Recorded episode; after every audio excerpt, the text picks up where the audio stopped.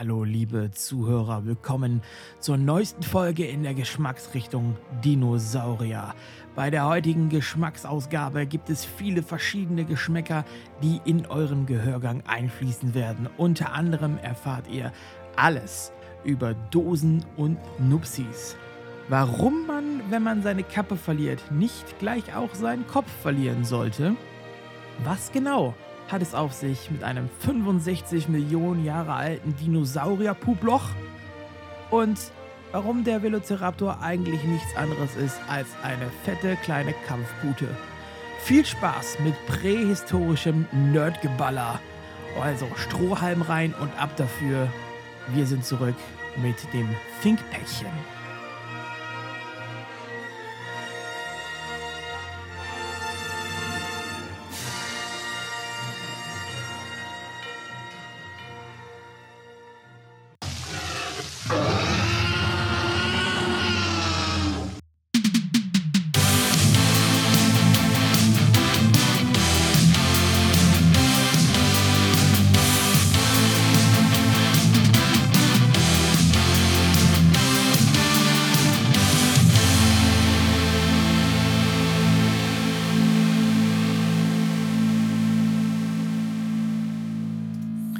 Wir begeben uns heute auf eine Reise 65 Millionen Jahre in die Vergangenheit.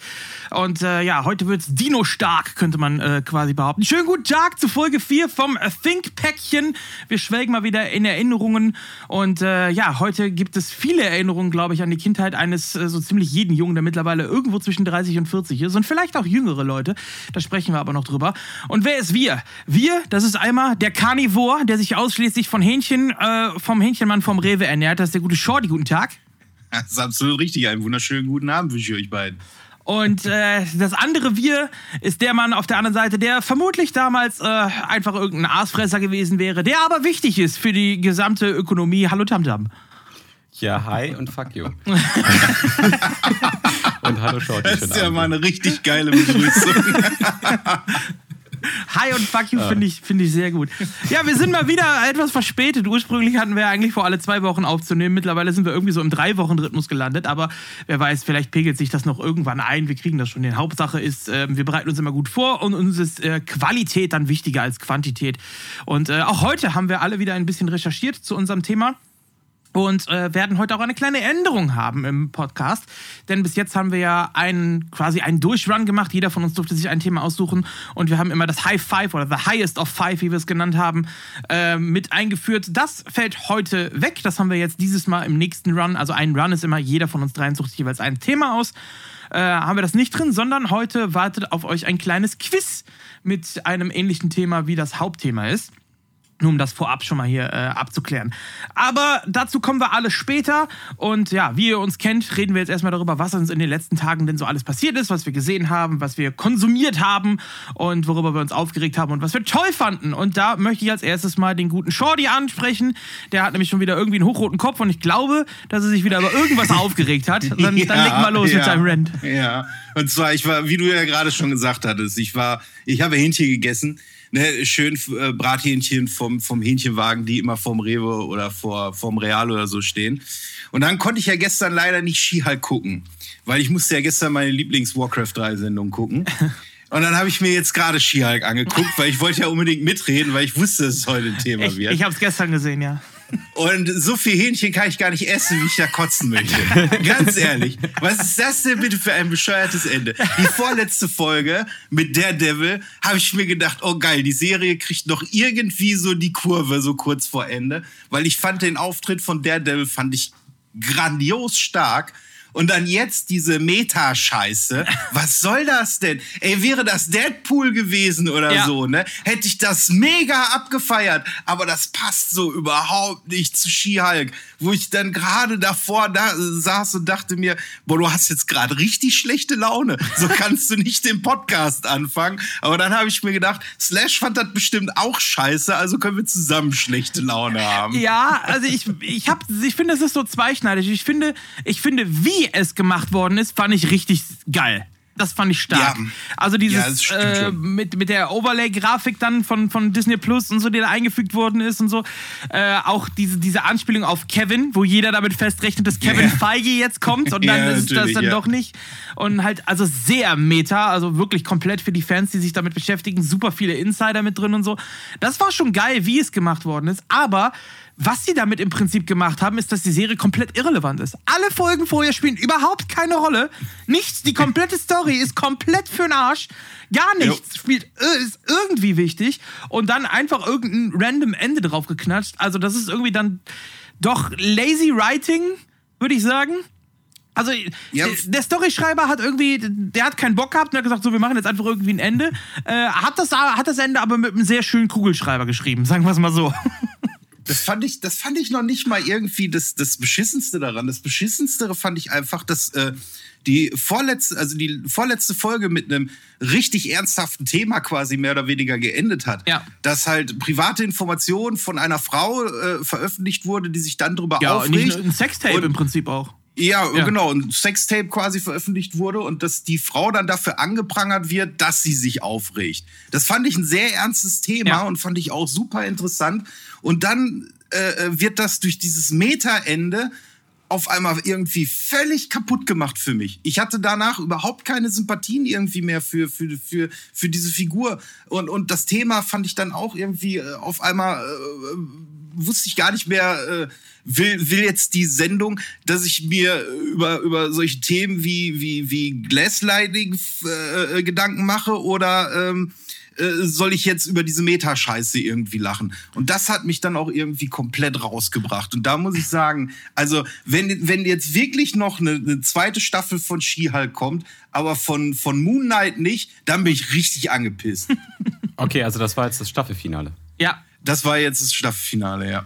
genau. Okay, gut. Ja. Also ich ähm, kann da leider auch nicht mitreden gerade, weil ähm, Marcel, du hast mir den, äh, den Account immer noch nicht gegeben. Oh, stimmt, ja. Plus. Ja, müssen wir noch machen. Da kann ich immer noch nicht, kann ich immer noch nicht mitreden. So und ähm, bis dahin, I don't know. Ja, das müssen wir auf jeden Fall noch machen. Ähm, ja, aber was ich zu dem Ende auf jeden Fall noch sagen will, ist, dass es ja nicht nur die Serie She-Hulk selber schlecht macht, sondern es zieht das gesamte MCU ja mit. Ja. Weil sie spricht ja, Ja. das MCU komplett mit an und es Genau. wird ja, alles wird ja einfach so dargestellt, als ob es äh, eben von dieser KI dann empfunden äh, oder erfunden wurde. Und, Ja, ähm, obwohl hast du dir Kevin Feige mal angeguckt, Ja. der ist ja, also der hat schon so KI-Züge, so wie Zuckerberg oder Ja, ja, so. das, das stimmt schon. Aber äh, also ich bin mal gespannt, was sie daraus jetzt in den anderen MCU-Filmen und so auch machen. Ähm, es gab ja auch eine Andeutung auf einen She-Hulk-Film in der Serie, der dann aber in der Serie direkt wieder debunked worden ist. Wo, wo er sagt, wir sehen uns auf der großen Leinwand wieder und dann, nee, doch nicht. Und so, also das war, ähm, naja. Aber was ich cool fand, war, äh, dass er einen Witz über die eigene schlechte CGI gemacht hat, so nach dem Motto, das ist zu teuer. das, Ja, das ja, das stimmt. Das, war, Das war fand gut. ich auch. Aber, aber ob die wohl damals schon wussten, dass die CGI scheiße sein wird, Keine Ahnung, auf jeden Fall. weiß ich nicht. Haben sie den Witz schon mit eingebaut, bevor die Kritik zur Serie gestartet ist? Ja, aber ich muss auch sagen, die, die CGI war, äh, habe ich ja schon öfters mich drüber ausgelassen. Und äh, ich hoffe wirklich, dass, äh, äh, falls das noch mal irgendwie in irgendeiner Art und Weise fortgesetzt werden sollte, ich, ich hoffe nicht. Dass, es- ich dachte eigentlich, das wird genauso ein schnelles Ende finden wie die Resident Evil Serie. Und da war ich glücklich darüber, dass sie nicht mehr weitergeführt wird. Aber wenn, wenn, wie gesagt, wenn da jetzt eine zweite Staffel bei, äh, rauskommt, ey, die müssen sich richtig anstrengen, dass ich das noch geil finden werde. Mal sehen. Ich weiß aber, ich habe auf Twitter geguckt, die Serie hat sehr viele Fans und sehr viele Leute waren über die Serie ziemlich hellauf begeistert. Ey, Wie gesagt, ich, für mich war es jetzt so. ja, gut, ich meine. Hitler hatte auch ein paar hunderttausend am Reichsparteifeld, ne? Ja, ja, gut, okay, ja, ja. Wir hatten auch Aber, alle äh, Unrecht. So. Ja, das ist richtig, ne? Äh, ne? Tausend Fliegen finden scheißegal, ne? Also muss Ja. ich mir das jetzt auf den Teller packen. Nee, ja, keine Ahnung, ey. Ich bin nur froh, dass ich die ganze Woche über nicht nur das gesehen habe, sondern ich habe mir auch noch so ein paar Filmklassiker äh, reingezogen. Äh, zum Beispiel gibt's auf Amazon Prime gibt's den Exorzisten. Oh ja. Richtig geiler, richtig geiler Horrorfilm. Sehr, sehr schön, sehr gut gemacht vor allen Dingen, sehr schön geschauspielert. Toller Klassiker, den ich mir immer wieder zwischendurch gerne mal angucke. Äh, da habe ich mir haufenweise. Deine Mutter äh, lutscht Blu-ray- Schwänze in der Hölle. So, jetzt sind wir Genau. explicit. ja, das ist. genau. Ich glaube, den habe ich mal auf RTL 2 irgendwann gesehen in der Nacht oder so. Ah, der ist super. Ich finde den, ich find den großartig. Der ist vor allen Dingen, ähm, der, der hat so eine schöne Spannungskurve, finde ich. Der fängt am Anfang Ja. so einfach nur wie so ein, wie so ein Familienfilm irgendwie an. Und dann auf einmal zieht der dann so ganz langsam irgendwie hoch, bis dann wirklich so der Höhepunkt kommt. Und dann gibt's und dann ist der. Film auch vorbei. Genau, und dann gibt's Erbsensuppe. und dann ist der Film leider dann auch schon vorbei. Und ich finde, der Film kann auch wunderbar für sich alleine stehen. Das ist wieder so ein Film, der hätte eigentlich keine, keine Sequels oder Prequels irgendwie gebraucht. Da ist ja dann nochmal Teil 2, der ja nicht ganz so geil war und Teil 3, der völlig unnötig gewesen ist. Und dann irgendwann, ich Ja, glaube, Emily um Rose. 2000 rum. Kommt da noch, oder? Ja, aber das hatte, glaube ich, nichts mehr mit dem, mit dem normalen Ja, ja, aber es ist zumindest zu tun, davon in- inspiriert und so, Ja, ja. ja, ja, es war auch jetzt nicht so ein geiler Ja. Film irgendwie. Aber dann gab es ja auch noch mal ein Prequel irgendwie. Äh, und äh, das hat es eigentlich alles gar nicht gebraucht. Wie gesagt, der Film steht für sich alleine und Exorzist 1 kann ich für jeden, der Horrorfilm-Fan ist, aber aus irgendwelchen Gründen den Film noch nicht gesehen hat, ey, guckt euch den bitte an. Der ist richtig, richtig klasse. Äh, und dann, was habe ich dann noch geguckt? Dann habe ich mir haufenweise Blu-Rays bestellt. Ich habe mir einmal Düstere Legenden 1 und 2 angeguckt, einer meiner Lieblings-90er-Jahre-Slasher-Filme, äh, neben Scream. Und äh, dann habe ich noch Highlander geguckt. Auch ein genialer Film. Es kann nur einen Ein- geben. Es kann nur einen geben. Ne? Weißt du, was ich so pervers an diesem Film finde? Dass ein äh, Halbfranzose einen Schotten spielt und der schottischste Schauspieler, der zu dem Zeitpunkt gelebt hat, spielt einen Spanier, der aus Ägypten kommt. Ja. Also, das ist International, der einfach scheißen großartig. Okay, du meinst Sean Connery oder wer? Ja, ja, genau, richtig. Der spielt ja Ramirez, den, ähm, äh, den Spanier, der irgendwann vor, weiß ich, fünf, 5000 Jahren oder so in Ägypten irgendwie geboren wurde. Ja. Und, Ey, Highlander ähm, habe ich gesehen, aber ist bei mir jetzt bestimmt 15 Jahre her, dass ich ihn das letzte Mal gesehen habe. Das ist schon ewig Also her. es ist, es ist ja eigentlich auch ein B-Movie, ne? ja, ja. Äh, alleine schon so die Dialoge und so, die sind halt absoluter Trash irgendwie. Meinst du mehr so auf der, auf der Ebene von Conan der Barbar oder doch noch ein bisschen höher? Ey, Conan ich- ist, äh, Conan ist High Class, der boxt ein Pferd. Ja, richtig, genau. ja, das ist absolut korrekt. Ja, also äh, schwierig. Ich glaube, die sind so schon so ein bisschen so auf, auf derselben Stufe irgendwie. Aber das, was an äh, Highlander ist einfach geil ist, ähm, der besteht einfach nur aus zitierbaren, zitierbaren One-Linern. Ne? Ja. Sowas wie, es kann nur einen geben, äh, es ist besser auszubrennen als zu verbleichen und, und, und solche Geschichten. Äh, Solch, sowas zitierst du halt irgendwie tausend Jahre, nachdem du den Film gesehen hast, halt irgendwie immer noch. Ja, Die ganzen Und- 80s One-Liner damals. Äh, ja. Genau. Und halt der Soundtrack, ne? Ich meine, Queen, hallo? Ja. hallo, gibt's, gibt's was Geileres, ne? Es wusste, wusste Flash Gordon schon damals, dass wenn du Queen mit auf dein, äh, auf deinen Soundtrack irgendwie bringst, dass dann der Film erstmal um 80 Prozent nochmal geiler wird. Das ist richtig, Ne? das ist richtig. Ja, ist ein Hit Also. auf jeden Fall. ja, genau. Oh Mann, ey. Ja, und äh, das war so, was, was ich so konsumiert habe. Und ich war äh, von allem begeistert, bis auf She-Hulk. Sehr gut, sehr gut. Ja, Robert, kommen wir mal zu dir. Wie sieht's denn bei dir Ja. aus? Wir waren ja, äh, wir zwei waren ja zusammen in Hamburg über einige Tage im Rara-Land Genau. auf einer LAN-Party, Warcraft 3 äh, Weltmeisterschaft könnte man quasi sagen.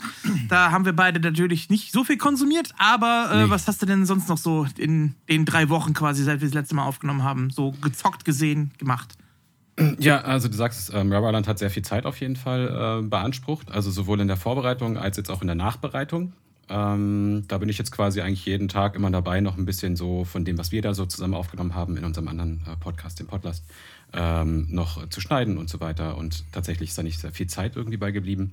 Dann habe ich äh, mich auf dem Rubberland einfach wieder mit äh, dem Warcraft 3 Fieber angesteckt. Also ich war, äh, ich habe nichts anderes gezockt außer Warcraft 3.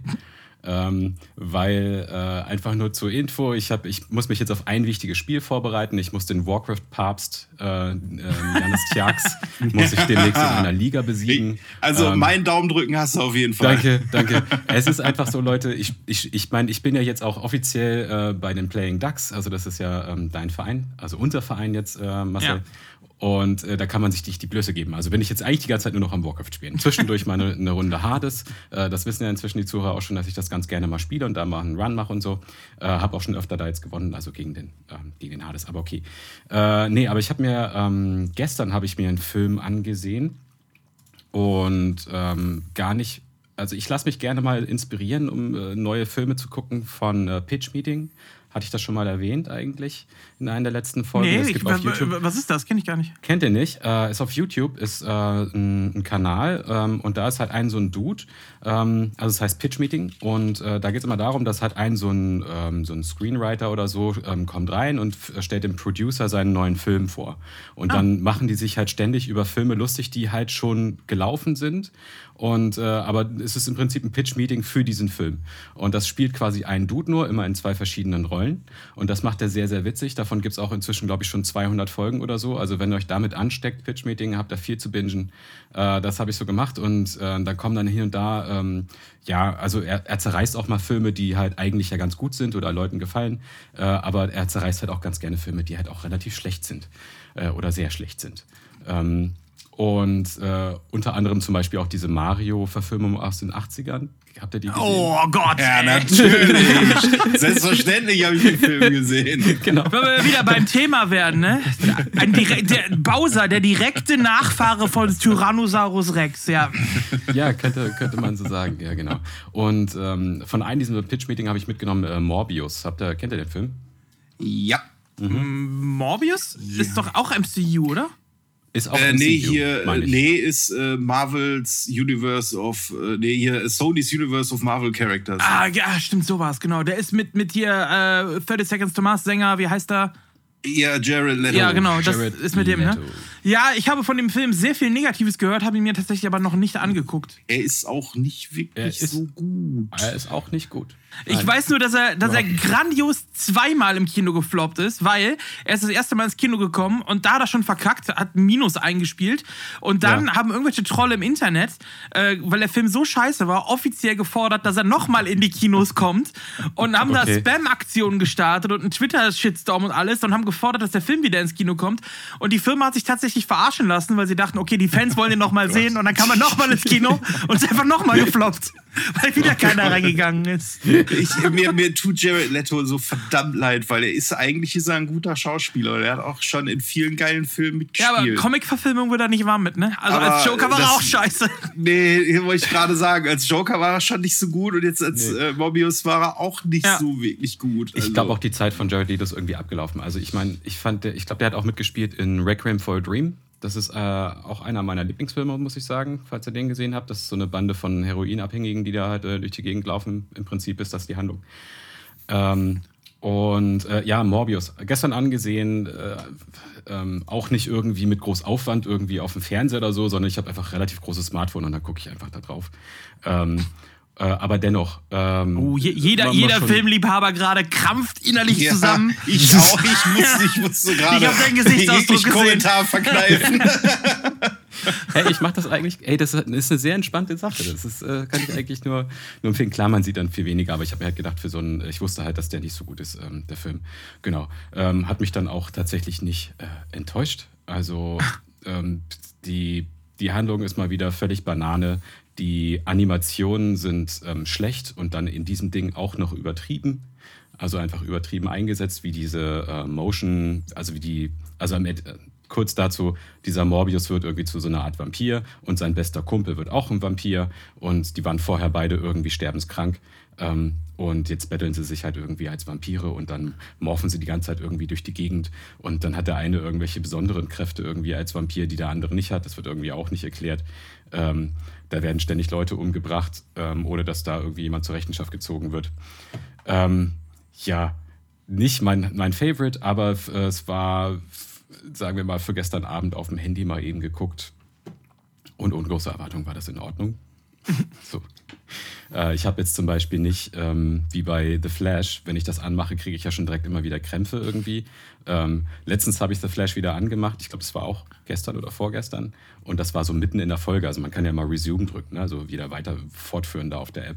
Ähm, und dann war es irgendwie so mitten in der Folge. Und dann habe ich überlegt, so, hä, was war denn da? Hab kurz zurückgespielt und schon direkt wieder diesen Cringe-Moment erlebt, wo, wo ich gleich wusste, okay, stimmt, deswegen hatte ich ausgemacht. so, scheiße. genau. es wird Zeit, dass du Disney Plus kriegst. Es wird wirklich Zeit, dass ich. Ey, Leute, ehrlich, wie oft soll ich es eigentlich noch sagen? was, ist, was ist hier los? Ja, ich habe dir den Account extra noch nicht gegeben, damit wir mehr Stoff im Podcast haben, wo du, du dich aufregen kannst.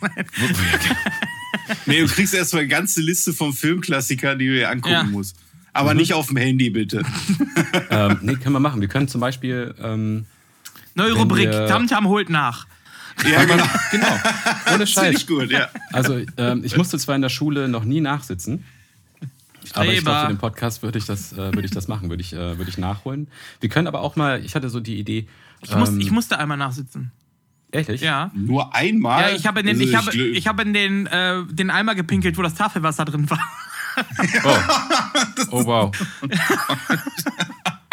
ja, gut. Machen wir weiter. Ich will Sh- Shorty, ich glaube, du hast, du bist auch ein Klassiker. Du kannst, du hast bestimmt mehr nachgesessen als ähm, in der. Äh, Ja, in- in der lustigerweise Klasse. nachsitzen eigentlich nicht ganz so viel. Ich musste öfters zum Rektor Ja. oder nach draußen gehen und die Klinke runterdrücken. Ja, das kenn ich muss auch, total ja. oft. Auch die Das Klinke ich runterdrücken, damit, ja. wisst, damit der, damit der Damit, Lehrer weiß, damit dass der Lehrer weiß, dass ich noch da stehe. Genau. Ja. Oh, stimmt. Ich musste das auch einmal machen. Einmal habe ich, einmal, ich hatte einen Lehrer, der hieß Brathuhn. Und, Okay. dann Oh, hatte ich, lecker. und dann hatte ich mich gemeldet seit fünf Minuten oder so. Und ich Da dann kommt da wieder der Shorty. Hühnchen. direkt wieder Genau, so, Interesse. ey, gebratenes Hühnchen, jetzt nehme ich endlich dran, was soll das? Und da musste man halt auch immer raus, genau. Nee, ähm, keine Ahnung, nur als Idee, vielleicht irgendwann mal, wenn wir mal so einen Fun-Stream machen oder so, äh, dann gucken wir einfach mal zusammen einen Film, sowas wie irgendwie Der Exorzist oder so und dann werde ich dann Oh ja, gerne. Äh, und Gerne. Dann, dann machen wir uns da alle irgendwie einen Jackie Cola auf, auf den Tisch und dann gucken wir einfach So zusammen. ein, so ein Watch Together auf dem Stream. Ja, so ein Watch Together auf dem Stream, hätte ich mal Bock drauf. Ihr Ja. könnt auch gerne vorbeikommen und äh, können wir hier äh, schön gucken. In Über Pott, Dolby oder was? Surround, großen, großen Fernseher. Ja, Shorty wäre Äh, wär von uns dreien auf jeden Fall in der Mitte dann, ja. Ja, nach, nach Dortmund ist das, ne? Oder Essen? Ja, ja. Oh, nach Mordor. Nach, ja, schon nach Mordor. Ist schon nach Mordor. Äh, du stimmt, du bist Schalke-Fan, ne? Ja. Ah, das muss Ich, wehtun. ich, bin, ich bin gar Das kein muss so wehtun. Fußballfan, also von daher passt das auch. Ich schon. auch nicht. Ich, also tatsächlich können wir das mal machen. Warum denn nicht? Also dann äh, nach, nach Dortmund ist nicht weit. Das ist mit Ja. dem ICE bin ich da in einer Stunde oder zwei. Ja, krieg ich. Ja, ich hab mal, die, von der Arbeit. die, die S-Bahn. von der Arbeit her habe ich äh, ABC-Schutzanzüge und so, dann kann ich vorbeikommen. Ja. Oh geil, Ja, dann kann ich endlich mal einen Film äh, nicht auf dem Handy gucken. Das ist ja was. Ja, guck. Da habe ich hier nämlich schön Dolby Surround, große Fernseher und Schön. äh, ja. Schön. ja und äh, schöne Terrasse habe ich auch. Äh, immer Bier habe ich hier grundsätzlich hier. Äh, was habe ich hier noch stehen? Ich habe noch, ich habe noch den guten Imker hier äh, ähm, äh, Mexiko-Med. Oh, Ja, ja, äh, ja. Den, den können wir uns auch. Was ist äh, denn gute Mexiko-Med? Ist da irgendwie was Spezielles drin noch? Nee, das ist, das ist einfach nur äh, Met aus Mexiko, aus Okay. von mexikanischen äh, Imker. Der ist richtig lecker. Der, da kostet die Pulle aber, glaube ich, auch irgendwie 30 bis 40 Euro. Krass. Äh, aber der ist richtig gut. Der ist richtig gut. Kann ich nur empfehlen. Okay. Ich kenne nur Wikinger-Med. Ja, den kenne ich auch. Aber äh, bei, bei uns auf dem Weihnachtsmarkt, auf dem Dortmunder Weihnachtsmarkt, ist, ein, äh, ist so ein äh, Metstand. Der verkauft nur Met. Der verkauft auch den billigen, aber dann verkauft er auch echt äh, äh, ähm, hochgradigen äh, Met, also den richtig geilen Scheiß. Und äh, wo so eine Pulle auch gut und gern mal 100 Euro kostet. Ja, wow. Und okay. äh, da kriegst du richtig leckeres Zeug. Geil. Also das Zeug schmeckt auch richtig nach Honig und nicht einfach nur nach irgendwelchen Süßungsmitteln oder so. klingt also gut. Der ist richtig lecker. Cool. Ja, dann bringt Marcel noch ein Bierchen mit und ich bringe salziges Popcorn mit und dann geht er los. Ich kann Haribo mitbringen aus Bonn. Haribo. Oh ja, das äh, ja, da auf jeden Fall. genau. Äh, Ich mach Currywurst oder so, keine Ahnung. kriegen, wir- kriegen wir schon irgendwie hin. Robert, hast du denn noch was gesehen? Äh, nee, fällt mir gerade nichts anderes ein tatsächlich. Ich habe nicht viel, Okay. nicht viel konsumiert in letzter Zeit, muss ich wirklich sagen. Ja. Was hast du denn gesehen? Ich Slash? habe äh, Urlaub aktuell, deswegen habe ich relativ viel gesehen. Und ähm, Oh, also neben Skihike natürlich, äh, haben wir gerade besprochen. Ähm, was ich ziemlich stark finde momentan, wo ich gestern mir die aktuellste Folge noch angeguckt habe, ist Endor. Ich weiß nicht, ob einer von euch da schon mit angefangen hat.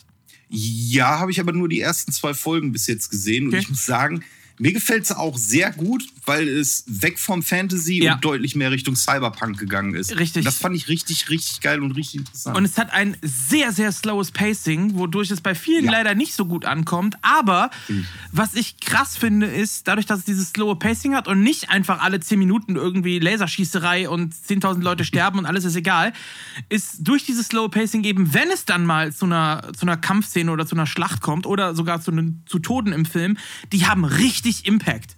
Also wenn da einer stirbt, egal auf welcher Seite, dann ist das krass. So, und das finde ich richtig, richtig gut. Das ist sehr slowes Pacing, wie gesagt, und nimmt sich die Zeit, baut die Charaktere auf, ähm, baut auch Charaktere auf, die ähnlich wie bei Game of Thrones, wo du denkst, okay, das sind jetzt Hauptcharaktere, die dann einfach mal äh, auch in der Serie sterben Und dadurch, dass es eben nicht so viele sind und das nicht so beiläufig ist, sondern jedes Mal wichtig ist und noch eine, eine, ähm, eine Rolle hat oder so fürs Ganze, ähm, sind das auch jedes Mal so Einschläge, sage ich mal, die man richtig spürt.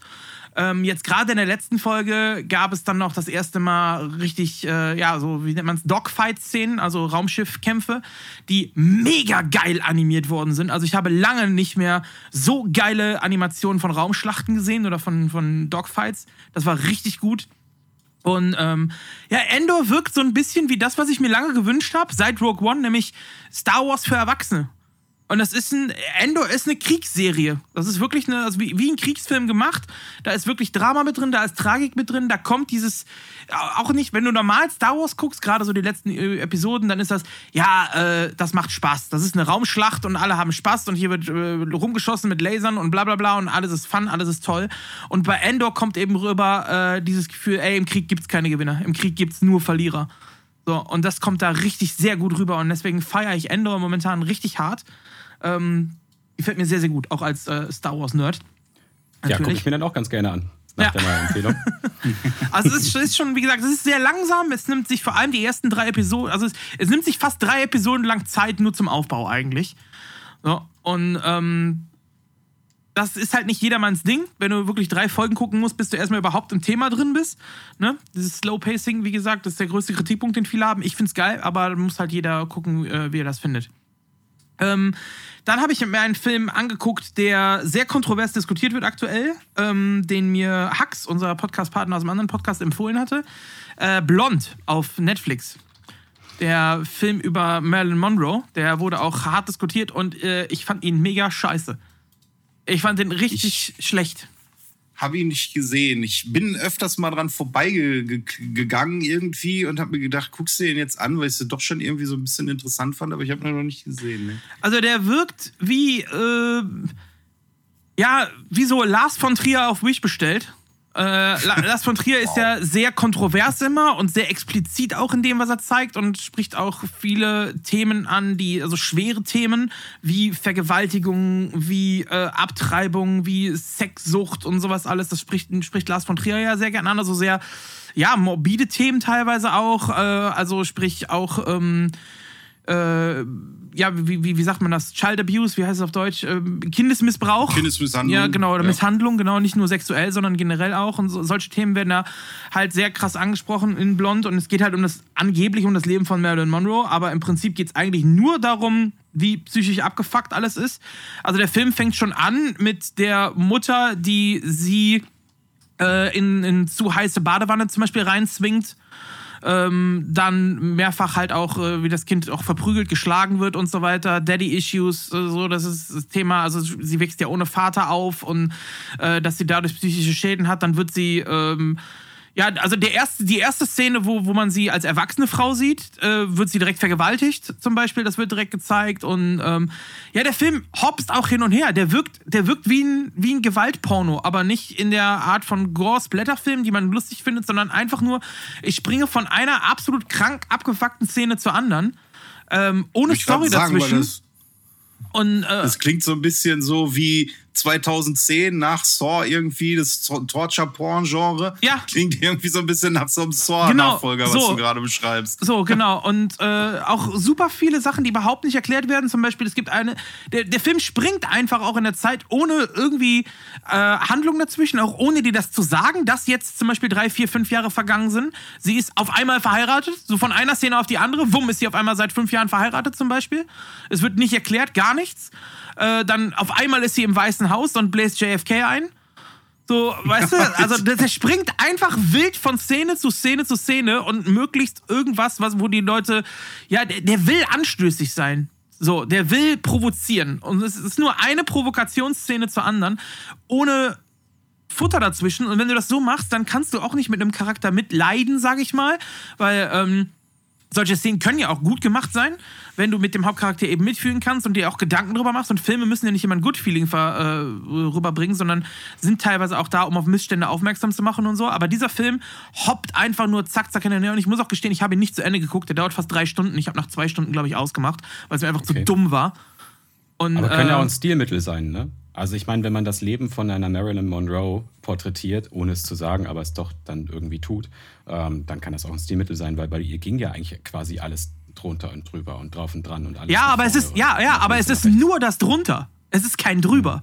Weißt du, es wird gar nicht gezeigt, wa- was sie auch alles geleistet hat und wie wichtig sie auch für, für Frauenrechtsbewegungen teilweise war und so, was sie alles da noch äh, mitgemacht hat und so. Das wird überhaupt nicht angesprochen. Es ist wirklich nur, wir springen von einer möglichst kontroversen Szene zur anderen und dazu äh, sind viele Szenen, die so im Film waren, auch ähm, nicht unbedingt nachgewiesen, dass das wirklich so war. Das sind teilweise Gerüchte und sowas, was sie alles verfilmt haben. Ähm, also er ist nicht wirklich hundertprozentig autobiografisch, sag ich mal, sondern ähm, da sind auch viele Sachen drin, die einfach nur so drin sind, äh, um eben zu provozieren und alles. Es gibt auch äh, eine Dokumentation, ne? Über den Film Auf- oder über Marilyn Monroe? Über Marilyn Monroe. Mit Sicherheit gibt es da wahrscheinlich sogar mehrere. Und zwar, ähm, genau, auch auf, auch auf Netflix. Äh, Netflix gibt es jetzt eine Doku und zwar nennt die sich äh, Die ungehörten Bänder. Okay. So, also wenn, ein, äh, wenn die Hörer das mal interessiert, dann schaltet da mal rein. Die habe ich tatsächlich letztens gesehen, habe ich ganz vergessen zu erwähnen. Äh, und die fand ich auch ein bisschen schwierig zu gucken, weil es halt wirklich immer, so wie du das jetzt formulieren würdest, das geht von Gespräch zu Gespräch oder von Szene zu Szene. Ja. In diesem Falle ist es so, dass halt so alte Tonbänder ähm, rausgeholt werden von jemandem, der das aufgearbeitet hat und der hat immer Leute angerufen oder Leute interviewt und so weiter und schneidet das dann irgendwie so zusammen Ah, okay. äh, und versucht dann da halt so einen Kontext äh, zu bilden. Das funktioniert eigentlich auch ganz gut, ist aber nicht unbedingt leicht immer zu folgen, ist auch nicht immer leicht irgendwie so durchzuhalten, weil da halt dann auch einige Sachen halt ähm, dargestellt werden, die einem, naja, äh, unangenehm auf jeden Fall sind.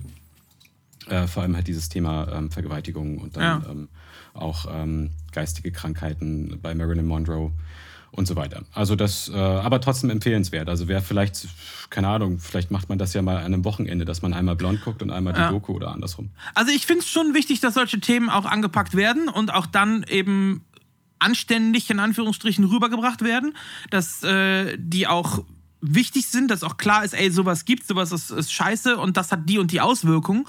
Und äh, dann finde ich es aber wichtig, dass man das vielleicht halt sich ein Thema raussucht und das dann auch de dementsprechend darstellt, bearbeitet und auch die, die ähm, ja, was danach passiert, wie es dann weitergeht für so einen Menschen, der so eine Scheiße erleben musste, dass man das zeigt und nicht einfach von einer Szene auf die andere springt. So, hey, sie ist gerade vergewaltigt worden, bumm, so, okay, jetzt muss sie abtreiben, ah, sie verliert ihr Kind, zack, ah, je, nee, jetzt bläst sie gerade äh, bläst sie gerade den Präsidenten ein, weißt du, das ist so bam, bam, bam, bam, bam, hin und her und das hat mir überhaupt nicht gefallen. Okay, weniger ist mehr. Also wie du gerade sagtest, äh, mal ein Thema vielleicht rausnehmen, anstatt irgendwie ähm, ihre ganzen Probleme des ganzen Lebens Ja. darzustellen, irgendwie als, äh, als Biografie. Ja, und vor allem sie Ja, als Probleme darzustellen, wirklich die Auswirkungen auch zu zeigen und nicht einfach nur hin und her zu hopsen zwischen allem. Hm. So, und das hat mir halt äh, irgendwie da sehr gefehlt. Ja. Aber es ist schon sehr interessant, dass wir heute, 2022, äh, immer noch über das Phänomen Marilyn Monroe ähm, reden als Gesellschaft und dass dort immer noch äh, Filme gemacht werden und Dokus gemacht werden. Die muss ja einen echt krassen Impact gehabt haben, die gute. Ja, auf jeden Fall. Ich meine, kennt auch jeder, ne? Ich meine, eins der berühmtesten Bilder, wie sie da in New York steht mit ihrem äh, Röckchen. Ja, das ist, also Ja. auch, das ist ein Bild Ja. aus, einer, aus einem Film, den sie da gedreht haben. Genau, ja. Ich habe auf dem Gully habe ich gestanden übrigens. Ich habe ein Bild, wie ich auf dem Gullideckel stehe. Ja. ich war da. hast du Das auch- hattest du auch ein Röckchen an. Nee, er hat kein Röckchen an. Nee. Schade. Ich hatte kein Röckchen an. Nee, das nicht. Aber ich war an der Genau. Stelle, ja. Ähm, Hier, aber ihr habt doch bestimmt auch, ähm, das ist mir vorhin auch nicht mehr eingefallen, äh, Rings of Power, wenn wir da später nochmal kurz drüber ich, reden über die wollte ich gleich noch zukommen. Ich wollte äh, gerade Ja. noch. Die habe ich noch nicht gesehen, die aktuelle. Was? Okay. Nee, ich musste mich heute entscheiden, gucke ich die She-Hulk oder gucke ich Rings of Power? Und ich Äh, Die von, die von heute habe ich auch noch nicht gesehen. Achso, okay. Also aber, die. aber okay, wir können okay. über die davor sprechen. Ja, Das machen wir gleich. Äh, da- Ich wollte noch erwähnen, dass ich mit äh, DS9 durch bin. Deep Space Nine habe ich Ah. jetzt zu Ende geguckt. Die Alle sind, 200.000 Folgen. genau, es sind ja sieben Staffeln, pro Staffel 24 Folgen.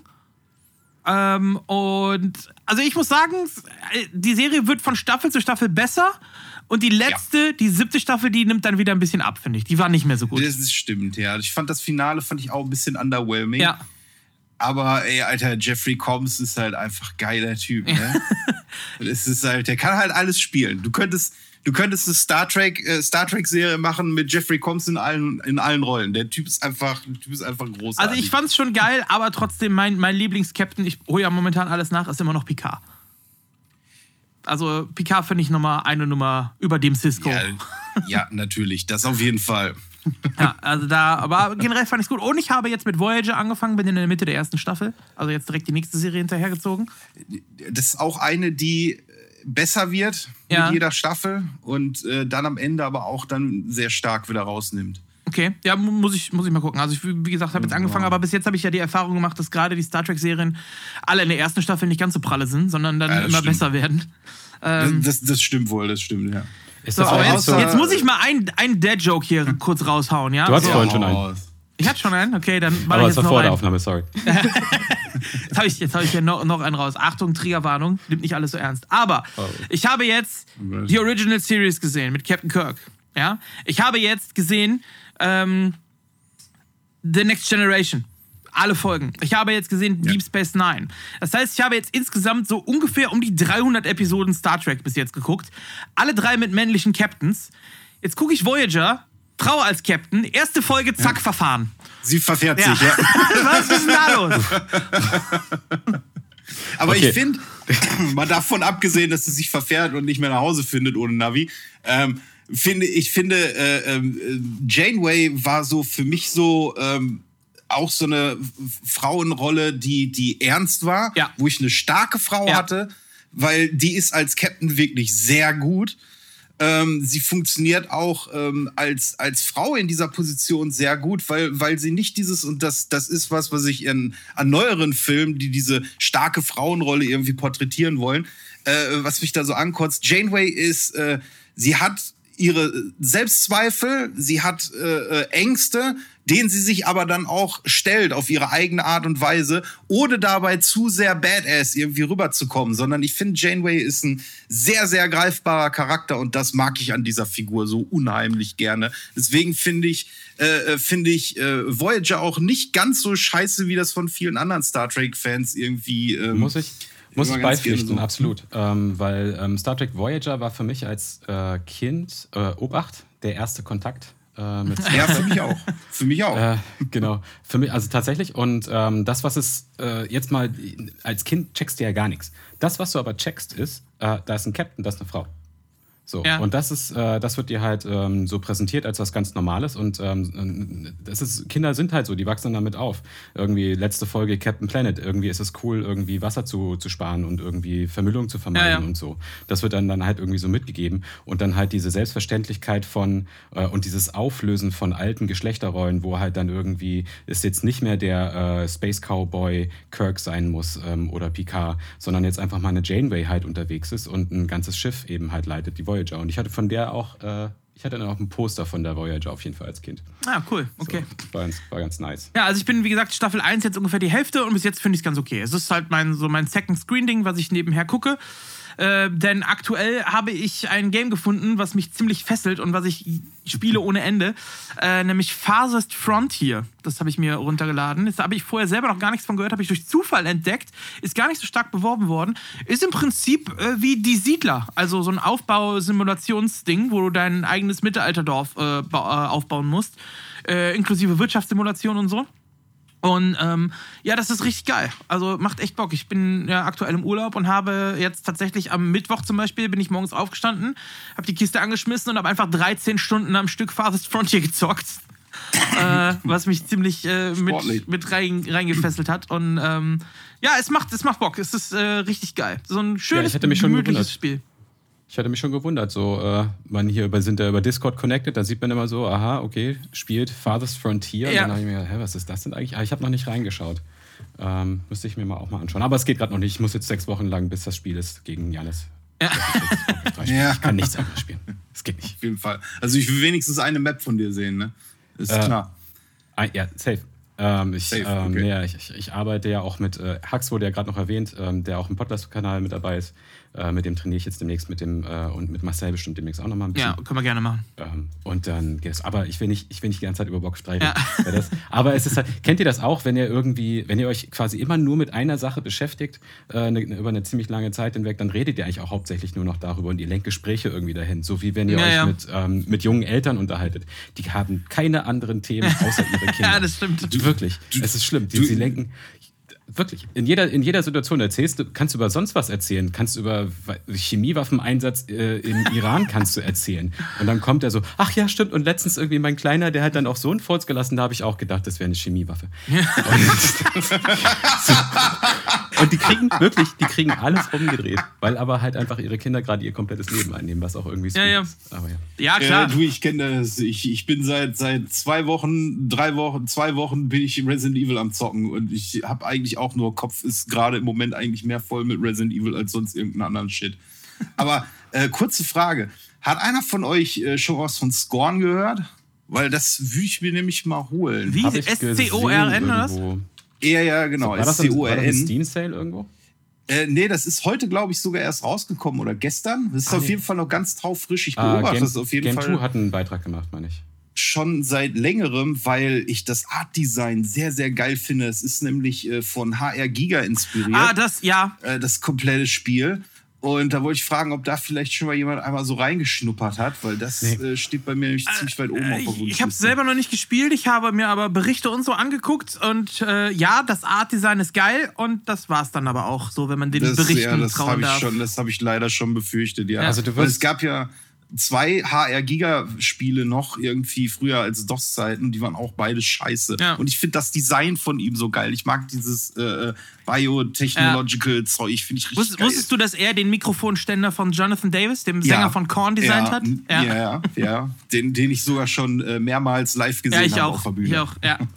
also was man dazu sagen kann, also ich habe ja einen Bericht von denen bei Game 2 mhm. auf jeden Fall gesehen, der Christoph, Christoph heißt er, Christoph Meyer, glaube ich. Ähm, der hat einen kleinen Bericht dazu gemacht und was man halt schon sehen kann, ist, dass, es, äh, dass sich das Spiel nicht an die Hand nimmt. Nee, äh, das ist egal. Genau, da gibt es harte Rätsel, du musst irgendwie alles selbst rausfinden und so, wie welcher Schalter hier und so und, äh, und dann geht's halt los. Aber viel mehr hat man noch nicht gesehen. Ähm, aber es ist, äh, ich habe auch ein paar Bilder schon gesehen, so vom, ähm, vom Leveldesign her. Äh, mag einem vielleicht das Spiel Agony einfallen? Habt ihr das schon mal gesehen? Ja. Agony. Mhm. Genau, dazu hat ja äh, Trant ein legendäres, also von, auch von Game Tour ein legendäres äh, legendären ich hab's, Beitrag Ich habe es auch gespielt und war auch hart frustriert. Richtig schlimm. Aber äh, das ist halt dieses Fleischige nur. Aber es ist alles, also ich glaube, es gibt noch einen sehr himmelweiten Unterschied zwischen eben Agony und, äh, und Scorn. Aber ist vielleicht nicht unbedingt so der Titel, den ich mir als erstes holen würde. Ähm, aber ja, wie ja, gesagt, ich bin halt, bin halt Fan von, von diesem High-Giga-Design und das Spiel, das sieht ja schon also es kommt dem echt extrem nah, muss ich schon sagen. Also das, was man jetzt zumindest auf den, auf den Screenshots und auf den bewegten Bildern sieht, äh, kommt dem HR Giga schon, schon richtig, richtig gut nah. Und da habe ich mir gedacht, das ist eigentlich geil aus. Also vielleicht warte ich auch noch, bis es das mal im Angebot gibt.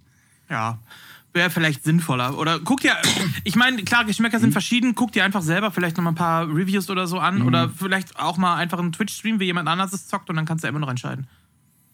Ja, ja, wie gesagt, ich bin jetzt sowieso erstmal Resident Evil-mäßig unterwegs. Ähm, zum Monatsende kommt, glaube ich, auch der DLC für Village raus. Ja, den will ich auf jeden Fall auch zocken, ja. Und äh, ja, deswegen, im Moment ist erstmal sowieso nur Resident Evil bis Ende Oktober. Also. Gut. So, wie kommen wir jetzt von Resident Evil zu Tolkien?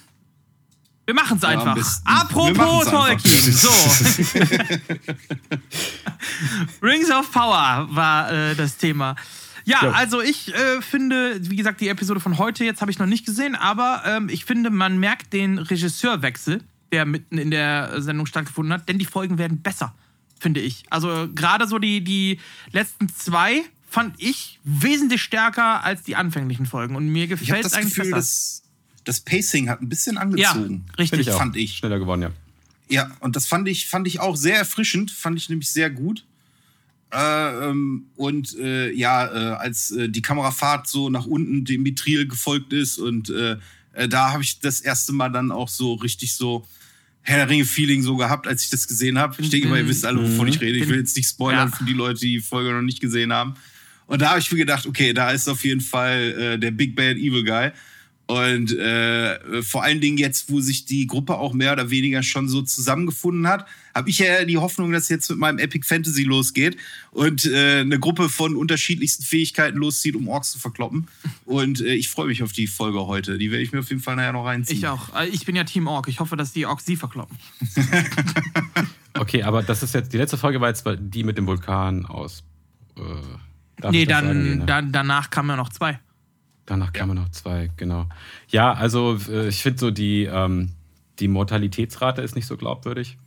So, also schon irgendwie Plot Armor da, so ziemlich viel. Ja, Ja, ja, okay, ja. So, ich finde. Ja, wobei ja auch schon äh, so Hau ja, Nebencharaktere, sag ich mal, oder wichtigere Nebencharaktere sind ja auch schon gestorben. Ja, stimmt, ja. Naja. Also, es gibt einen wichtigen Nebencharakter, von dem ich, von dem ich weiß, dass er nicht sterben wird. So, Ja, gut, also ich meine, es ist ein Prequel, du weißt halt eh schon, wer, Ja, du- wer nicht ja. stirbt, so, ne? Also, So, das ist klar. Du, Ja. du weißt, du weißt, dass der, dass der Imperator hinterher von Darth Vader in den Todesstern geschmissen wird. Das Ja. weiß man Das, schon. das weiß ich auch, tatsächlich. Ja, ja. Genau. Ja, so, aber und dass, kann dass ein Isildur nicht tot ist, weil er einfach den Ring noch abschlagen muss, äh, ich glaube, das ist jetzt kein Spoiler. Nee, So. Ja. dass der da. Äh, das Boah, jetzt hast du mir die ganze, ganz, mir die ganze. Serie versaut. Ey, aber sag mal, wie hoch ist die Wahrscheinlichkeit, dass jemand uns hört und sich denkt, ach ja, jetzt gucke ich mir Herr der Ringe auch mal an und kennt die Filme halt noch nicht. So. Also ich, ich wür- würde generell deinen Satz beenden mit, wie hoch ist die Wahrscheinlichkeit, dass jemand uns hört? Punkt. Gering. So. ja, das ist auf jeden Fall, ja. Weil wir haben ja gerade schon festgestellt, dass ich auf jeden Fall so sympathisch wie eine Steuerprüfung bin. Ja. Das, das, das würde ich nicht so sagen. Ich finde, du bist schon ein sympathischer Dude. So, so ein, so ein Podkop, würde ich sagen. Du bringst auf jeden Fall deinen Charme mit. so ihr könnt ihr aufhören mit dem Flirten? Wieder zurück zum Thema hier, bitte, ja? Ähm, Oh. ja, auf jeden Fall. Äh, Zurück zu Rings of Power. Ja, aber so wirklich viel von den Rings hat man noch nicht gesehen, ne? Also man weiß immer noch nicht so wirklich, Nee. was jetzt wie abgehen soll. Ne? Ja, das, das dauert Ja, aber ja. auch noch, bis die verteilt werden. Also, Äh, das wird, wird in der ersten Staffel ja noch gar nicht, auf jeden Fall nicht sein. Also da rechne ich erst so ab Staffel 3 mit. So Killebrimbor, Ringschmieden und so. Das kommt Mhm. erst viel später. Sowas. Und dann, ähm, was ist denn eure, euer Tipp? Also dieser, dieser große, von dem alle glauben, dass es Gandalf ist. Glaubt ihr auch, dass es Gandalf ist? Ich habe, also mein, mein erster Gedanke war Radagast. Mein allererster, als, als wir ihn gesehen haben. Ähm, da bin ich später ein bisschen von abgewichen.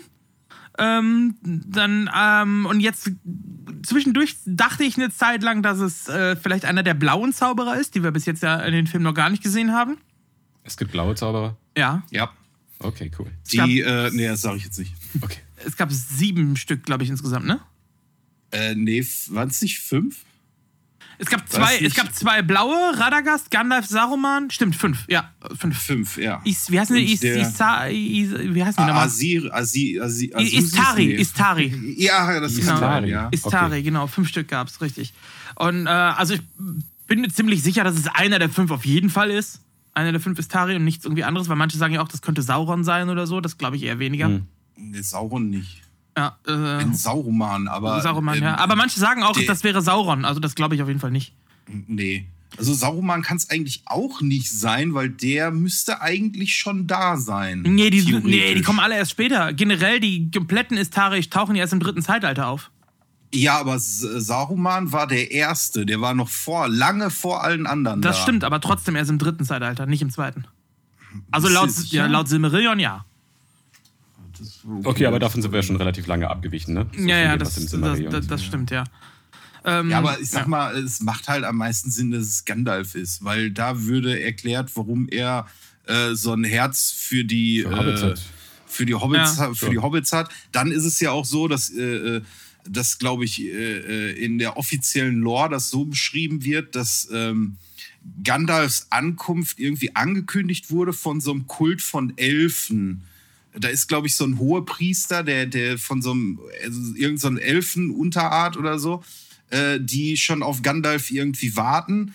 Und äh, das sind auch diejenigen, die das erste Mal, glaube ich, dann auch entdecken, wer er ist oder was er ist. Und ich glaube, diese Gruppe wurde auch schon, ähm, äh, wurde auch schon in einer Folge gezeigt, wie die hinter dem her sind. Weil die haben ja da irgendwie jein, auch den. in zwei Folgen wurden die gezeigt. Das sind diese, die, die Ja, Ladies, genau. die da rumlaufen, aber das sind, also den Ohren nach zu urteilen, sind es keine Elfen, weil die haben keine spitzen Ohren, Ja. die haben abgerundete Ich Ohren. meine aber laut Lore wären es irgendwie, es sind auch keine direkten Elfen, sondern irgendwie so ein, weiß ich nicht, so, eine, so ein Zwischending. Ja, die wirken eher so wie so ein Hexenkult oder sowas, wirken die eher. Ja, ja, Mit genau. ihrer Anführ waren- Anführerin hier, äh, Eminem. Ja, genau.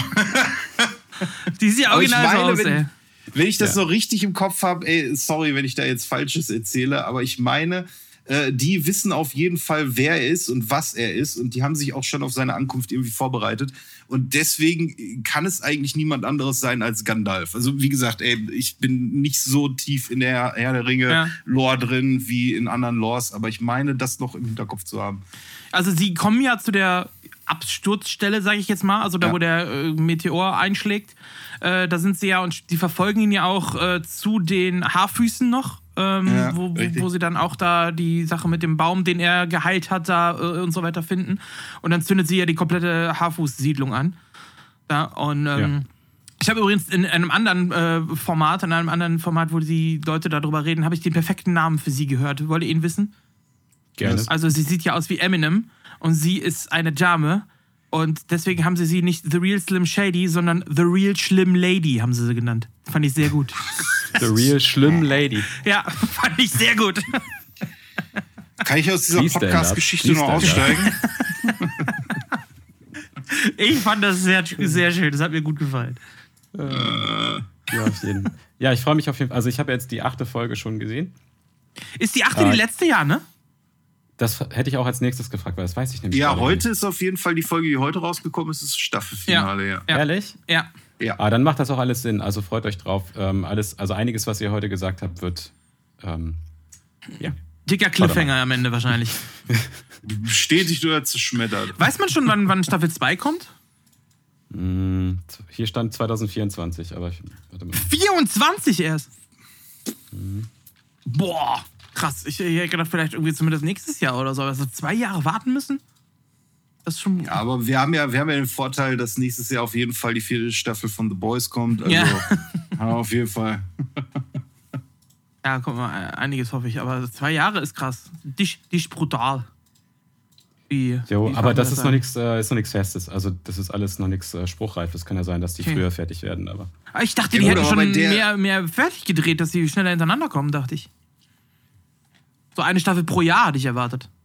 Aber bei der Serie muss ich auch sagen, so wie das CGI aussieht, kann ich es auch nachvollziehen, dass sie da ein bisschen länger für brauchen, weil wie, ich finde, das CGI sieht einfach unglaublich geil aus und Ja. äh, dass sowas dann halt auch Zeit braucht äh, und nicht so wie She-Hulk irgendwie mal eben äh, über ein äh, Gameboy Color gerendert irgendwie rausgehauen werden kann. Das ist mir, ist mir dann schon lieber, ich warte ein halbes Jahr oder ein Jahr länger, äh, wenn, wenn dafür auch delivered wird. Ja, ja, okay. Das, das stimmt natürlich.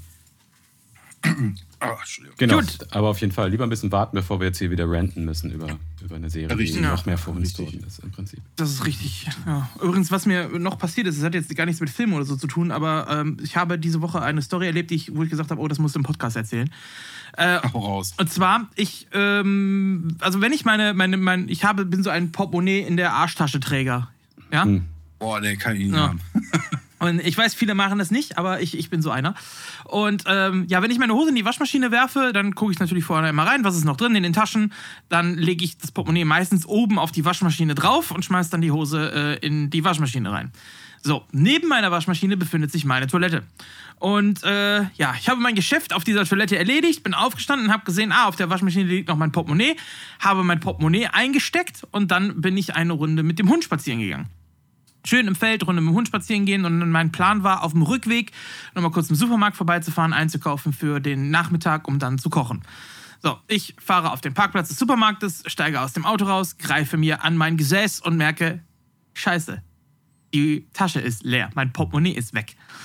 So, und das ist so der. Moment, wo man immer erstmal denkt, fuck. Das heißt, ich bin zurück ins Feld gefahren, wo ich mit dem Hund langgelaufen bin, habe da alles abgesucht, bin die komplette Strecke nochmal abgegangen, in der Hoffnung, mein Portemonnaie dort zu finden und habe das Portemonnaie nicht gefunden. So, habe dann zwischendurch immer wieder an meine Tasche gegriffen, um zu gucken, ob ich vielleicht nicht gefühlt habe oder sonst irgendwas. Und dann fiel mir auf, in der Tasche ist unten drin ein Loch. Das heißt, es ist, könnte durchgefallen sein, durch dieses Loch. Habe, wie gesagt, alles abgesucht. Dann meine zweite Hoffnung war, vielleicht habe ich es zu Hause irgendwo schon verloren, weil dieses Loch ja sch- schon vorher drin sein konnte. Bin dann nach Hause gefahren, habe zu Hause die ganze Wohnung abgesucht, überall auf den Boden geguckt, auf dem Sofa geguckt und so, alles abgesucht und habe nichts gefunden. Das Ganze hat mehrere Stunden gedauert, bis ich dann irgendwann äh, ja, verzweifelt aufgegeben habe, hab's nicht gefunden, hab äh, schon mir im Internet rausgesucht, wo ich überall anrufen muss, für Karten sperren und neuen Ausweis beantragen und bla bla bla, der ganze Kram, der dann noch mit dazu kommt.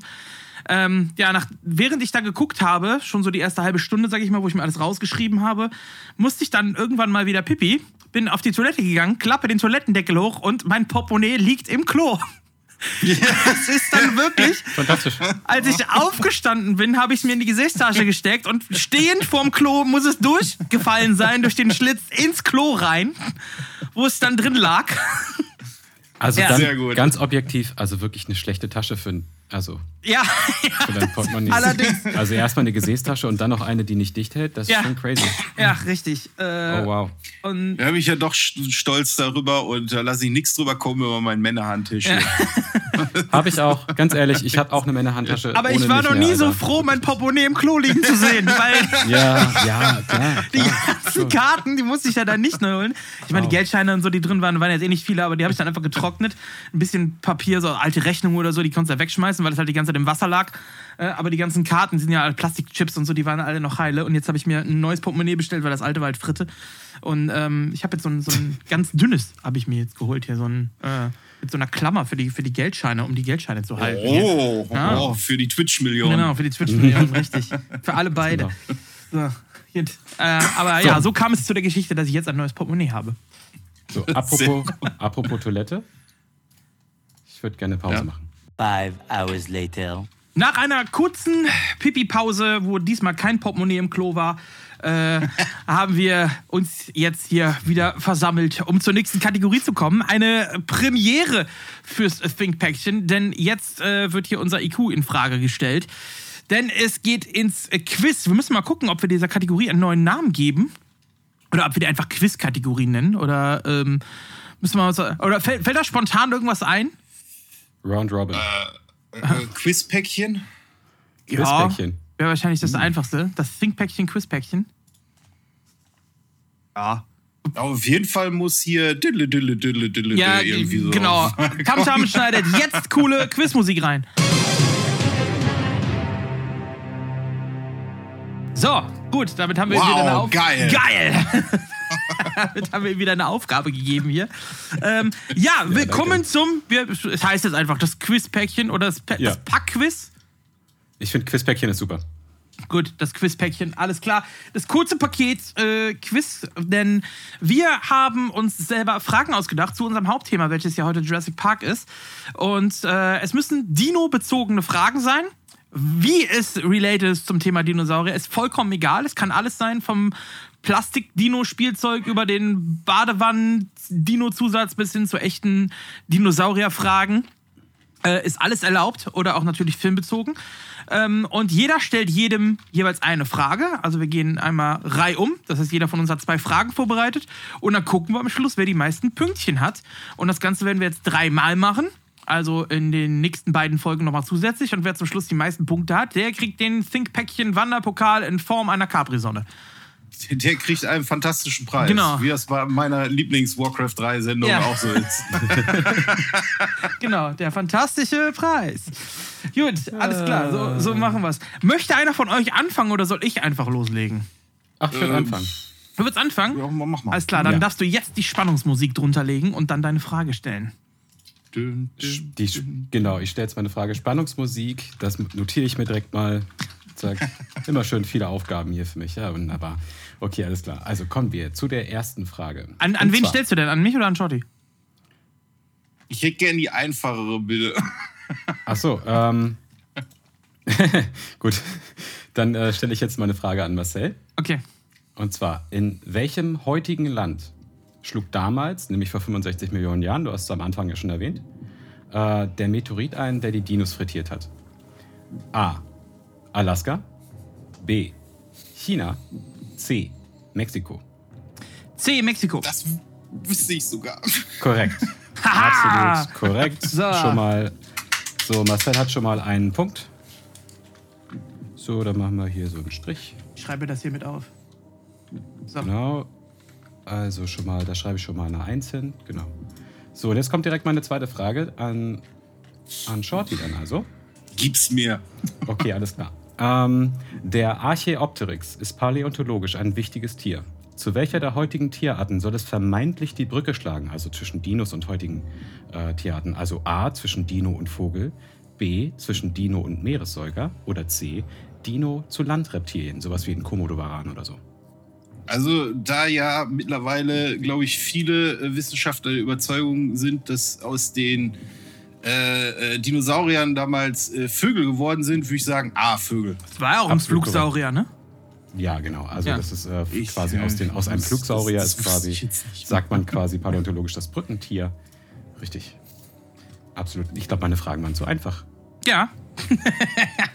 Also, die, die muss ich sagen, war, war mehr so abgeleitet, aber die erste hätte ich sogar aus dem Stegreif auch. Ich auch, ich wusste, ich war mir nur nicht sicher, ob Mexiko oder Costa Rica, weil der ist ja, der, der Krater von dem Meteorit ist ja im Meer, vor, also vor der Küste. Im Golf, im Golf von Mexiko. Genau. Ist der, ja, so. Ja, und da war ich mir nicht mehr sicher, zu welchem Land der Part gehört, aber da du zwei andere, also Alaska ist ja kein Land, aber Teil von USA, äh, da genannt hast, äh, war ich mir ziemlich sicher, dass es nur Mexiko sein kann. Ja. Interessant ist auch, ähm, ich habe damals, ähm, ich habe ja mal hier und da ein paar Sachen studiert, unter anderem auch Geologie. Ähm, ich habe hier und da ein paar Sachen studiert. Okay? Ja, das ist ein anderes Thema. ähm, bis ich dann in Du der, musst ja alles mal mitgemacht bis haben. ich dann in ne? der Unterhaltungsbranche gelandet bin, gelandet bin kam, war das auch nochmal so ein Ding. Und Genau, und da waren wir, haben wir so einen Ausflug gemacht nach Italien. Und ähm, als dieser Meteorit eingeschlagen ist, hat man danach ja einige Zeit lang so einen atomaren Winter gehabt. Und äh, vor allem auch ganz viel Asche.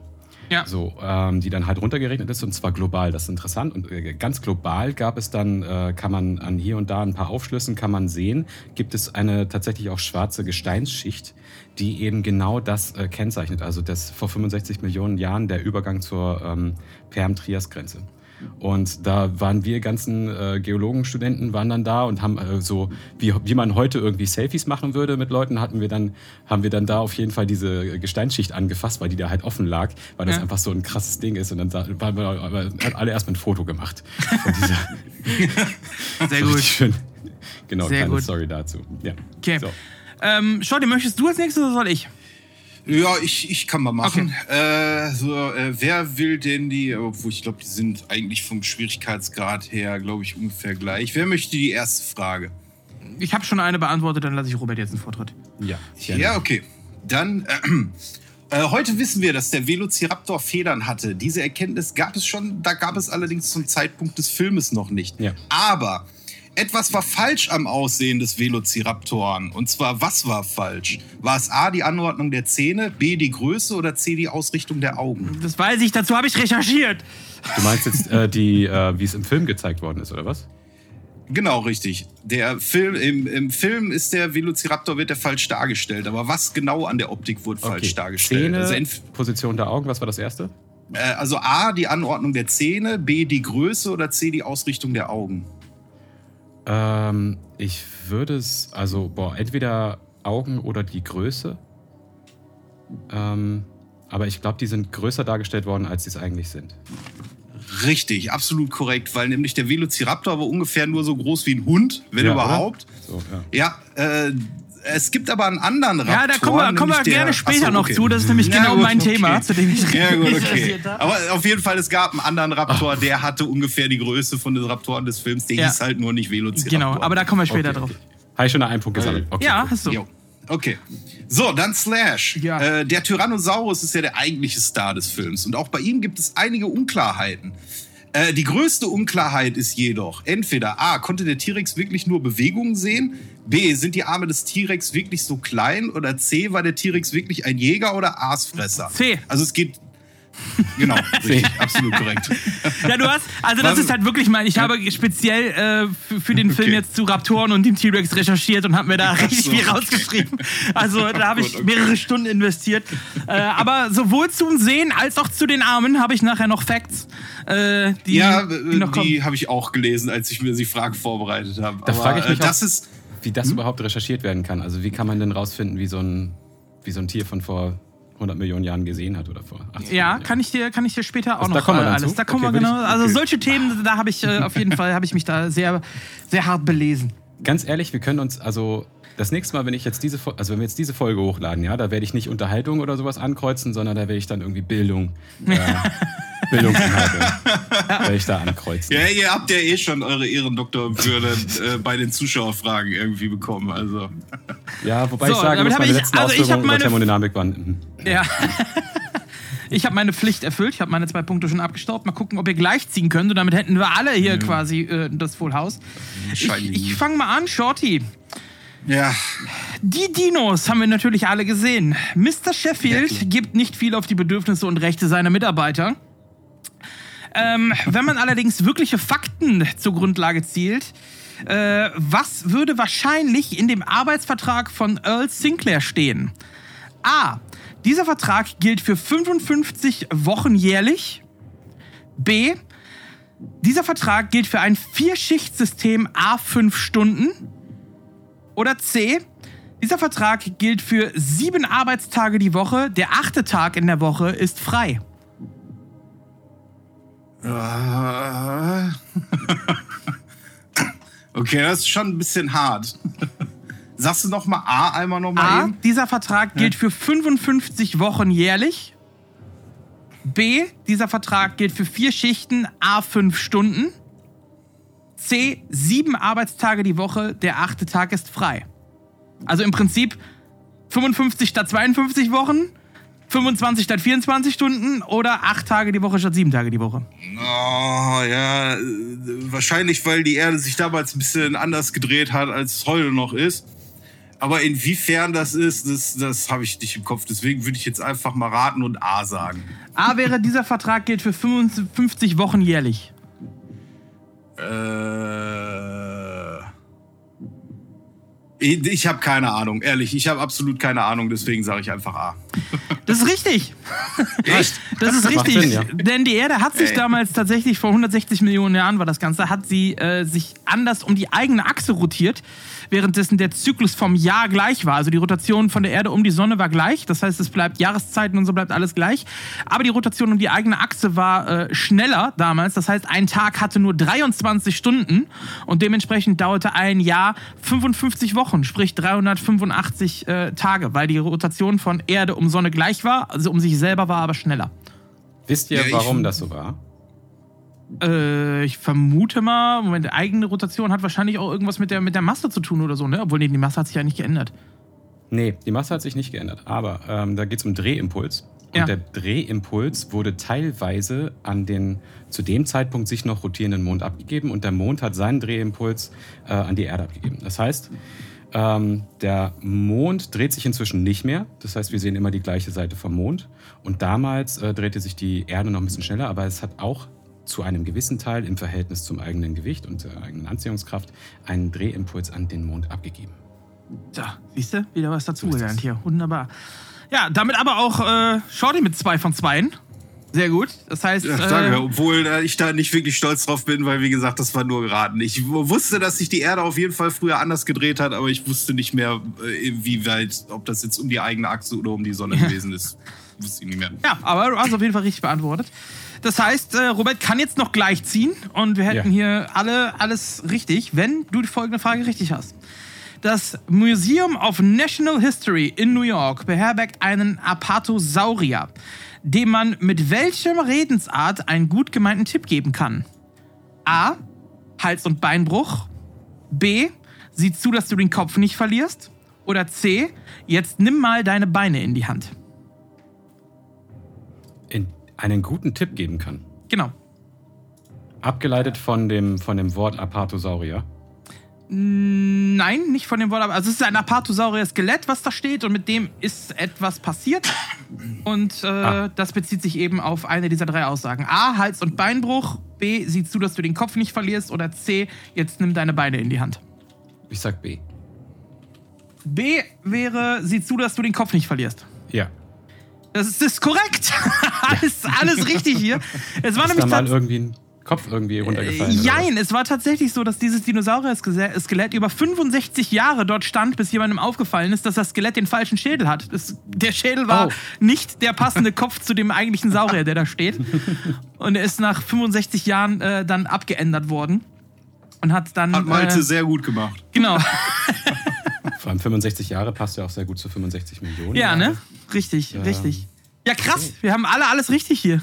Ja, aber das erhöht den Druck für die nächste Ja. Folge auch wieder alles richtig zu machen. Das ist scheiße jetzt. Ich glaube, die Fragen werden jetzt nur noch schwieriger werden. Kann gut sein, kann gut sein. Ich habe mir echt Gedanken gemacht, hier die ein bisschen auszuführen, hier die Fragen. Ja, die waren auf jeden Fall schön, die waren auf jeden Fall schön gestellt. Ja, mm, ja also jetzt haben wir einen Putt oder was? Ja, jetzt steht's. Ich, ich, hasse, ich hasse ja normalerweise Fragen, wo ich um die Ecke denken muss. Ne? Und vor allen Dingen mit Mathe kannst du mich ja freitags, freitags um 19 Uhr kannst du mich mit Mathe ja richtig jagen. Mit. also es steht jetzt. Zu jeder Jahr Tageszeit mit Mathe jagen. Ja, es steht offiziell 2 zu 2 zu 2 und wir haben ja noch zwei Folgen, die noch kommen werden, wo wir das dann äh, weiterführen können. So, gerne Feedback übrigens an äh, uns, thinkpäckchen.gmail.com oder einfach auf Twitter oder Instagram könnt ihr uns schreiben. Auch at thinkpäckchen sind wir da überall zu finden. Mit AE natürlich. Gerne auch, auch schön kompliziert ist. Äh, gerne auch ähm, so auch solche Fragen stellen. Ähm, zum, wenn, also wenn jetzt quasi das nächste Thema bekannt ist, also entweder Team Twitter oder Team Instagram gewonnen hat, also in dem Moment, wo es bekannt ist, doch gerne auch mal so eine Fragen stellen, weil äh, vielleicht so als äh, Entscheiderfrage oder so. Oder als Bonusfrage, wo man irgendwie nochmal Bonuspunkte bekommen kann. Wir, wir, können ja auch schon mal für, für eine Jubiläumsfolge sammeln. Behind the Think-Päckchen, wo wir uns Fragen über uns stellen können. Ihr könnt einschicken, was ihr wollt im Prinzip. Aber ja, äh, ja. auf jeden Fall. Du hast gerade schon angesprochen, wir machen ja immer so ein kleines ähm, Emoji-Quiz, was das nächste Thema sein wird. Äh, gewonnen hat dieses Mal wieder Twitter. Es steht 2 zu 1 für Twitter, obwohl wesentlich mehr Antworten bei Instagram reinkamen. Also die haben, mhm. ich glaube, das Zehnfache an Antworten geschickt, was Twitter geschickt hat. Aber bei Twitter war halt die erste richtige mit dabei. Instagram hat quasi äh, Schrotflinten-Streufeuer rausgehauen und nichts getroffen, währenddessen auf Twitter der, der Scharfschütze am Start war. also zwei. Hey, Fortune ja. favors the bold. Ja. Also. Aber ich finde schon ziemlich nice. Also ich, äh, mir gefällt das, äh, dann immer diese die Beiträge zu lesen, so, ne? Also das, was geraten wird und so. Und äh, finde ich ja. ähm, immer schön, so zwischendurch mal auf Insta und Twitter dann reinzuschauen und so, dass da eine Beteiligung da ist, da freue ich mich immer drüber. Ja, auf jeden Fall. Äh, hohe, vor allem sehr hohe weibliche Beteiligung. Das gefällt mir sehr gut. Wir haben viele weibliche Zuhörer. Also so, so ganz so ganz so dumme sexistische Schweine sind wir, glaube ich, nicht. Also mal ganz davon abgesehen, dass ich erstaunt bin, dass es überhaupt jemand hört. Ja. das wäre dann auch noch weibliche ja, Zuhörer. Wir haben, wir haben fast, also fast 40 Prozent Frauenanteil haben wir. Wow. Ja, ja an, an, die Frauen, die gerade zuhören, ich bin übrigens noch Single. Jetzt, jetzt sind es nur noch 20 Prozent. Jetzt sind es nur noch 20 Prozent. oh Gott, oh Gott. Ach, Mensch. Ja, also wenn ihr in äh, Dortmund lebt oder in, in Umgebung, ähm, dann meldet euch gerne bei Shorty. Ja, gerne mit Foto. Ja, er erzählt euch jeden Abend schöne Storys aus Horrorfilmen. Vor allem ja, aus Resident Evil. Ja. Das ist mir übrigens ganz wichtig. Also, ne, es muss keine Überschneidung sein, aber wenn sie mit Horrorfilmen überhaupt nichts anfangen kann, dann glaube ich, wird das sehr schwierig mit uns. Alles klar. Sollen wir denn jetzt mal zum Hauptthema kommen? Äh, bitte gerne. Ja. Dann machen wir das. Auf geht's! Dinos, ne? Okay. Dinos. So, und jetzt folgt hier eine epische Vorstellung des Films. To Jurassic Park.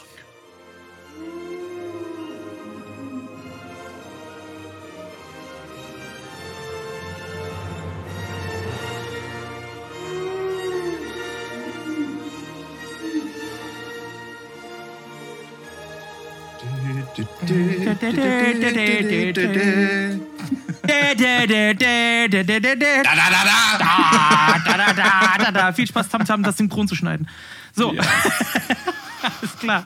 Ja, wir reden über Jurassic Park, Erscheinungsjahr 1993, Regie Steven Spielberg, Schön. Drehbuch Michael Crichton, Produktion Kathleen Kennedy, die man mittlerweile ja auch als Stefan von Star Wars kennt. Musik der einzigartige, unfassbare, mega gut aussehende und auch noch talentierte Mr. John Williams. Ähm, Schauspieler haben wir Richard Attenborough, Neill, Laura Dern, The Goldblum, Bob Peck, äh, Wayne Knight, Martin Ferrero, Joseph Marcello, Marcello heißt er, oder Marcello oder Marcello? Ich glaube, Marcello wird es ausgesprochen, ne? Marcello wird er, glaube ich, ausgesprochen, ja. Und natürlich den wunderbaren Samuel L. Jackson, den wir auch mit am Start haben. Und denkt immer dran, ein Film, wo Samuel L. Jackson keine Waffe in der Hand hat, da ist die Kacke richtig am Dampfen. So, alles klar, das ist übrigens die Regel. Ja, erschien im Jahr 1993 und bis ins Jahr 1998 war Jurassic Park der erfolgreichste Film aller Zeiten. Der, äh, zu Recht. Zu Recht, natürlich, auf jeden Fall, ähm, der da erschienen ist. Er hat den Grundstein gelegt für sehr viel, was äh, CGI und äh, generell Filmeffekttechnik und sowas betrifft. Da kommen wir aber später wahrscheinlich noch zu, um das mal ein bisschen genauer auszuführen bei den äh, Facts. Ähm, Dann, äh, das Ganze ist ein bisschen anders gelaufen, als man dachte, denn das Drehbuch von Jurassic Park oder die Rechte am Drehbuch wurden gekauft, bevor das Drehbuch überhaupt auf dem Markt erschienen ist. Denn der Drehbuchautor Michael Crichton, der vorher ja unter anderem Westworld geschrieben hat, also auch ein Vergnügungspark, wo es irgendwie falsch läuft, ähm, der hat Aber eine fantastische Serie, zumindest die erste Staffel. ja, der hat äh, nämlich das Buch angekündigt gehabt und dann hat Steven Spielberg angerufen, bevor das Buch überhaupt erschienen ist und hat gefragt, ja, hör mal, wie sieht das aus? Ich würde das Ding gerne verfilmen, was kosten die Rechte? Die Rechte wurden dann ihm versprochen und zwei Stunden später hat dann äh, unter anderem der gute Herr, na, wie, wie heißt der, der Titanic hier verfilmt hat? Ich komme gerade nicht auf den Namen. Ähm, James Cameron? Danke, ja, James Cameron. Hat zwei Stunden später angerufen und wollte die Rechte an den Film haben und hat sie nicht bekommen, weil sie schon Spielberg versprochen. Was? Ja. Und äh, Wobei bei diesem Fun Fact, ne, ich hätte, ey, ich würde jetzt echt gerne Jurassic Park von James Cameron, würde ich mir auch gerne mal angucken. ja, also Cameron hat später noch gesagt, als sie ihn darauf angesprochen haben, es ist gut, dass Spielberg ihn bekommen hat. Bei mir wäre er wesentlich brutaler geworden. Hat, äh, Ja, eben, eben drum. hat äh, Cameron äh, damals äh, verlauten lassen. Ähm, zu den Charakteren und zu den eigentlichen geplanten Schauspielern und so kommen wir später ein bisschen, aber ähm, das erstmal grob als Fakten zu Jurassic Park. Vielleicht könnte man noch erwähnen, er ist 123 Minuten lang ähm, und die weiteren Fun Facts und so, die werden später noch folgen. Habt ihr Erinnerungen an damals, als Jurassic Park erschien? Robert, weißt du das noch? Gab es da irgendwas oder irgendwas Spezielles, woran du dich erinnern kannst? Nee, ganz ehrlich, das ist so lange her. Ähm, ich bin mir auch noch nicht so sicher. Also ich weiß, ich habe ihn nicht im Kino gesehen. Das safe nicht, weil als der rauskam im Kino, das muss ja dann äh, 93, hast du gesagt? Ja, in, ne? in Deutschland, in Deutschland kam, kam man, glaube ich, 94. Vier- Oder 94, ist ja auch Ja. egal, sechs oder sieben Jahre, da war, kann ich mich nicht daran erinnern, dass ich da im Kino war. Ich war in Filmen wie Free Willy und Cup und Kappa und sowas. Ja. Ähm, aber nicht in, äh, nicht in Jurassic Park. so. Äh, aber ich bin mir si ziemlich sicher, ich habe das zu Hause im, im Kreis der Familie, im, äh, auf wahrscheinlich so ein Sat 1 Filmfilm mal wieder irgendwie gewesen. Äh, Nehme ich mal an und dann ein bisschen später geguckt. Ähm, ich kann mich, also es, muss auch früh gewesen sein. Ich muss auch mal meine Schwester fragen, vielleicht kann die sich da irgendwie daran erinnern. Ich weiß auch, dass sie unseren Podcast hört. Ähm, also Grüße an meine Schwester nochmal. Ähm, und die vielleicht in. Dortmund. Nee, die wohnt nicht in Dortmund. Okay. die, äh, die lebt sehr glücklich äh, mit ihrer Freundin in Wolfsburg. Hey, du, oh- ohne Flachs ist jetzt äh, kurz äh, out of äh, topic. Aber immer wenn jemand sagt, äh, ja, meine Schwester, dann ist bei mir normalerweise immer, wenn ich einen Intus habe, der automatisch der Reflex die Frage, ist die heiß? Ja, du, das ist auch, äh, das ist ähm, auch sehr unangebracht, würde ich sagen. ja, Ja, das ist richtig. Ich weiß. Ich weiß. richtig. Kann man, kann man sich über. Ja, genau, kommen wir zum Thema. Äh, Nein, ich habe Ja. keine, ich habe wirklich lange drüber nachgedacht. Habe ich eine definitive Erinnerung, äh, wie ich den Film geguckt habe? Es ist eher so eine Art ähm, kollektive Erinnerung, weil so einen Film wie Jurassic Park sieht man nicht nur einmal. Äh, zumindest, Ja. wenn man ihn mag. Und ich mag ihn sehr, sehr gerne. Ähm, das heißt, meine Erinnerung ist so, so, eine, so eine Melange aus allem im Prinzip, jedem, jedem gucken. Ähm, ich weiß aber auf jeden Fall aus dem ersten Mal, wo ich es geguckt habe, ähm, dass mir da schon ein bisschen der Arsch auf Grundeis ging. So. Also ähm, klar, es gab auch so Comic Relief und so weiter und, äh, und alles auch, und auch, auch viele helle Szenen und so weiter. Ähm, aber spätestens als dann da äh, die, äh, in diesem in diesem Parkauto äh, die eine Szene ist mit diesem Glas und wo das dann äh, ne, diese, diese Kreise, die sich im Glas ziehen, weil Ja. dieser T-Rex irgendwie aufstampft und so. Also allerspätestens da war es bei mir irgendwie vorbei beim ersten Mal gucken. Ähm, ja, nö, aber dann habe ich halt das, wahrscheinlich über, wie man das so macht, so alle drei, vier Jahre oder so, glaube ich, ist so ein Ding, äh, wo man dann halt so einen Film mal wieder guckt. Äh, und vor allem äh, jetzt das letzte Mal, als ich jetzt in Vorbereitung das, äh, auf heute das äh, gesehen habe, ähm, vor allem so diese Freude und diese Begeisterung darüber, dass dieser Film erstens hervorragend gealtert ist, meiner Meinung nach. Ja. Ähm, und zweitens äh, meine absolute Lieblingsszene da mit diesem ähm, kranken Triceratops, der, der da liegt und äh, Mhm. wie, wie immersiv das irgendwie war. Ähm, so, da liegt ein Dino, Alter. Ähm, ja, zu der jo. Szene habe ich gleich Kommen auch auf jeden zu? Fall noch Okay. was zu sagen, ja? Genau. Also ich habe nur, bis auf ein paar ängstliche, aber das sollte den, den Hörern inzwischen schon klar sein, dass ich halt so für Horror und, äh, und, und dunkle Sachen irgendwie nicht so zu haben bin, aber bis auf diese paar ängstlichen äh, Erinnerungen doch einfach nur positive Erinnerungen. Die ganzen Brontosaurier, die man da sieht und so und die Musik, die da, da drunter kommt und so. Und, Man sieht Ähm. keinen einzigen Brontosaurier im Film. äh, das sind doch die Großen mit den langen Hälsen. Nein, Das sind die Brachiosaurier. Brachiosaurier. Ach, Okay, alles klar, gut. Sch- Schneide ich raus. Hey, hier wird, Äh, hier wird richtig genördet heute. es wird richtig, ich sehe schon, es wird schon richtig losgehen. Nein, also durchweg ähm, gucke ich immer gerne wieder und freue mich jetzt tatsächlich schon auf diesen ganzen Hintergrund-Input, den du uns dann noch liefern wirst, Marcel. Ja. Shorty, wie sieht's bei dir aus? Ja, also ich, äh, bei mir war das äh, gleiche Problem eigentlich wie bei Tamtam. Ich war damals einfach zu klein, um den Film im Kino sehen zu dürfen. Heute ist es ja so, wenn der Film FSK 12 ist und du bist sechs oder älter, also zwischen sechs und zwölf, darfst du den Film mit äh, Elternbegleitung sehen. Äh, das war damals leider nicht so. Ich glaube, die, diese Regelung gibt es auch erst seit 2014 oder 2016. Daher keine Chance für Klein Shorty Jurassic Park im Kino zu sehen, worüber ich mich heute noch ärgere. Ähm, aber damals dann halt, als der das erste Mal dann in der Videothek irgendwie zu finden war, dann natürlich mit Vater zur Videothek gefahren, das Ding ausgeliehen und ähm, ich weiß noch, dass Jurassic Park damals eigentlich mein ganzes Interesse an Filmen eigentlich überhaupt erst ans Rollen gebracht hat. Weil mich der Film so unglaublich fasziniert hat, einfach, äh, was da an Tricktechnik halt drin war. Äh, Ich wollte wissen, wie kann es sein, dass Dinos auf einmal über, den, über die Leinwand, also über, über den Bildschirm irgendwie hoppeln? Wie werden die auf einmal so dargestellt?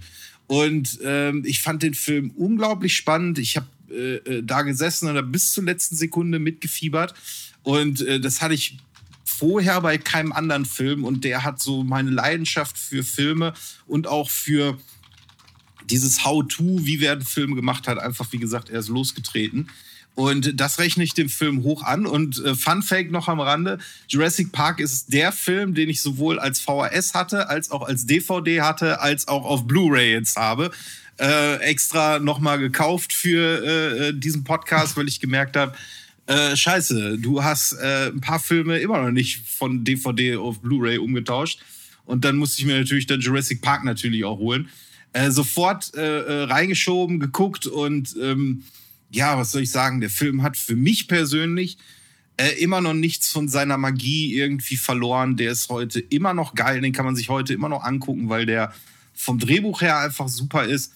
Der ist äh, handwerklich, von den Tricktechnik ist der extrem gut gemacht. Klar, man sieht an einigen Szenen vielleicht, da ist jetzt CGI, äh, anstatt irgendwie ein Modell. Das sieht man heute, aber äh, trotzdem muss ich sagen, spannend immer noch bis zur letzten Sekunde. Und ich bin so unglaublich froh, dass es Jurassic Park gibt. Und ähm, ja, das wird ein Film sein, den ich mir bis an mein Lebensende immer wieder angucken werde. Ja, safe. Also bei mir war es so, ähm, Jurassic Park war ähm, bei mir einer der ersten Filme, wo ich voll auf dem Hype-Train mit aufgesprungen bin. Und auch einer der ersten Filme, wo ich voll auf dem Merchandise-Train mit aufgesprungen bin als Kind. Ähm, ich habe mit so vier, fünf Jahren, muss das gewesen sein, habe ich das erste Mal in einem Land vor unserer Zeit gesehen. Und ab da war ich absoluter Dino-Fan. Und Jurassic Park hat voll in dieses schon vorhandene, äh, diese schon vorhandene Leidenschaft reinge reingeschlagen. Der Film kam raus, ich durfte ihn damals auch nicht im Kino sehen, ich war sieben, als er rausgekommen ist.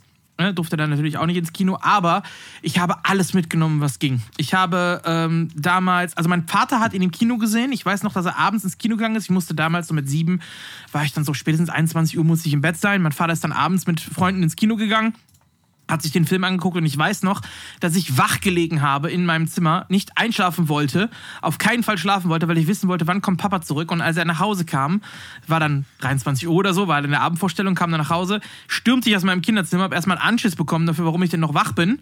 Und danach habe ich Papa gesagt, ja, okay, kann ich verstehen, dass du jetzt böse bist, aber du musst mir diesen Film erzählen. Was passiert in dem Film? Erzähl es mir. Ich wollte es unbedingt wissen. Und da hat Papa mich quasi komplett gespoilert für den ganzen Film, aber das wollte ich damals auch. Ich wollte alles wissen. Ich habe das Panini-Sammelalbum gehabt mit den Stickern zum Film. Das, Oh, das habe ich auch gehabt. was ich mit Papa zusammen dann gesammelt habe, immer regelmäßig die äh, Tütchen geholt, wo die Panini-Sticker drin waren. Damals haben die noch 75 Cent, äh, Pfennig haben die damals noch gekostet, diese Sticker. Ähm, ich habe damals schon eine Heftreihe gehabt, die nannte, die hieß einfach nur Dinosaurier. Das war eins dieser Hefte, wo man dann am Anfang das erste Heft für 90 Pfennig bekommt und wo ein Teil von einem T-Rex-Skelett Ja, ja. noch mit dabei war, Ja. was man dann aufbauen musste. Und ich habe alle Hefte bis zum Ende, alle komplett durchgesammelt. Ich hatte die originalen Ordner, wo die alle sortiert waren. Und die hatte ich auch bis vor zwei Jahren noch, bis hier im Rheinland dieses große Hochwasser war. Und die lagen leider im Keller. Und dann sind die alle überflutet worden. Das heißt, diese Hefte habe ich jetzt leider nicht mehr, aber ich hatte wirklich alle.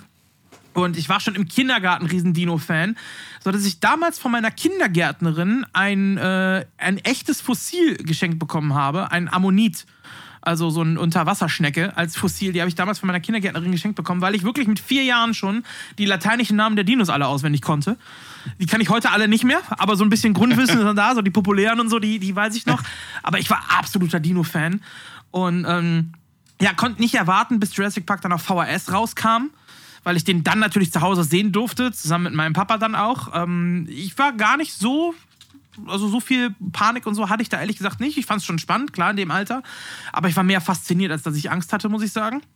Und woran Ja, ich mich ich auch. erinnere, Jurassic Park ist schuld, dass ich eins der wenigen Male in meinem Leben ein Preisausschreiben gewonnen habe. Nämlich damals gab es bei RTL zu Erscheinen des Films auf VHS gab es ein äh, Preisausschreiben, dann, bei dem man eine Frage beantworten musste, und zwar, was bedeutet der Name Tyrannosaurus Rex auf Deutsch? Und das wusste ich natürlich als kleiner Nerd, der äh, alles über Dinos sich da regelmäßig reingepfiffen hat. Hab das dann dahingeschrieben und habe tatsächlich bei RTL dann einen Jurassic Park Koffer gewonnen. Der war ungefähr so groß wie so eine Aktentasche, war ähm, in einem Metalldesign, war aber aus Plastik.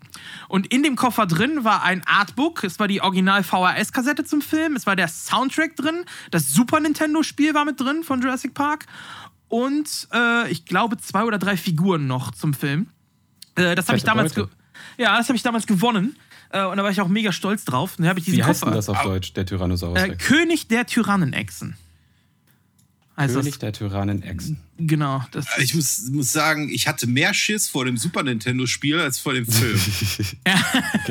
ja, das Weil war. da gab es ja diese, wo du in Ego-Ansicht Ja. durch diese Raptoren-Gehegen da durch musstest. Das fand ich, das fand ich spooky. Aber kurzer Disclaimer, ich konnte damals natürlich kein Englisch mit sieben Jahren und alles und hatte schon Schiss, dass dieses Spiel einfach auf Englisch ist, was mir RTL dazu geschickt hat, weil es wurde nicht alles übersetzt damals. Aber ich hatte Glück, es war nicht auf Englisch, es war auf Spanisch. Ach, schön. Sehr gut. schön. Das heißt, nicht mal meine Donde Eltern... está la biblioteca? Genau, das hieß, äh, also noch nicht mal meine Eltern konnten mir helfen beim Übersetzen oder so, weil keiner von uns Spanisch konnte. Ja, das habe ich dann auf Spanisch bekommen. Aber der, zumindest die VHS-Kassette war auf Deutsch. Das war ja damals auch so ein Ding, äh, dass man, wenn man VHS gekauft hat, natürlich nicht den Spra die Sprache umstellen konnte, sondern es gab eine Tonspur Nee. und fertig. Aber die war auf Deutsch damals, ja.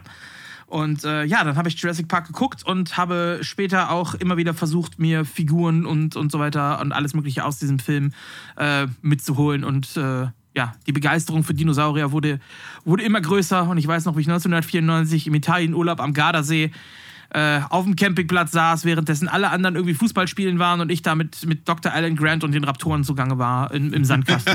Ja, du warst halt damals schon nett. Sag mal, glaubt ihr, dass das so ist, ähm, diese Faszination, die Kinder für Dinos haben, dass das auch viel mit Jurassic Park zusammenhängt? Oder ob das was davon losgelöstes ist? Ähm, weil, also meine These ist, ja, ist schon so, dass äh, Jurassic Park da viel mit äh, verursacht hat. Antithese dazu ist, ähm, jetzt, wenn ich so in meinem äh, Bekanntenkreis gucke, Freundeskreis, Familienkreis, die Kinder interessieren sich auch für Dinos. Und da, ich meine, klar, es gibt noch aktuelle Jurassic Park-Filme, aber ich glaube nicht, dass das so einen Impact bei den Kindern hat, sondern dass diese, das Thema Dinos vielleicht einfach so faszinierend von sich aus Ja. ist schon, oder? Ja, auf jeden Fall. Also auch vor Jurassic Park gab es ja schon diese Faszination, wo man damals die alten Stop-Motion-Filme in Schwarz-Weiß hat und so. Und ich glaube, das ist so ein klassisches, eher Jungsthema, würde ich sagen, für Jüngere. Klar, gibt auch Mädels, die damit spielen und so. Und gerade heutzutage ist ja alles erlaubt, was auch gut ist. Jeder kann machen, was er will. Gibt da Jungs, die mit Barbies spielen und alles, alles wunderbar. Aber ähm, ich glaube, Dinos sind da einfach cool, weil es sind im Prinzip ja einfach krasse Monster, die real existiert Ja. haben.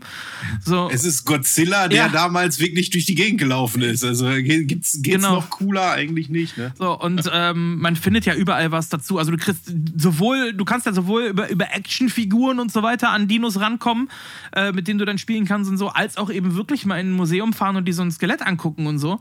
Und Ja. diese, diese Faszination, dass da etwas ist, was, was cool ist und zeitgleich noch irgendwo in gewisser Weise ja real ist und wo man so super viel Informationen und so drüber bekommt und alles. Ähm, ja, ich glaube, das hängt schon da mit drin. Also Dinos ist so ein, so ein Ding und gerade jüngere Kinder, also mein, mein Patenkind auch, der hat auch seine Dino-Phase gehabt und so. Äh, und ich glaube, was auch tatsächlich dazu mit beigetragen hat, war, äh, oder ist heute auch noch, ist die Art von Spielzeug von den Dinos. Diese Hartplastik-Dinos, die du immer noch überall kaufen kannst, die quasi überhaupt kein Gelenk haben, die sich nicht bewegen können und nix. Ähm, aber die sind sowas von stabil, die kannst du Kindern im Alter von, keine Ahnung, drei bis sie sieben Jahren geben. Und das ist ein Spielzeug, das können die überall hin mitnehmen. In Sandkasten, ins Schwimmbad, bei der Autofahrt, überall. Währenddessen irgendeine so teurere Actionfigur mit Gelenken oder so, die geht irgendwann kaputt. Aber diese Dinger sind halt einfach unkaputtbar und du kannst damit machen, was du willst. So, und äh, ich glaube, das hängt auch mit damit zusammen, dass die so dieses spielerische Kennenlernen in dem Alter kommt, glaube ich, da noch mit dazu. Ja, macht äh, Sinn. ich, ich denke halt auch einfach, ähm, hattet ihr früher auch diese Was ist was Bücher? Ja, Klar. auch, ja. Ja, ja. Ja, und äh, ich weiß noch, das allererste Was ist was Buch, was ich bekommen hatte, war über Dinosaurier. Ja. Also ich, deswegen glaube ich, dass vor allen Dingen auch gerade unsere Generation irgendwie dazu prädestiniert ist, Dinosaurier geil zu finden. Weil wir hatten äh, in einem Land vor unserer Zeit, wir hatten die Was ist was Bücher, wir hatten alles mögliche an Dino-Figuren und wir hatten fucking Dino Riders. Ja, ja stimmt. Wir hatten Dinosaurier, die mit mit Laserkanonen Ja. ausgerüstet waren. Also geiler geht's doch gar nicht mehr, oder? Das stimmt, das stimmt. Laser Raptor. Ne, also deswegen, ich glaube, ich glaube einfach, unsere, gerade unsere Generation ist sowieso prädestiniert dazu, äh, Dinosaurier geil zu finden. Und ähm, ja, wie Slash schon gesagt hat, es sind halt einfach, es ist halt Godzilla, der wirklich mal über unsere Plan über unsere Planetenoberfläche gelaufen ist. Und alleine die Tatsache ist schon Ja. für so einen dreijährigen, fünfjährigen Ursel ist das Ja, schon und geil. auch die Vielfalt. Ich meine, eins oder das Ja. größte Franchise heutzutage ist Pokémon, weil es da einfach so viele verschiedene gab. Und das gibt es ja bei Dinos auch. Es gibt ja die Pflanzenfresser, die Fleischfresser. Das heißt, du hast eine, eine Einteilung zwischen gut und böse, grob, sage ich jetzt mal so für Kinderaugen. So, und dann hast du eben die verschiedenen Dinos, die alle verschiedene Fähigkeiten haben. Das ist, ist ja wie, wie einzelne Superhelden, die irgendwie jeweils jeder was anderes können. Ist, so ein Quartett oder so gibt es nicht umsonst. Also es, es eignet sich halt auch super, um es zu vermarkten. Ne? Gerade so für Kinder. Da kannst du ja alles draus machen im Prinzip. Und Kinder wachsen halt, wie du schon sagtest, mit Captain Planet auf und äh, finden das geil und merken sich das und genau sowas bei Dinos dann auch. Würde ich sagen. Und äh, genau in diese Phase schlägt halt Jurassic Park dann auch voll rein. Und ist auch äh, ganz nice eigentlich, wo du schon sagst, also so Parallelen zu einem Franchise. Äh, das, das Geile daran ist es ja, dass es ja kein Patent auf Dinos gibt. Das Ja. heißt, jeder, ähm, also jeder, zum Beispiel so ein Verlag, der sagt, ich mache jetzt hier was ist was oder so, ähm, oder äh, sonst wer, der sich denkt, ich mache jetzt was mit Dinos und mache was für Kinder, äh, der kann das einfach machen. Und das ist doch cool. Ja. Oder? Und es kommt noch dazu, vielleicht auch jetzt mal aus Sicht der Eltern, ähm, das Kind beschäftigt sich mit was, wo es wirklich halt auch was lernen kann, in Anführungsstrichen, sag ich mal. Ähm, das ist ja nichts irgendwie, klar, es gibt natürlich auch, wie du gerade sagtest, Dino Riders und so, das sind ja auch fiktive Sachen. Aber äh, im Endeffekt, wie du gerade auch sagst, was ist so ein Was ist was Buch oder so, das Kind beschäftigt sich, es, es hat Lust zu lesen eventuell, äh, es bildet sich weiter, es lernt was dazu und ähm, lernt auch was über, über Natur und so alles, ne? Über Natur, über Geschichte, alles Mögliche, was da noch mit dazu kommt. Vielleicht wird aus dem Kind ja mal ein Paläontologe. Ist doch nice. Ja. Wer wollte als Kind nicht Paläontologe werden? Ich, Kann ich wollte Polizist werden. Äh, ich wollte Pilot werden, aber Paläontologe wäre mein zweites gewesen, glaube ich. Ehrlich, ganz ehrlich, mach's nicht. Eigentlich, man kann ja mal den, also so interessant ist es eigentlich auch nicht. nee, und du verdien, verdienst auch gar nicht so wirklich gut, ne? Naja, das Ding ist eigentlich, also ich habe ja vorhin gesagt, ich habe mal für eine Zeit Geologie studiert. Äh, da machst du auch den Kurs Paläontologie. Und ja, du lernst die Leute kennen, die sich darauf spezialisieren. Ähm, aber so, ich würde mal sagen, so 80 Prozent der Geologen, wenn du sie fragst, äh, was haltet ihr eigentlich von Paläontologie, dann sagen die, es ist ein Werkzeug äh, zur ähm, Zeitbestimmung. Also wenn man Ja. die Möglichkeit hat, irgendwelche Fossilien darin zu finden, so, dann ist es gut, die zu wissen und zu welcher Zeit die gelebt haben. Aber ansonsten ist es halt ähm, Buddeln im Dreck. Ja, ja, das stimmt schon. Weil, Also man stellt sich cooler vor, wie es ist, weil im Prinzip, Ja. sagst, es ist halt Buddeln. Ja.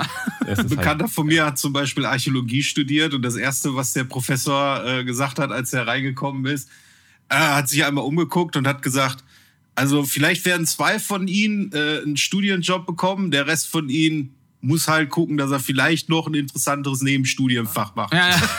ja, das kommt noch mit dazu. Also verdient tut man ja nicht viel. Äh, Ich war auch ein bisschen geschockt, ähm, aber da komme ich später noch zu, weil ich habe auch eine Preisliste von Fossilien und so weiter, was die wert sind und sowas alles. Ja. Ähm, gut, okay, äh, das mal so zum, zum Vorgespräch. Ich würde sagen, wir kommen mal speziell auf den Film zu sprechen. Ähm, möchte einer von euch vielleicht die Story mal kurz zusammenfassen oder soll ich das einfach machen? Machst du das gerne? Ähm, Mach mal. Okay. oder?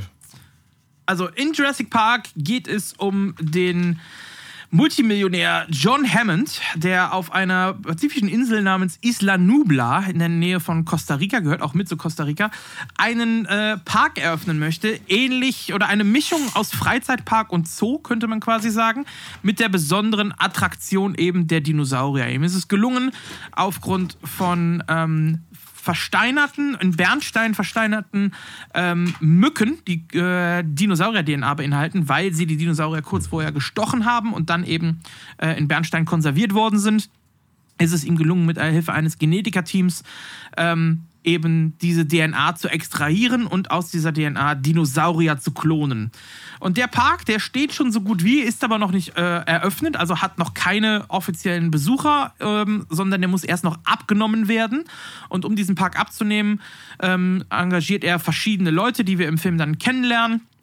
Auf die Charaktere kommen wir gleich noch zu sprechen. Eben unter anderem Paläontologen, einen Mann von der Versicherung und auch, äh, ja, wie sagt man, ähm, Psych, Psycho, nee, nicht Psychologen, wie, wie, wie, heißt das hier? Äh, Philosophen, danke, Philosophen, ähm, der sich mit Chaostheorie und so weiter beschäftigt. Also verschiedene Leute aus verschiedenen Fachbereichen, die eben mit Dinos und auch mit Parks und so zu tun haben, die sollen diesen Park abnehmen, sollen sich diesen Park angucken und dann eben dafür sorgen, dass der eröffnet werden kann und äh, ja, der gute John Hammond weitere Millionen scheffeln kann. So, währenddessen dieser Park abgenommen wird, kommt es allerdings dazu, dass einer der Mitarbeiter namens Dennis Needry, der anscheinend nicht gut genug bezahlt ist, äh, einen kleinen Komplott schmiedet und vorhat, eben diese Dino-DNA bzw. Äh, Dino-Sperma ähm, zu klauen. Oder, nee, Sperma ist es ja nicht. Es ist, glaube ich, äh, DNA-Stränge, also zumindest das, woraus die Dinos dann erschaffen werden können.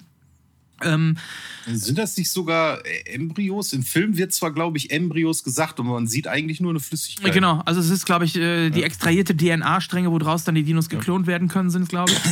ähm, ja, diese zu stehlen und zu verkaufen an jemand anderen, der eben mit einem ähnlichen Projekt mit einem Konkurrenzpark dann Geld verdienen will, weil das Patent oder so, also dieses Vorhaben hat natürlich nur John Hammond, der den Park eröffnet und alle wittern dann das große Geld und deswegen soll das auch gemacht werden. Dennis Nidri entscheidet sich dann dafür, den Park während eines Sturms, der ranzieht, zu kurzzeitig zu sabotieren und die Sicherheitsanlagen auszuschalten damit er eben in äh, das Genetiklabor ein, ungesehen einbrechen kann, die Sachen da klauen kann und dann ähm, ja die Sachen, äh, also die DNA höchstbietend verkaufen kann.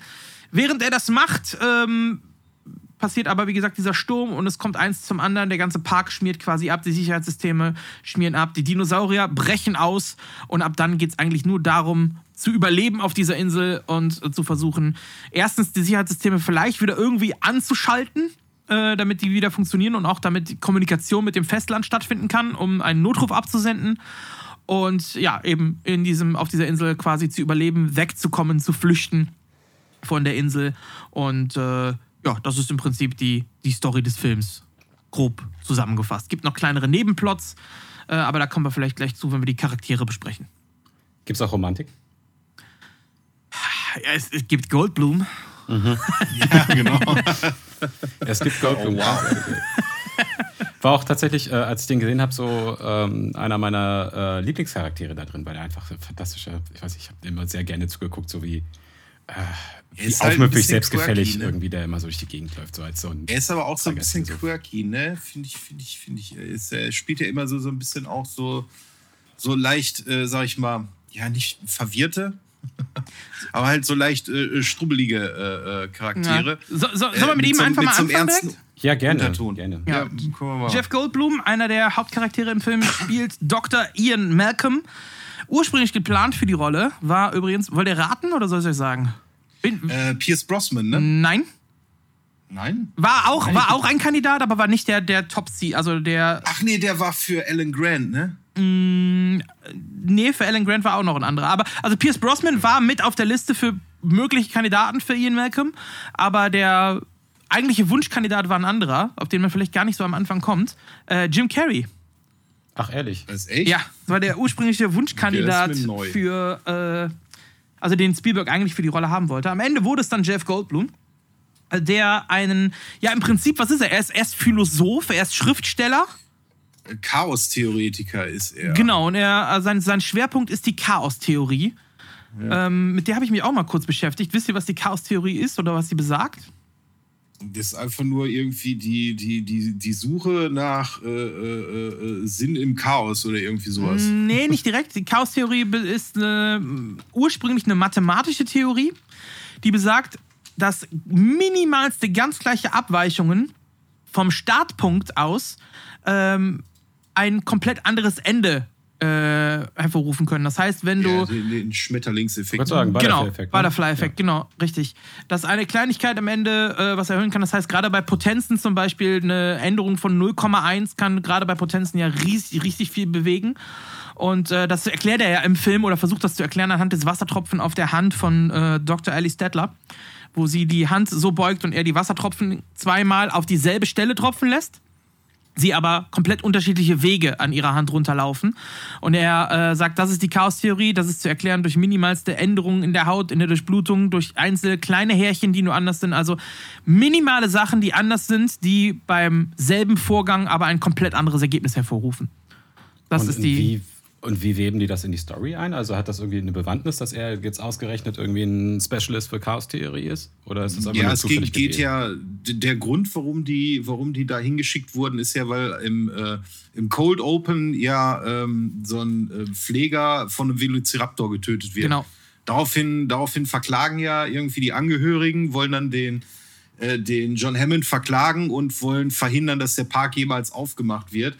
Und dann äh, sucht er halt einmal äh, äh, einen Paläontologen, äh, äh, Team irgendwie, was dann, was sich den Park anguckt und und der, ich glaube, der Anwalt nimmt sich sogar den, ähm, den äh, äh, Dr. Alan Grant, nee, nicht Alan Grant hier, Ian ja, Malcolm, genau. weil der halt äh, sagen soll, dass ja der Park einfach zu unsicher ist. Der soll Genau. halt anhand von Chaos-Theorie halt beweisen, dass äh, in dem Park die Also Apokalypse er, er, quasi wird, herrschen er wird quasi als Kritiker mitgenommen, als Hauptkritiker, so nach dem Motto, wenn John Hammond es schafft, ihn zu überzeugen und selbst er sagt, der Park ist sicher, ähm, dann kann, man, kann, der, äh, kann die Versicherung den Park abnehmen. Dafür ist er im Prinzip Ja, mit genau. dabei. Okay. Genau.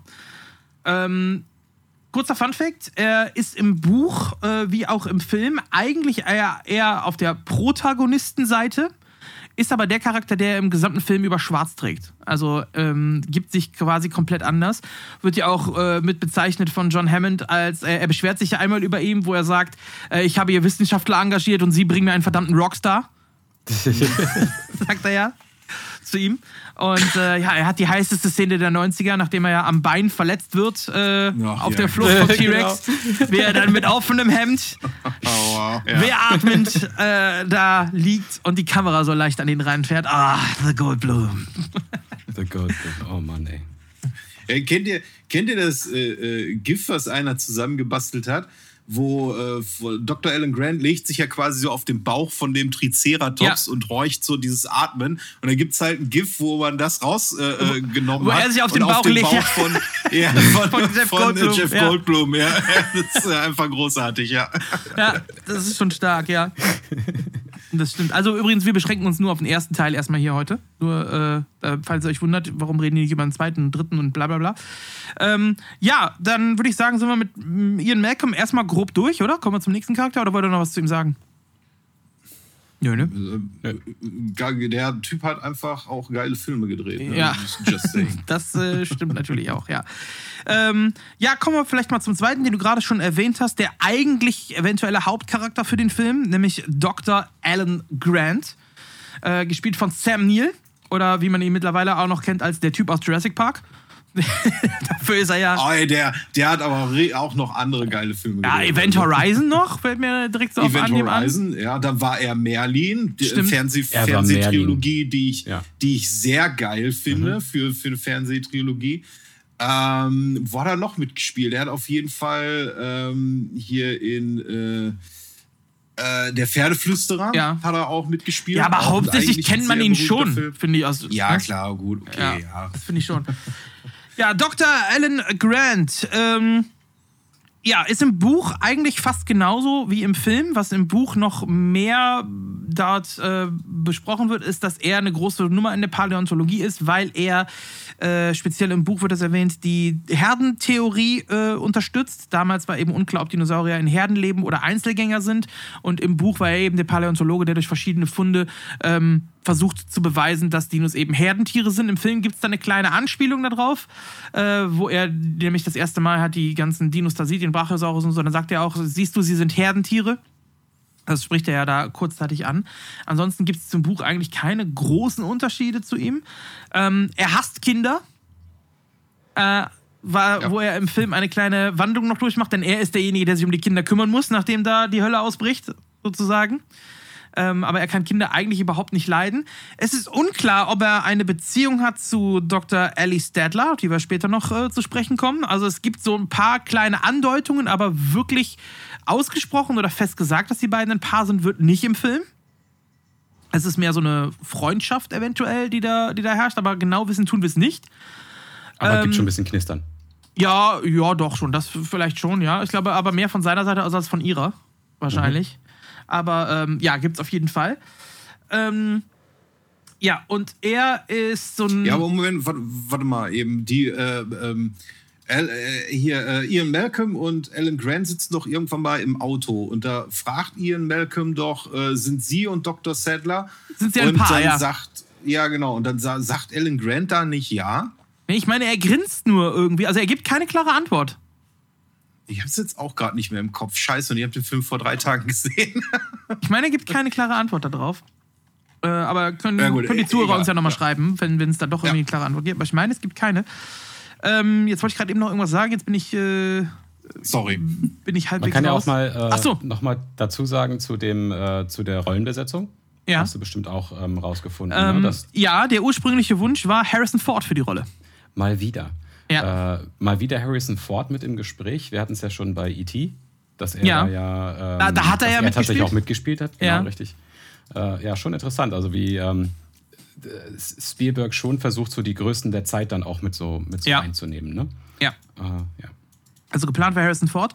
Und was man vielleicht zu äh, ihm noch sagen kann, er ist so ein, so ein Oldschooler. Also er ist einer, der nicht unbedingt auf viel Technik setzt, sondern der will wirklich lieber mit, mit Schaufel und Pinsel will der an Dinoskeletten buddeln. Und ähm, ja, ist so ein, so ein, so ein Arbeitertyp, der äh, eher auf alte Technik setzt. Also das, das ist so einer, wenn der ein Auto hat, der hat noch einen Kassettenrekorder drin statt einen MP3-Player. So ungefähr. Äh, ich glaube, das beschreibt ihn ganz Und gut. selbst wenn er den anfasst, geht er noch kaputt. Ja, ja genau. genau, richtig. Er mag Technik einfach nicht, weil die geht immer kaputt, wenn er sie bedient, richtig.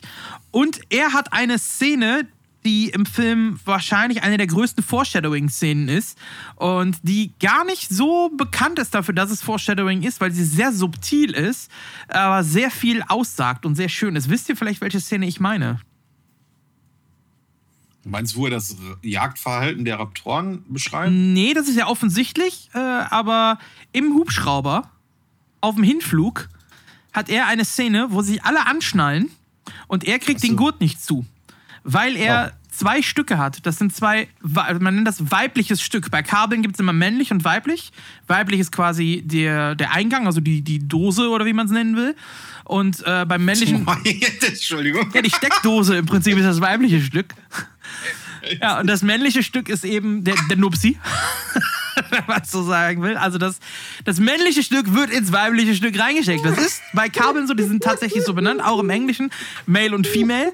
Äh, und ist auch, ich, so. ich bin ja Krankenpfleger, da ist es ja zum Beispiel bei ähm, Infusionsleitungen und so, ist es genau dasselbe. Gibt es auch eben das männliche und das weibliche Stück. Und äh, ja, er hat zwei weibliche Stücke an diesem Gurt dran, währenddessen sich Shorty gerade nicht mehr einkriegt. Er hat zwei weibliche Stücke an den Gurt dran. Und was macht er? Er knotet die beiden weiblichen Stücke zusammen und damit hält der Gurt. Und Ja. im Jurassic Park ist es ja so, dass alle Dinos weiblich sind, aber trotzdem einen Weg finden, sich zu vereinen und eben für Nachwuchs zu sorgen, weil sie ja laut Filmlore mit Frosch-DNA geklont worden sind, ähm, die eben ihr Geschlecht ändern können. Und das ist so ein bisschen Vorstellung auf den Film. Weiblich und weiblich, er bindet es zusammen und es klappt. Das Leben findet einen Weg. Wow. Äh, Das haben viele gar nicht so auf dem Schirm, diese Szene, aber Spielberg hat das tatsächlich in Interviews auch bestätigt, dass das so angedacht war. Also, dass da ähm, tiefere Gedanken hinter war, hinter dieser einen Szene, weil sonst wäre sie ja auch Ja, nur Quatsch. da frage ich mich, hier gibt's, äh, ja gut, in Amerika gibt es keinen TÜV, der es überprüft, ob, die, ob die Sicherheitsgurte vernünftig sind. Aber mal angenommen, er hat sich da einfach nur vergriffen, dann müsste der links daneben oder rechts daneben müsste ja dann zwei männliche haben und Ja. nicht zwei Döschen. Richtig. Wird, wird ein Konstruktionsfehler gewesen sein im Helikopter. Bestimmt. Ja, also auf jeden Fall, diese Szene ist äh, als Vorstellung und ich finde das eigentlich geil. Das ist so ein bisschen subtil. Es fällt nicht direkt auf, aber wenn man es wenn man's einmal weiß und dann sieht, dann denkt man, oh fuck, ja, stimmt, geil. Ich finde das eigentlich eine ziemlich coole Szene, so die sonst gar keine große Aussagekraft hat. Aber gut, das zu ähm, Dr. Alan Grant. Dann kommen wir mal zu seiner ja, Partnerin in Crime, wenn man es so nennen will. Ähm, Dr. Alice Sadler, Paläobiologin, also zuständig für Pflanzen und Co. in dem Alter, hat, wie wir schon eben angesprochen haben, ein ja, so ein bisschen merkwürdiges Verhältnis äh, zu Alan Grant, wo eben unklar ist, ob die beiden eine Beziehung führen oder nicht. Ähm, Im Buch wird sie als super, mega attraktive Dame betitelt, die auch alle die ganze Zeit äh, anschmachten, wenn man das so nennen darf. Und die auch gerne mit ihren Reizen so ein bisschen mehr spielt, als sie dann im Film macht. Im Film ist sie ja eigentlich eine sehr clevere Powerfrau. Im Buch wird sie ein bisschen ja, stereotyp sexistischer beschrieben, kann man sagen. Ursprünglich geplant für die Rolle war Julia Roberts, die das übernehmen sollte. Es ist dann ähm, später Laura Dern geworden, die nach Jurassic Park gar nicht mehr so viel gemacht hat, also zumindest keine großen. Äh, Die hat aber einen Oscar gewonnen. ja, aber erst später wieder. Also erst so ähm, ja, Mitte ja der. zu 2020. Genau, Mitte so der, äh, oder Ende der 2010er wurde sie dann wieder größer, hat dann auch einen Oscar gewonnen und spielt ja jetzt auch dann in, äh, in Star Wars mit. Richtig, jo. Genau, da ist sie ja äh, mit dabei in The Last Jedi, wo sie äh, unter anderem das erste Mal mit auftritt. Und Da war also sie der ist- Admiral, oder? Äh, ja, genau, Ja. richtig. Und ähm, genau. also die ist erst im späteren Alter, obwohl sie halt diesen Knaller mit Jurassic Park gemacht hat, ist sie erst im späteren Alter so mit dem richtig großen Durchbruch gekommen und hat jetzt einen Oscar gewonnen und ist dann auch in, ja, in ihren, wie, alt ist die, ist die gute Dame jetzt? Lass mal gerade mal gucken, ich weiß gar nicht, wann die geboren ist. Also ich schätze, 67 ist sie geboren. ja, also erst so im, ja, ich sag mal so ab 50 plus hat sie äh, ihre, ihren großen Durchbruch dann gehabt. Und ähm, ich sehe sie ganz gerne, muss ich sagen. Also hat äh, definitiv so, gerade jetzt im höheren Alter, finde ich, sehe ich sie noch lieber als früher. Sie ist äh, schauspielerisch wesentlich besser geworden. Vielleicht hat die ja in der Zwischenzeit einfach immer auf diesem Triceratops gechillt. So 20 Jahre lang. Ja. Um dann Da können wir jetzt, die, die. Szene können wir ansprechen. Sie ist ja diejenige, die äh, im Film äh, in die Scheiße greift, wenn man das Ja. so, so sagen will. Ja. Sie, äh, ist, sie trifft auf den Triceratops, den sie da sehen, der eben am Boden liegt und wo sie die Vermutung hat, dass der Dino eben ähm, giftige Pflanzen gefressen hat. Diese Szene gibt es im Film auch. Da ist es allerdings kein Triceratops, sondern ein Stegosaurus. Ist es in, Im Buch meinst du? Äh, im, Im Buch, ja, genau, sorry, das ist ein Ja, das Stegosaurus. ist Stegosaurus, ja. Genau. Ähm, und äh, die, die Szene wird auch wesentlich ähm, ja, expliziter beschrieben und genauer beschrieben. Äh, Im Buch wird generell sehr viel auf wissenschaftliche Sachen eingegangen, nämlich, also die Vermutung, die sie hat, dieses, was sagt sie, Mikrovisicee von westindischem Flieder. Das ist die Pflanze, wo sie vermutet, dass der Triceratops diese gefressen hat und deswegen halt eine Vergiftung hat.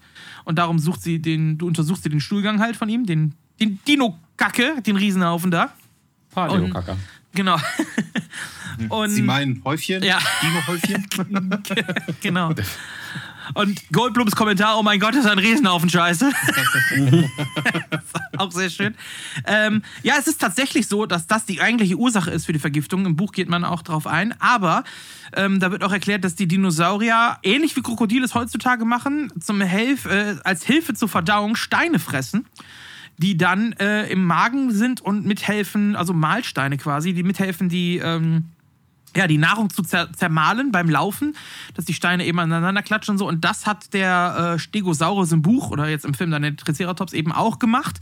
Äh, und dadurch ist dieses, äh, ja, die, die Pflanze so sehr zermahlen und so fein, dass die im Stuhlgang da keine Hinweise mehr drauf findet. Aber die ursprüngliche Diagnose von ihr war richtig. Das wird im Buch dann noch eher beschrieben.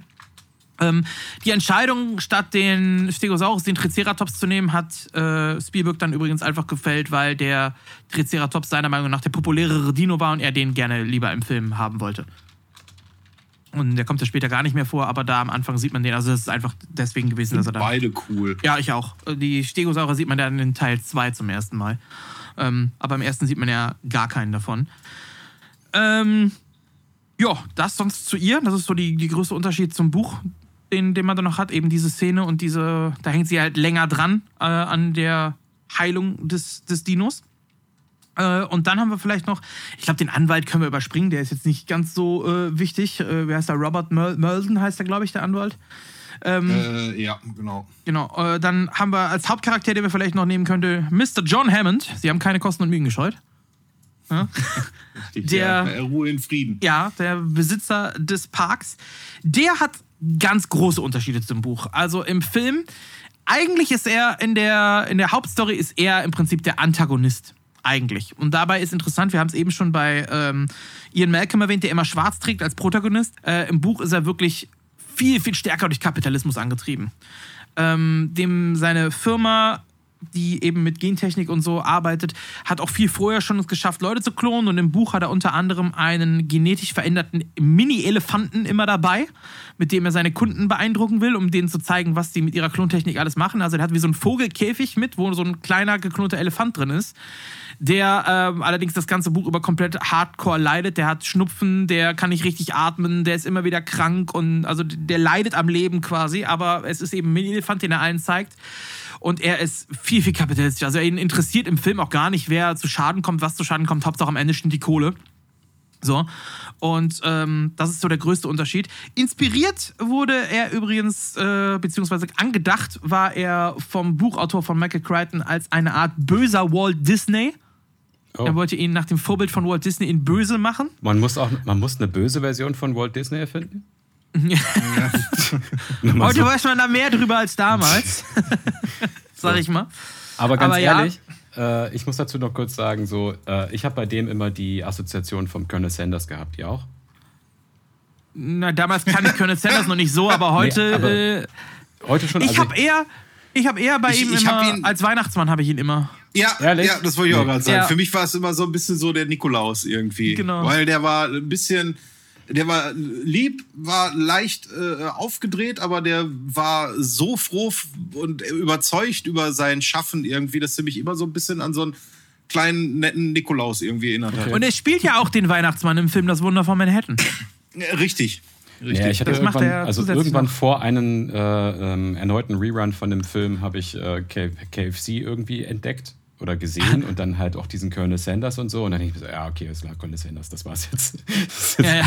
das ja Er, jetzt. er hat schon Ähnlichkeit, ja. Ja, der gute stimmt. Richard Attenborough, genau.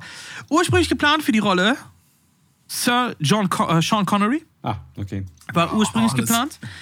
Dann hatte, der hat abgesagt, dann hatte man danach noch äh, verschiedene Ideen, aber Spielberg hat gesagt, er möchte jemanden haben, der weiß, wie man inszeniert. Weil er eben den äh, guten John Hammond auch als, ja, so, äh, wie sagt man, Ins Inszenator? Oder wie, wie, wie ist das der Substantiv?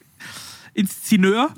Ich bin mir nicht sicher, wie man sagt. Inszeneur glaube ich eher nicht so. Inszinator ist, glaube ich, richtig, oder? Ich bin mir gerade aber auch nicht sicher. Auf jeden Fall äh, jemand, der weiß, wie man etwas präsentiert.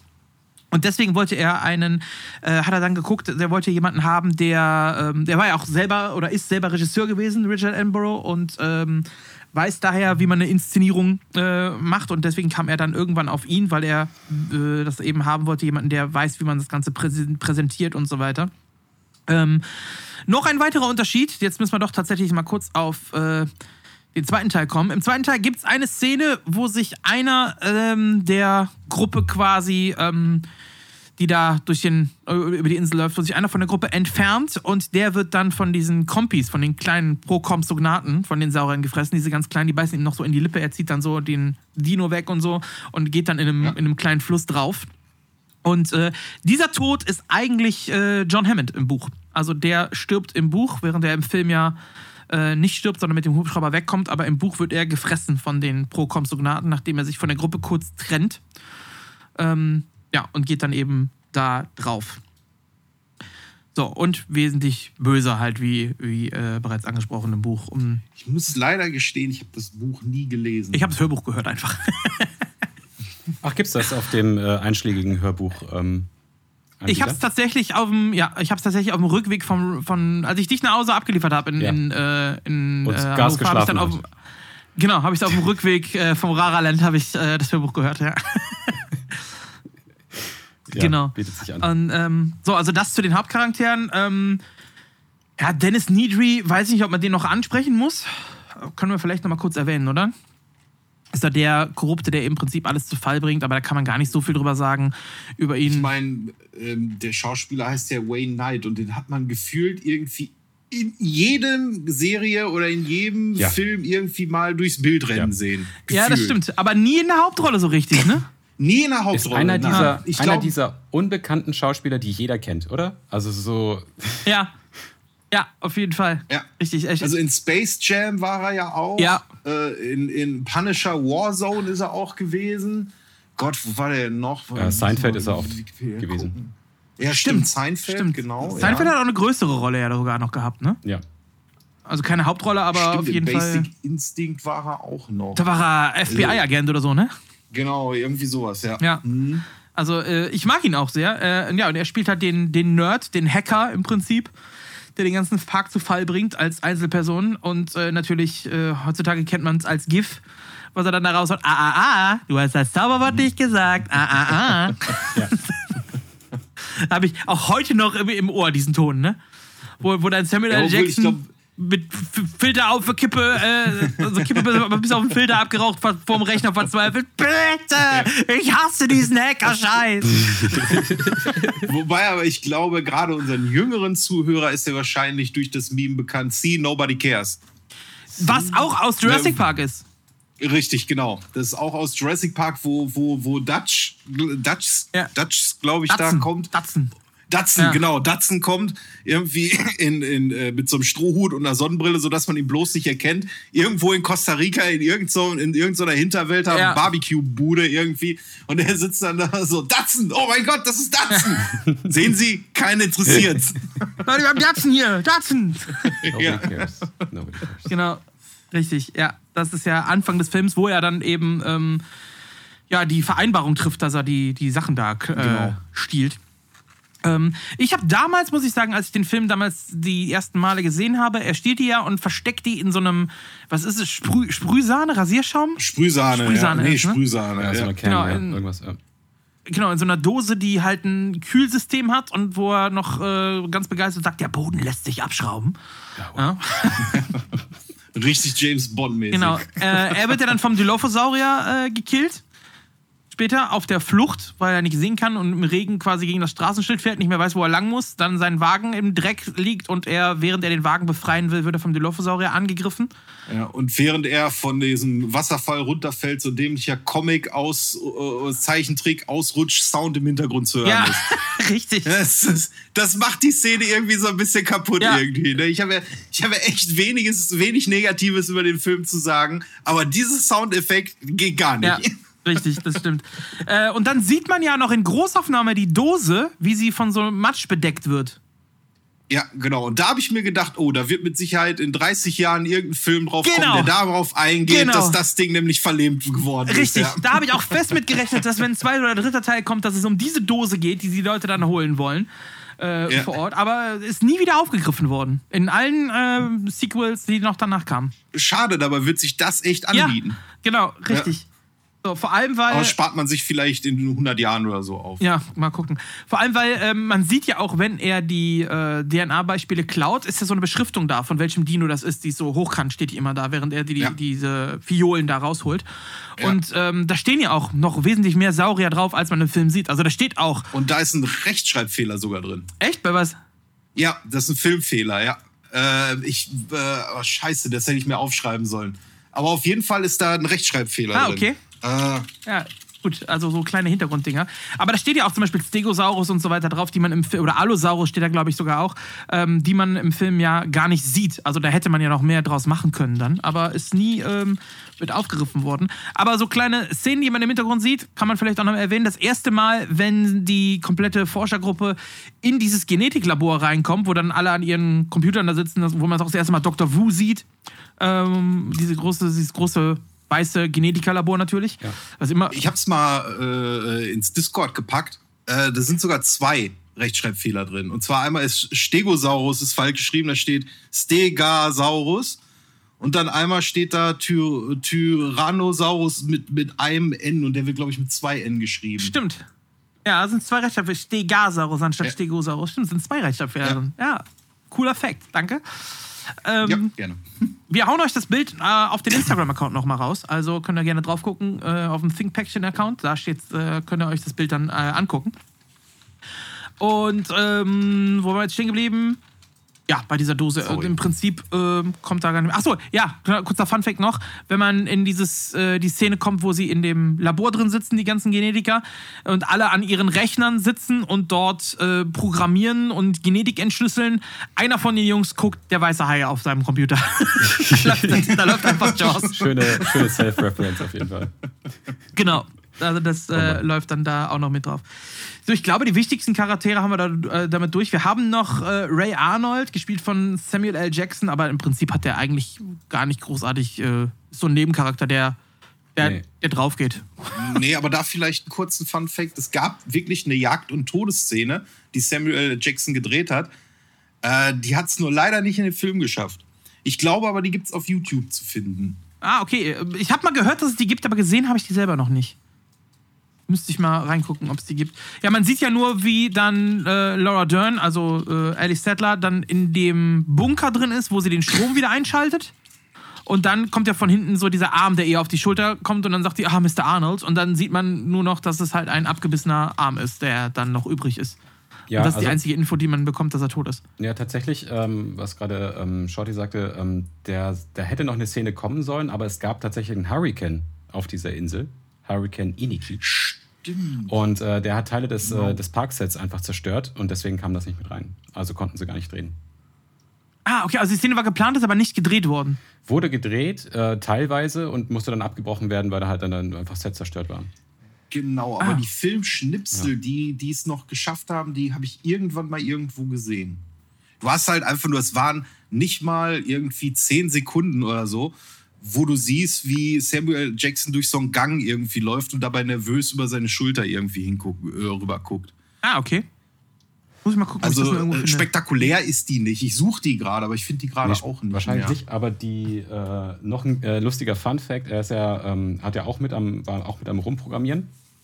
Und die Tastatur, die er verwendet hat, äh, war Ja. eine äh, war von IBM und zwar das Model M1391401.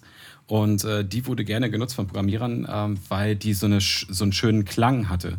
Also ähnlich, äh, was man jetzt heute hat äh, von, diesen, ähm, von diesen mechanischen Tastaturen, die Leute ja, Ja. gerne nutzen, dieses Klackerli-Klack haben, äh, war das auch schon in den 90ern irgendwie en vogue, auf einer, auf einer Tastatur zu programmieren, die schön klingt. Ja, aha, ja. Das war noch vor den Cherry-Tastaturen wahrscheinlich dann, ne? Wahrscheinlich, ja. Also es ist eine, eine IBM-Tastatur halt. So IBM ja sowieso so ähm, Ja. 80er, 90er sowieso der größte Fabrikateur Ja. für alles, was IT Jetzt angeht. mal Frage an euch. Ihr seid, ihr seid ja beide so mit, mit IT auch beruflich beschäftigt. Äh, die, die beiden Kids, die einfach nur in, im Film, deren Hauptaufgabe ist, äh, zu nerven, also speziell äh, Lex, also Lex und Tim. Ähm, Tim ja auch irgendwie, die, die, Dr. Grant, ich habe ihr Buch gelesen, also meine Theorie. Halt die Fresse, du bist neun Jahre alt, ey. Ganz ehrlich, halt dein Maul so ein Nervkind. So. Äh, aber ja, Lex ist ja auch so diese, diese Hobby-Hackerin, also die äh, Enkelin vom, äh, vom Parkboss von John Hammond. Ja. Ähm, die fängt ja dann an mit diesem Sicherheitssystem. Das ist ein Unix-System, damit kenne ich mich aus, bla. Ich habe Unix. das noch nie gehört. Ist, oder Unix, genau. Ist das, gibt es dieses System wirklich? Also, oder äh, ist das auch so ein für einen Film erfundenes Ding? Nö, gibt's. Äh, Nö, das ja, gibt's. So eine, Also auch so, wie man es im Film sieht? äh, Äh, Unix ist ja eigentlich äh, ähm, ein, ähm, ja, wenn du so willst, äh, ein Terminal, also ein Kommandozeilen-Betriebssystem. Äh, und da kannst du dir halt ähm, ja, mehrere Benutzeroberflächen halt irgendwie dann drauf packen. Okay. Also wäre theoretisch Prinzip, schon ja. möglich, so wie man das da sieht. Sie, sie scrollt ja dann so Ist- durch den Park durch und klickt so verschiedene Gebäude quasi an, bis sie beim, letzten, beim richtigen ist. Es gab früher auf jeden Fall äh, äh, diverse Prototypen, wo man so versucht hat, mit so einer 3D-Desktop-Umgebung irgendwas zu machen. Aber man hat halt ganz schnell gemerkt, dass es einfach nur scheiße zu bedienen Hm. ist und absolut keinen Sinn macht. Etwas, was in 2D schon perfektioniert ist, äh, in 3D einfach in Scheiße irgendwie darzustellen. Ja. Und, macht aber ähm, Sinn, das- macht aber Sinn im Kontext von einem Film, ähm, denn das Ding ist eigentlich Zuschauer eher, rüberzubringen. Ja, erstmal das Ja. und zweitens auch war das tatsächlich ein System für ähm, Programmierer, die eigentlich keine Programmierer sind, also äh, Amateurprogrammierer. So, ähm, und dass das für richtige Programmierer halt nicht taugt, ist, äh, hat sich wohl schnell rausgestellt, aber dadurch, dass das halt so ein Kiddie ist, äh, macht das schon Sinn.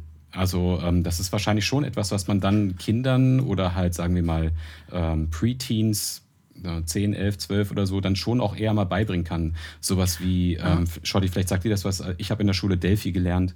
Ähm, Ähm, und das ist halt zum Beispiel auch etwas, was halt irgendwie äh, gar nicht mehr geht, aber halt einfach irgendwie zu machen ist. So mit einer einfachen Oberfläche. So, und, Aber dann äh, so ein ja, Programm in einem Multimillionen-Dollar-Park zu verwenden, ist, glaube ich, dann in nicht dem so Sinne sinnvoll. halt macht es dann wieder weniger Sinn, aber es macht Sinn, dass die Kleine das kennt und sagt, ey, ich kenne Unix. so. Ja, okay. Ja, gut, alles klar. Ja, die, die, die, wie alt ist sie in dem Film? Keine Ahnung, 12, 13? Irgendwie die sowas, ja, äh, kann schon dann immer im Alleingang den krassen Hacker-Dude äh, auskontert, so ungefähr, was der Es ist halt. vorher nicht geschafft äh, hat. Es, es ist halt auch, ähm, ja, das äh, erste, glaube ich, Dateisystem mit dem baumartigen Dateisystem, glaube ich, gewesen, oder? Korrigiert mich, wenn ich da falsch liege. Mhm. Aber du konntest das erste Mal so eine in Unix, glaube ich, so eine Baumstruktur irgendwie nachstellen, glaube ich, noch bevor man das irgendwie von, von, von, von äh, äh, irgendwelchen anderen Systemen, glaube ich, kannte. ja gut, da habe ich keine Ahnung von, von sowas, da bin ich raus. Ich bin, ich bin mir jetzt auch, bin mir jetzt auch da hundertprozentig nicht mehr sicher. Ich muss auch ehrlich gesagt sagen, Unix habe ich vielleicht zweimal oder so gesehen, großartig mit Unix mich auseinandergesetzt, habe ich noch nicht. Aber ich weiß, dass es das gibt und ich weiß auch, dass es damals für ganz viele Linux-Betriebssysteme gab es halt solche äh, 3D-Desktop-Umgebungen, die sie aber alle nicht durchgesetzt haben, weil es einfach viel zu umständlich zu bedienen war. Okay, aber wo wir gerade bei Computern sind und wenn wir schon mit den Facts jetzt hier loslegen, ähm, möchte ich mal ein bisschen dazu kommen, wie sind die Dinos im Film überhaupt äh, entstanden, wie sind sie animiert worden und Co. Und Jurassic Park war tatsächlich einer der ersten Filme, die eben auf CGI mitgesetzt haben. Produziert das Ganze von Industrial Light and Magic, die gegründet worden sind damals für Star Wars und für die es auch eine sehr gute Dokumentation gibt, in dem auch Jurassic Park vorkommt auf Disney Plus, das heißt Light and Magic. Ähm, da sieht man auch die Erschaffung. Ähm, ja, Jurassic Park ist parallel zu Schindlers Liste entstanden, muss man dazu sagen. Also Steven Spielberg hat beide Filme quasi zeitgleich gedreht. Also gedreht hat er erst Jurassic Park und dann äh, ging er zu den Dreharbeiten von Schindlers Liste, währenddessen die Postproduktion von Jurassic Park dann lief, weiter lief. Und er musste dann immer Calls von Deutschland aus äh, machen ähm, zu ILM in die Studios und dann gucken, wie das Ganze da abläuft. Und ursprünglich geplant war eine, ähm, ja, eine Film, wie gesagt, Technik, Filmtechnik, die nannte sich Go Motion. Das war die Weiterentwicklung von Stop Motion bei der dann eben Figuren bewegt worden sind. Und äh, ja, während diese ersten Szenen da schon angefangen worden sind aufzunehmen, hat einer der ILM-Leute gesagt, hier, ich habe hier was Neues, CGI, und ich wette mit dir, ich kann da einen Dino kreieren. Und äh, alle waren da eher skeptisch und haben gesagt, das klappt nicht, wir bleiben bei Go Motion, bis er dann in seiner Freizeit in einem kleinen Büro, was es heute noch gibt und was man auch sieht in der Dokumentation, also da wirklich nur, wer es noch nicht gesehen hat, guckt es euch an, äh, äh, Light Magic, mega geil hat er in seiner Freizeit diesen T-Rex kreiert, den er dann in einer Vorführung an Kathleen Kennedy und Steven Spielberg auf einer Kinoleinwand gezeigt hat, wie er einfach nur geradeaus läuft. Also ein animierter T-Rex, der geradeaus läuft. Und als die beiden das gesehen haben, war es so das erste Mal in der Geschichte, dass Leute einen animierten Dinosaurier oder ein animiertes Lebewesen so gesehen haben und waren absolut begeistert und sagten, äh, das nehmen wir, diese Technik nehmen wir für den Film. Und derjenige, der die Go-Motion-Technik eigentlich ausgeführt hat, saß mit im Kino und als er das gesehen hat, hat er im Kino nur laut gesagt, ich glaube, jetzt bin ich ausgestorben. Und diesen Satz fand Steven Spielberg so cool, dass er den sogar mit in den Film reingenommen hat. I think I'm extinct now. Den hat er mit in den Film reingekommen, der wird im Film erwähnt. Und das ist eben eine Anspielung auf den Moment, wo das erste Mal ein CGI-Dino gesehen worden ist.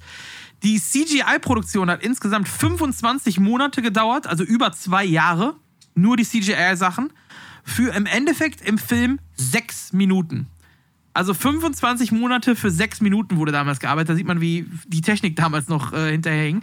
Insgesamt sieht man im Film übrigens 15 Minuten lang Dinosaurier. Davon sechs Minuten CGI und äh, der Rest, also neun Minuten, sind Animatronics, die gebaut worden sind.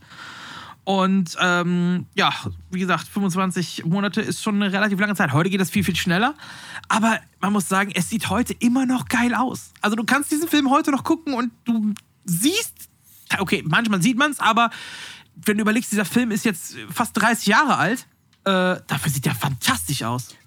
der Vorteil ist halt einfach, dass man ähm, halt eben beides gemacht hat, sowohl Animatronik Ja. als auch Ja. ähm, CGI, weil das Problem ist, gerade bei so schnellen Szenen wie die T-Rex-Verfolgungsjagd oder diese äh, Stampede, äh, die hinter den Kids und Dr. Grant dann herläuft. Äh, gerade bei solchen Filmen ist es halt scheiße, da irgendwie mit Animatronics zu arbeiten. Da musst, musst du halt einfach irgendwie CGI nehmen, weil alles andere sieht einfach grottenübel aus. Auch Go-Motion oder Stop-Motion sieht halt einfach nicht ganz so geil aus. Und so für längere Szenen oder für ruhigere Szenen, wo nicht viel Bewegung ist, da hat man dann die richtig geilen Animatronics genommen. Und das ist eigentlich eine Entscheidung, die man eigentlich in der Filmgeschichte hätte so durchziehen können, was man leider nicht macht. Heute verlässt man sich zu sehr auf dieses CGI und dann fällt es halt irgendwann auf. Ja. Leider. Weil es auch billiger geworden ist mit der Zeit. CGI ist ja mittlerweile billiger Ja, als Animatronics zu machen, ja. Aber besser aussehen tut eben die Mischung, wie wir in Jurassic Park deutlich sehen. Ja, und vor allem, wenn es auch, Ähm, auch gut einsetzt. Ne? Also wenn man jetzt zum Richtig. Beispiel den, den, den T-Rex da irgendwie äh, durch den Regen gehen sieht und, und, und irgendwie brüllen sieht und so, äh, dann ist das ja ähm, äh, alles sehr dunkel. Das mit dem Licht ist alles sehr kontrolliert und so weiter. Ähm, wenn man jetzt äh, so, so, so ein Dino in komplettes äh, Tageslicht irgendwie rein CGI für längere Zeit, dann ist es natürlich auch problematisch. Ne? So. Ähm, ich finde auch, ähm, tatsächlich hätte man, also da ging es ja irgendwie los und tatsächlich hätte man da ein bisschen aufpassen sollen. Also ich finde auch, die Star Wars-Filme haben ja sehr darunter gelitten, also diese äh, Prequel-Filme haben halt Ja. darunter gelitten. Ähm, auch ein ähm, Herr der Ringe kann man eigentlich, äh, wenn man sich so diese ganzen Legolas-Dinger da irgendwie anguckt, eigentlich auch nicht mehr wirklich, ähm, nicht mehr wirklich ansehen. Also ich gebe Shorty auf jeden Fall recht. Also diese Mischung macht's und vor allem auch zu wissen, wann, in welcher Szene kann ich jetzt so ein CGI raushauen. Und halt dann auch wirklich dieses Commitment von was, 25 Monaten hast du gerade gesagt, ähm, Ja. ist dann halt auch irgendwie angebracht. Und ähm, mal vor diesem ganzen Hintergrund, dass das Für alles- sechs Minuten. für sechs Minuten, ja genau. Ja. Und dann vor diesem ganzen Hintergrund, da ist so ein Dude, der hat von irgendwas gehört, was Neues, dann probiert er das aus mit Eigeninitiative, ähm, irgendwie in, da, in, sein, in seinem kleinen eigenen privaten Studio und so. Äh, an solchen Sachen merkt man halt, wie viel, ähm, äh, also wie groß das Projekt war und wie die Leute dran geglaubt haben und wie investiert die auch irgendwie da drin waren. Und ähm, das kommt halt am, am Ende ist dann halt, ähm, würde ich sagen, äh, ein sehr gutes Händchen einfach von Steven Spielberg, seine Leute auszusuchen. So, und das ist ja eher ein Glück- Glücksgriff gewesen. Ähm, aber wenn man sich so überlegt, okay, ja klar, das ist ein Dude oder das ist eine Frau, mit der ich sehr, sehr gerne zusammenarbeite, dann sieht man da ja auch erstens das, was sie jetzt schon können. Zweitens, ob man irgendwie gut miteinander klarkommt ähm, und ob die da irgendwie investiert sind in das Ding. Und dann passieren auf einmal so kleine Wunder. So, das ist, ähm, ich finde das fantastisch.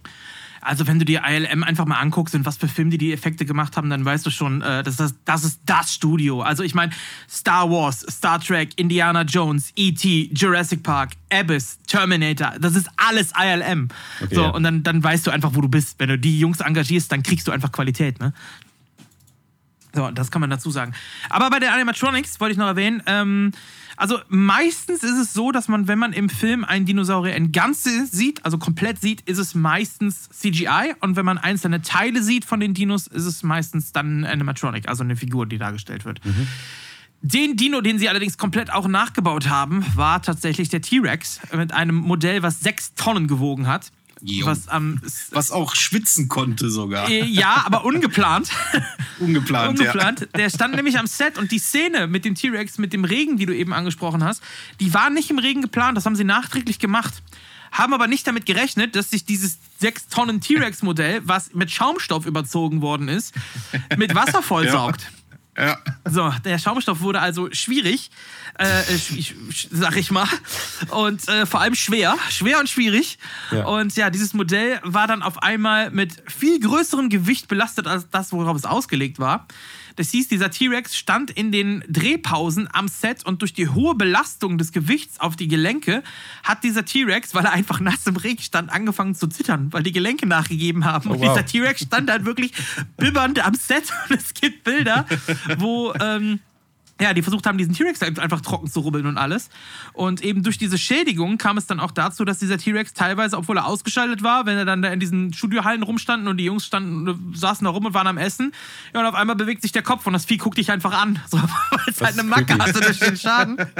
Ja, und er hat so ein bisschen so ein Eigenleben entwickelt und wie du gerade sagst, der konnte auch schwitzen, er wurde halt nie wieder richtig Ja. trocken. Es kam halt einfach, sobald es warm wurde, trat Wasser aus, was dann verdunstet ist eben aus diesem äh, Schaumstoff und deswegen hat der T-Rex dann auch mit geschwitzt am, am Set, ja. Ja, deswegen musste, äh, mussten irgendwie, glaube fünf Leute oder was, den regelmäßig trocken Ja. rubbeln. Ja, dann, man lässt es halt die ganze Zeit regnen im Film. Ähm, Wisst ihr denn, wie viel so ein, so ein T-Rex äh, in echt gewogen hat?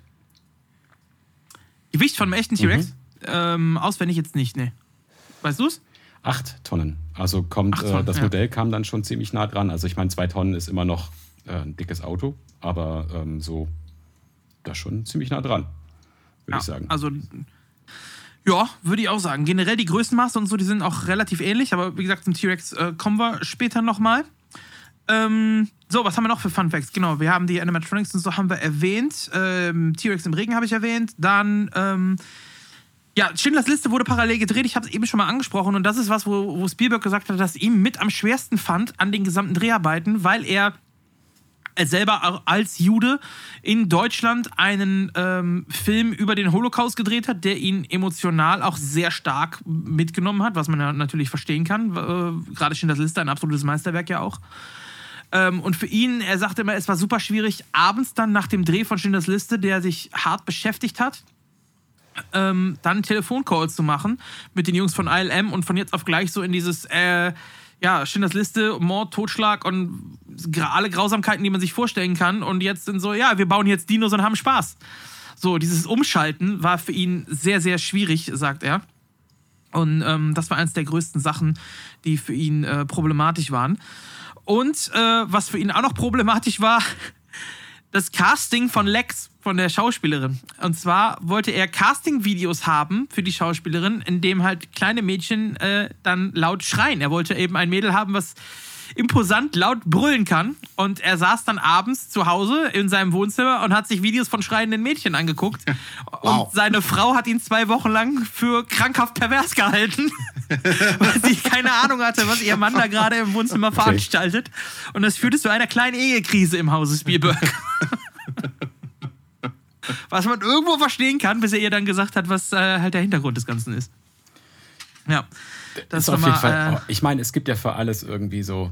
Äh, also im Internet, wenn man irgendwie auf Pornoseiten unterwegs ist, findet man ja irgendwie alles, glaube ich.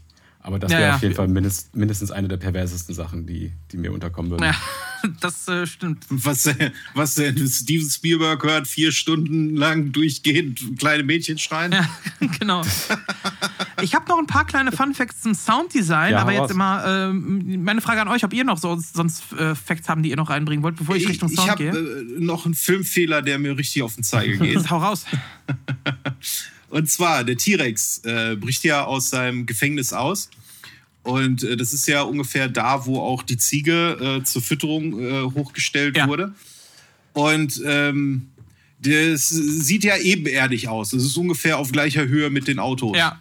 Und dann später ist ja, diese Klippe und da. Auf einmal fällt das Auto irgendwie eine Klippe ja, ja. runter. Und ich, da stellt sich halt die Frage, wo kommt diese bescheuerte 80 Meter hohe Klippe plötzlich her? Was soll das? Die, die kann da gar nicht existieren, die kann da gar nicht sein. Wo ist der T-Rex da bitte rausgekrochen? Ja, oder sie das ist halt irgendwie daneben mich. höchstens. Ne? Also von den Kameraeinstellungen her sieht man es nicht. Also man könnte es vielleicht irgendwie mit gutem Willen noch halbwegs kriegen, aber es ist nee, schon sehr komisch, ja. Es, es ist schon wirklich extrem komisch. Vor allen Dingen, weil man sieht ja auch dann unten, äh, ähm, wenn, die, wenn die dann unten auf dem Boden sind, ist ja rechts und links, da ist ja nichts. Da ist ja kein Hügel, da ist ja gar nichts. Es sind ja dann irgendwie Bäume und es geht irgendwie halt weiter ja. irgendwie geradeaus oder nach rechts und links. Ne?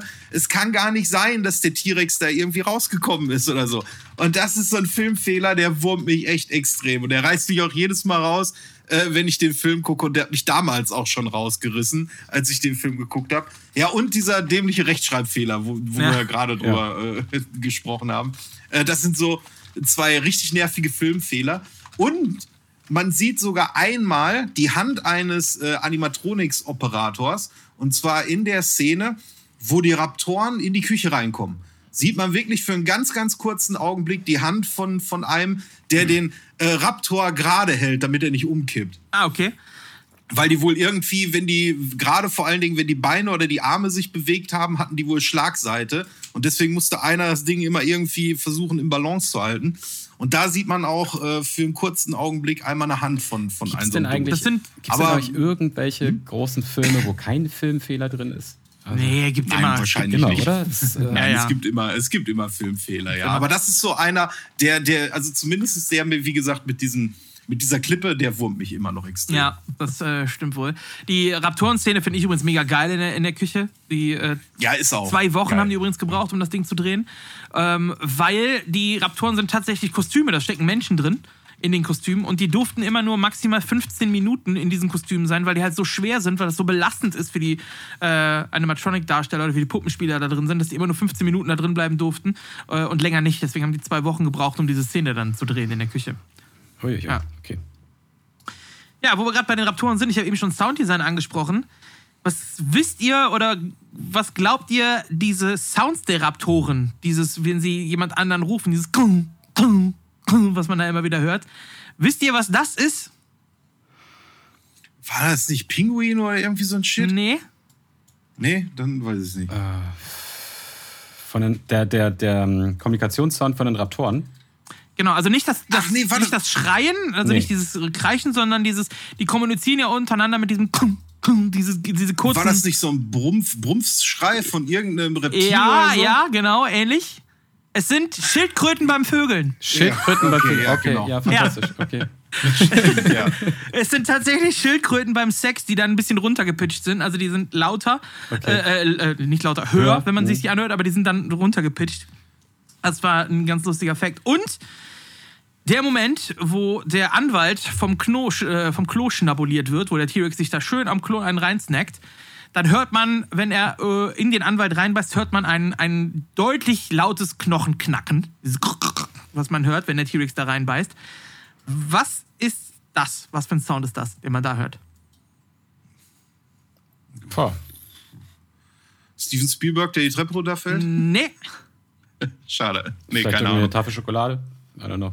es ist tatsächlich der Hund des Sounddesigners, wie einen Kauknochen kaut. Okay. Ey, das, war, das hatte ich gerade im Kopf. Das wäre mein erster Tipp gewesen, hätte ich mal gesagt. Ja, Okay. manchmal ist es dann doch so Bestimmt einfach. irgendjemandes genau. Hund, der da gerade irgendwie einen Knochen hat. Ja.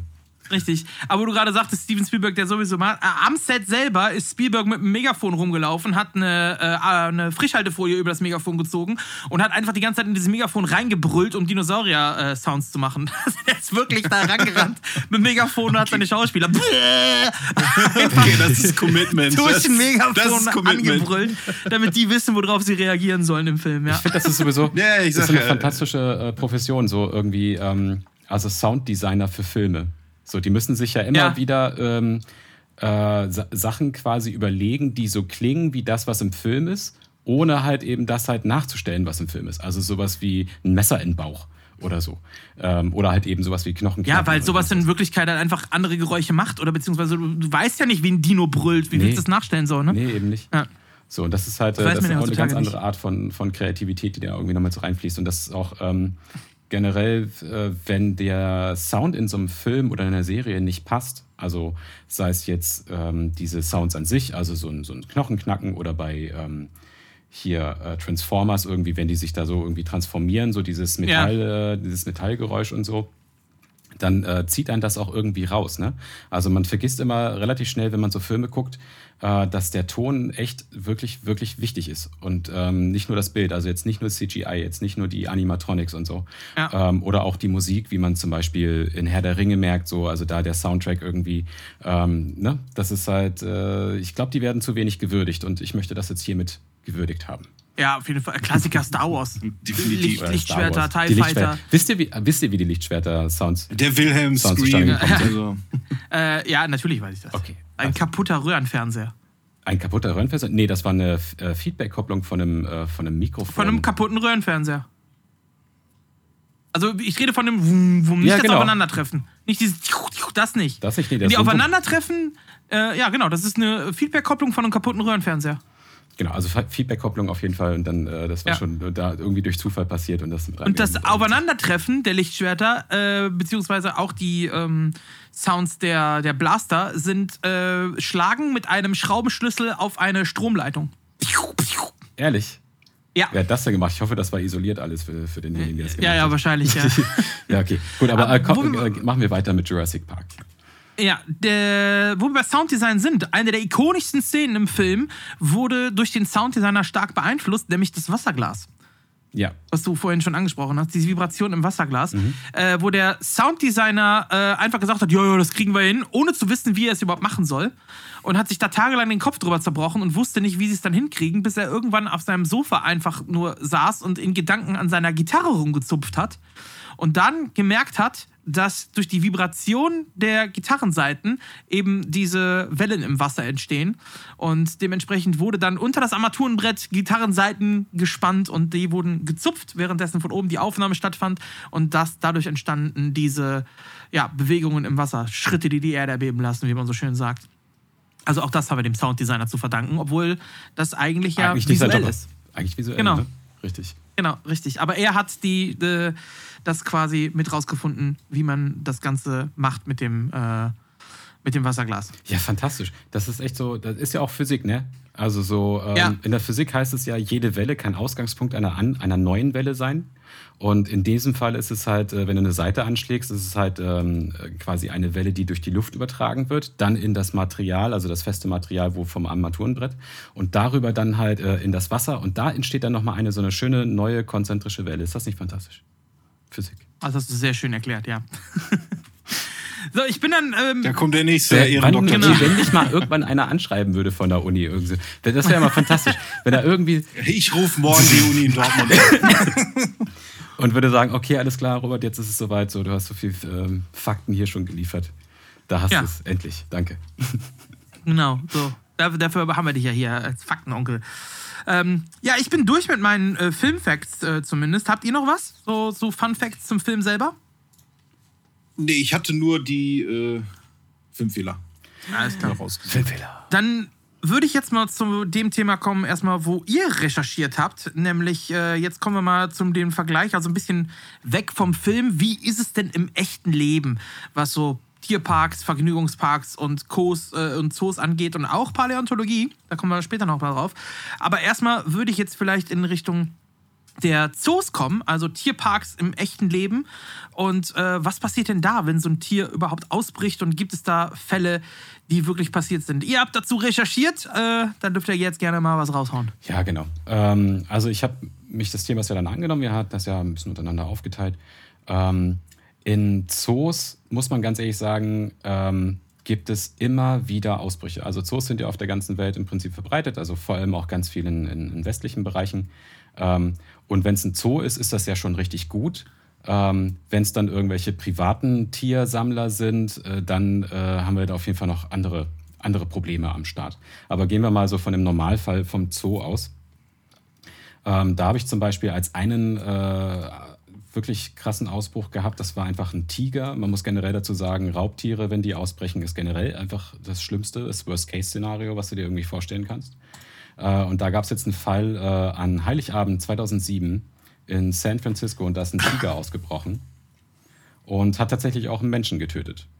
Und ähm, man kennt das ja so, diese Tigergehege oder Raubkatzengehege ähm, haben meistens noch so einen Wassergraben, weil erstens ähm, Katzen oder Raubkatzen sind wasserscheu, das heißt, die wollen da eigentlich gar nicht. Äh, jein. Also fließend Wasser oder so gehen sie schon hin, aber, ähm, Aber- ist genauso wie ein Mensch. Du hast keinen Bock, einfach in, in Ja. den Fluss reinzuspringen Genau, oder so. noch ja. dazu sind diese Betonwände da und so weiter.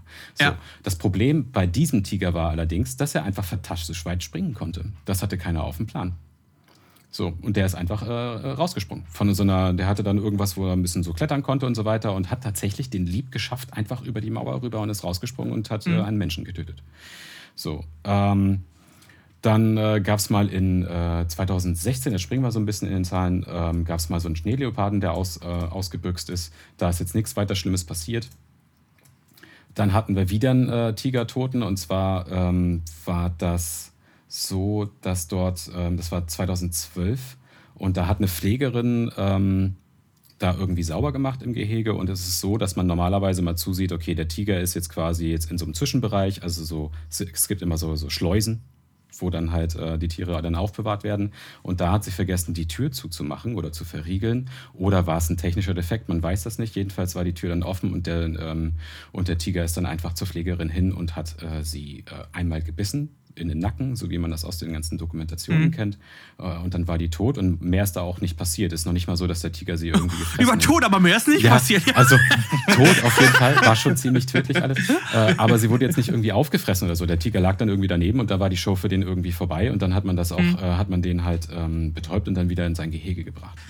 So. Ja, ich glaube, wenn du so ein, so ein Raubtier hast, was halt sein, sein Leben lang auch in Gefangenschaft lebt und auf einmal da rauskommt, ich glaube, die sind selber einfach in Panik erstmal. Ne? Ja. Die haben selber einfach Schiss auch, sind verwirrt Ja. und äh, da ist schwer mit zu, zu, äh, ja, zu planen, was das macht, weil der verhält sich dann in dem Moment ja auch nicht natürlich in dem Sinne, Genau. weil er einfach panisch reagiert. Genau, ne? absolut unberechenbar. Ähm, ich habe noch ein paar andere Berichte gelesen, wo das dann auch so beschrieben worden ist, ähm, weil ähm, Raubkatzen oder der, die Katze an, als solches, ob es jetzt die Hauskatze ist, Raubkatze ist, whatever, äh, sind eher äh, scheue Wesen. So. Im Gegensatz zum Beispiel zu einem Bären oder zu Affen. So. Ähm, das heißt, die sind dann auch eher sehr aufgebracht und sehr durcheinander und äh, da muss dann halt vor Ort äh, in der jeweiligen Situation muss dann halt entschieden werden, okay, ähm, betäubt man das Tier jetzt, also hat man die Gelegenheit dazu oder schießt man es jetzt, also tot. So. Ähm, und in der Regel ist es so, bei Tigerausbrüchen äh, wird, äh, wird der Tiger erschossen, weil äh, eben halt so unberechenbar, so durcheinander, so, aufge, aufge, ähm, ähm, so aufgebracht das Tier ist dass man es dann in der Regel dann mit einem großkalibrigen Gewehr erschießen muss. Ähm, und so ist das auch. Ähm, komm, es gibt ähm, ja entsprechend Notfallpläne dazu in Zoos. Wenn man zum Beispiel in, äh, in Deutschland guckt, dann gibt es natürlich, bevor der Notfallplan in Kraft tritt, sollte eigentlich die Unterbringung eben der Tiere äh, entsprechend schon gewährleistet sein, dass sie nicht ausbrechen können. Manchmal passiert es eben zum Beispiel meistens durch menschliches Versagen, dass die Tür irgendwie nicht richtig verriegelt oder die Technik irgendwie, äh, da ist was verrostet oder sonst irgendwie hat dazu geführt, dass dieses äh, Tier ausbricht.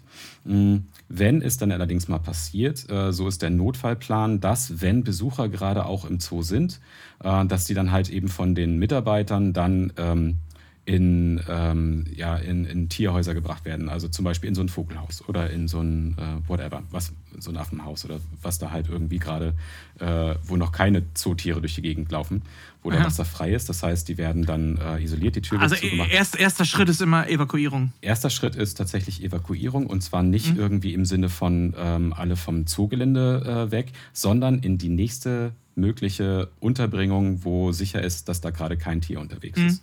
Ähm, und äh, das klappt mal so, mal so. Es gibt eine Story aus Köln. Ähm, da äh, war es so, dass da auch äh, Tiere entkommen sind. Und äh, da wusste eine Zeit lang irgendwie keiner, äh, was, da, was da eigentlich Phase war. Ähm, und äh, die Besucher wurden jetzt auch nicht wirklich äh, in, so Ge in Gebäude gebracht oder sonst irgendwas, sondern da sind dann stattdessen äh, sind dann da äh, Polizisten mit äh, vollautomatischen Waffen rumgelaufen und so. Und jeder hat sich gefragt, was ist jetzt hier eigentlich los? So. Ähm, das heißt, das kann auch schief gehen, wenn das nicht, äh, wenn das nicht ordentlich, wenn das Personal nicht richtig funktioniert, wenn die Kommunikation nicht richtig funktioniert. Denn äh, was zuerst passieren muss, ist halt derjenige, dem es auffällt, der meldet es seinem äh, dem Zoochef äh, und der ruft sofort bei der Polizei an und dann geht da halt so ein, so ein Ding los. So, ähm, ja. Dann Als kleiner Fakt, da habe ich auch gelesen, in deutschen Zoos gibt es keine scharfe Munition. Muss es Darf aber geben. vom. Vom Zoo aus? Nee, Ja. es gibt Betäubungsgewehre, aber keine scharfe Munition. Nur die Polizei ist, äh, darf scharfe Munition. Tatsächlich habe ich das anders gelesen. Äh, zum Beispiel jetzt ein Interview von einem ähm, Zoowärter, also Zoochef aus, äh, war es jetzt Münster? Lass mich liegen, irgendeine, irgendeine deutsche Stadt. Ähm, und der hat dann eben davon berichtet, dass tatsächlich ähm, zu jeder Zeit erstens die Betäubungsgewehre äh, zugänglich sein müssen Ja. und für geschultes Personal, also Schützen, auch eben entsprechend großkalibrige Gewehre mit entsprechender Munition. So. Ja, mit Betäubungsmunition. Nein, aber mit, mit scharfer scharfer Munition, Munition, echt? ja. Okay, ich dachte, da gibt's keine. Äh, tatsächlich habe ich Hm. das so nachgelesen. Ähm, kann sein, dass du das anders gelesen hast. Es ist, äh, meine Berichte Hm. sind hier von Äh, äh, 2016 oder so. wollte ich gerade fragen, weil meiner war von 2014. Kann sein, dass das irgendwie geändert worden ist. Da bin ich mir jetzt nicht sicher. Ja, also das, ist, das sieht der Notfallplan vor. Also entscheiden dann vor Ort, okay, Betäubung ja oder nein. Ähm, oder halt eben schießen. Ähm, das kommt natürlich immer auf das Tier drauf an. Ähm, man hat zum Beispiel. Wer, wer entscheidet, ob geschossen wird? Die Polizei oder der Zoobesitzer, sag ich mal, ich würde Zooleiter? sagen, der Zooleiter wird das, wird das entscheiden. So. In den USA ist das übrigens egal, da haben die Besucher selber genug Waffen dabei. Ja, genau. Das ist halt, Die regeln das, Das halt- sich. Oh Mann. äh, da haben wir die NRA, die sich da auch um das ähm, Genau. äh, Wohlbefinden eben der Zoobesucher auch äh, kümmert. Ja. genau. Genau, also das ist ähm, äh, so die Art und Weise, wie damit umgegangen wird. Äh, es gab auch ein, äh, in Deutschland nochmal so einen witzigen, äh, so ein witziges Ausbüchsen von irgendwie so einer Affenbande. Ähm, das war okay für ein kleines Kind, war es nicht so witzig, die wurde verletzt. Weil Affen natürlich sind sehr, sehr stark. Also das ähm, so ein Schimpansen. Ich wollte gerade sagen, also ich, äh, Affen sind echt Ja. krasse Viecher, ey. Das unterschätzt man immer gerne, weil die halt so lustig zum Zugucken sind und so. aber ja. wenn die sauer werden, äh, mein lieber Scholli, du, ey, Richtig. dem will ich nicht Also, begegnen. Das war schon krass, weil äh, damals als Kind habe ich diese Serie auf ZDF immer geguckt mit meiner Oma, unser Charlie. Äh, und das Ja. war natürlich ein sehr, sehr schöner, äh, schön anzugucken, so in der Familie und integriert und hier und da. Aber sieh mal so einen ausgewachsenen Schimpansen mit irgendwie vier Buddies irgendwie durch die Gegend laufen. Ähm, und als kleines Kind dann irgendwie keine Berührungsängste zu haben oder so. Und dann kriegst du halt auch mal eine, äh, eine runtergehauen. War, hatte keine Spätfolgen oder sonst irgendwas. Mm interessant an der Story war, dass die, ähm, die Möglichkeit, wie sie ausbrechen konnten. Soll ich, äh, machen wir gerade zu Ende ja, erstmal? war, so ein, äh, war einfach so ein, so, ein, so ein junger, umgeknickter Baum. So, der, der hatte dann irgendwie, und dann sind die da hochgeklettert und dann sind sie irgendwie raus. Ähm, man muss aber auch sagen, dass äh, nicht, also von diesen Fällen, die ich hier gerade berichte, nicht, ähm, es meistens nicht so war, dass die jetzt irgendwie das Zoogelände verlassen haben. Davon gibt es auch Fälle, ja. Aber meistens war es noch auf dem Zoogelände, wo die Leute dann reagiert haben. Und äh, die Ja. meisten Tiere, so wie Affen oder so, oder auch ähm, die lassen sich dann auch durch Futter zum Beispiel wieder anlocken und wieder halt zurückbringen in ihr Gehege. Und das sind auch ähm, in der Affen zum Beispiel, jetzt Schimpansen sind eher so, äh, so Explorer, die wollen halt gerne mal gucken, was sonst noch so geht, ne? Ähm, so draußen und so und wollen halt einfach mal gucken, ohne dass jetzt irgendwie so ein, dass sie jetzt irgendwie einen Jagdinstinkt hätten oder so. Das ist ja bei Affen eher nicht der Fall. Genau, das heißt, sowas lässt sich in der Regel relativ glimpflich dann ähm, ja, über die Bühne bringen. Wenn dann so ein, Zoo, wenn dann so ein äh, Tier aus dem Zoo ausbricht, komplett, ja, dann ist schwierig. Also dann, äh, dann geht das Suchen los und äh, dann ist ein richtig großes, ähm, richtig großer Einsatz, der dann irgendwie gefahren wird.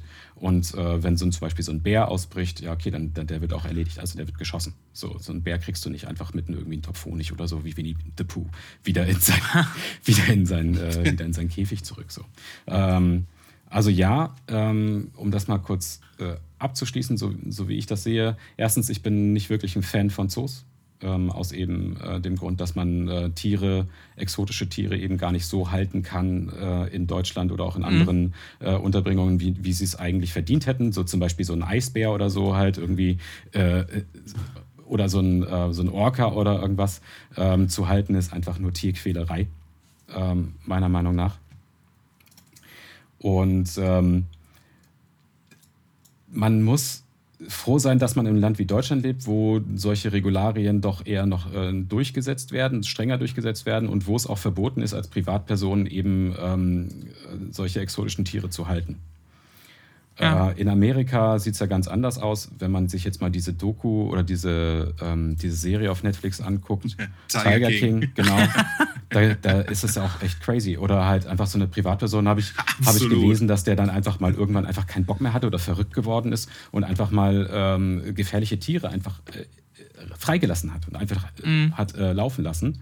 So, ähm, also Ja, ja. da gibt es jetzt die Stories, auch hier die Krokodile in der Kanalisation in New York und alles Mögliche. Gibt es ja Das ist ja genau. zig verschiedene Das Stories. ist ja wieder, das- die hält ja keiner. Das ist einfach nur so, dass halt ähm, ganz äh, Florida einfach auch einfach mal ein Sumpf ist, wo halt Alligatoren ganz gerne. Ja, Florida, aber in, in New York zum Beispiel war das ja, dass die sich Krokodilbabys gekauft haben und dann gemerkt haben, oh, die werden ja größer, Ja. äh, wie entsorge ich die? Spielen sie im Klo runter. Und äh, in den irgendwie 40er Jahren oder so war es ja tatsächlich so, dass da zwei Krokodile in der Kanalisation gelebt haben in New York. Ja, ist crazy. Ähm, und äh, ist ja auch so ein bisschen so, äh, glaube ich, dann der Plot von den nachfolgenden Jurassic Park-Filmen so. Also man hat sich da, äh, man hat sich da irgendwie was aufgebaut, was gehalten und dann hat man das nicht mehr unter Kontrolle gehabt und auf einmal hat es so ein Eigenleben irgendwie entwickelt, äh, was man so nicht mehr, genau, nicht mehr unter Kontrolle kriegt. Live äh, finds a way. Life Ja. finds a way, ganz genau. Mm, Du hast das äh vergessen. Das ist ganz Life wichtig. finds a way. Nein, äh, live Finds äh, a way. finds a way. Das Gedanken. Äh, Das ist wichtig. Ähm, richtig. Mm, So, so weit auf jeden Fall meine Recherche und äh, meine Meinung dazu. Ich finde es cool, dass es äh, Filme dann über so ein abstraktes Thema davon gibt und dass wir das irgendwie als, als Unterhaltung uns irgendwie zu, zu Gemüte führen können. Ähm, aber hier nochmal de deutlich gesagt sein, ich bin gegen Zoos und diese fadenscheinliche Ausrede von Artenerhalt und Pipapo, das gehört sich mal sonst wohin geschmiert. Das stimmt wohl. Ähm, was mich noch interessieren würde, wäre gerade so Gehege. Du hast die eben angesprochen. Also die sind eigentlich ja fast immer durch Wassergraben oder eben Schluchten oder so getrennt. Ja, oder Mauern. In- ne? Oder Genau, Maschendrahtzäune aber so, zum Beispiel. genau, aber so äh, Stromzäune oder so gibt es nicht, ne? Also wie wir es in Jurassic Park sehen. Habe ich nicht gelesen, nein. Ähm, Okay. Also die gibt es natürlich für Kühe oder sowas, Ja, ne? Das, das kennt man. So, ja, ja. Genau, aber das ist natürlich auch, äh, also gerade für so eine Kuh, die könnte theoretisch, wenn sie will, da einfach durchlaufen. Ne? Und ähm, das ist eben nur gerade so ein Tier, wenn das da hingeht und sich dann wehtut, also irgendwo gegenkommt oder so, dann merkst du jetzt, oh, das tut weh, das macht es vielleicht noch einmal nochmal und dann merkt sich dieses Tier Erinnerung, ey, das tut weh, da gehe ich nicht mehr dran. Das ist ja der eigentliche Sinn von so einem Elektrozaun. Ähm, so, ja, so funktioniert das also mehr, dem, mehr ähm, psychisch, ich, ne? Ich habe von einem Bären ausbüchsen, äh, nee, warte mal, der Schneeleopard war das. Äh, der Schneeleopard in Wuppertal. Der ist, ähm, da gab es irgendwie so eine Ecke, das war tatsächlich nur Maschendrahtzaun und der hat sich da durchgekaut. So, der war Okay. einfach, der einfach da. Und dann hat er sich so ein, so, ein, so, ein, so ein Schlupfloch irgendwie gemacht. Und Katzen sind ja auch auch Raubtiere, auch Großkatzen, können ja relativ durch enge Sachen durchgehen, was man nicht so vermuten würde. Äh, die bearbeiten auch das Material, wo sie eingesperrt sind. Und wenn du das halt nicht überprüfst ähm, oder das halt so ein toter Winkel ist im Prinzip, dann hast du auch kaum eine Chance, das, zu, äh, das irgendwie zu entdecken. Und äh, dann lernst du halt wohl mit der, mit der Zeit, okay, alles klar, der Tiger kann weiter springen, als wir gedacht haben. Alright. Äh, der Schneeleopard kann sich durch äh, den Maschendraht durch irgendwie äh, durchkauen. Alright, dann brauchen wir da was anderes und so. Ähm, ja. Also da wird äh, dazugelernt. Ja, was im Film auf jeden Fall noch äh, vorkommt, was in der Realität halt auch komplett anders ist.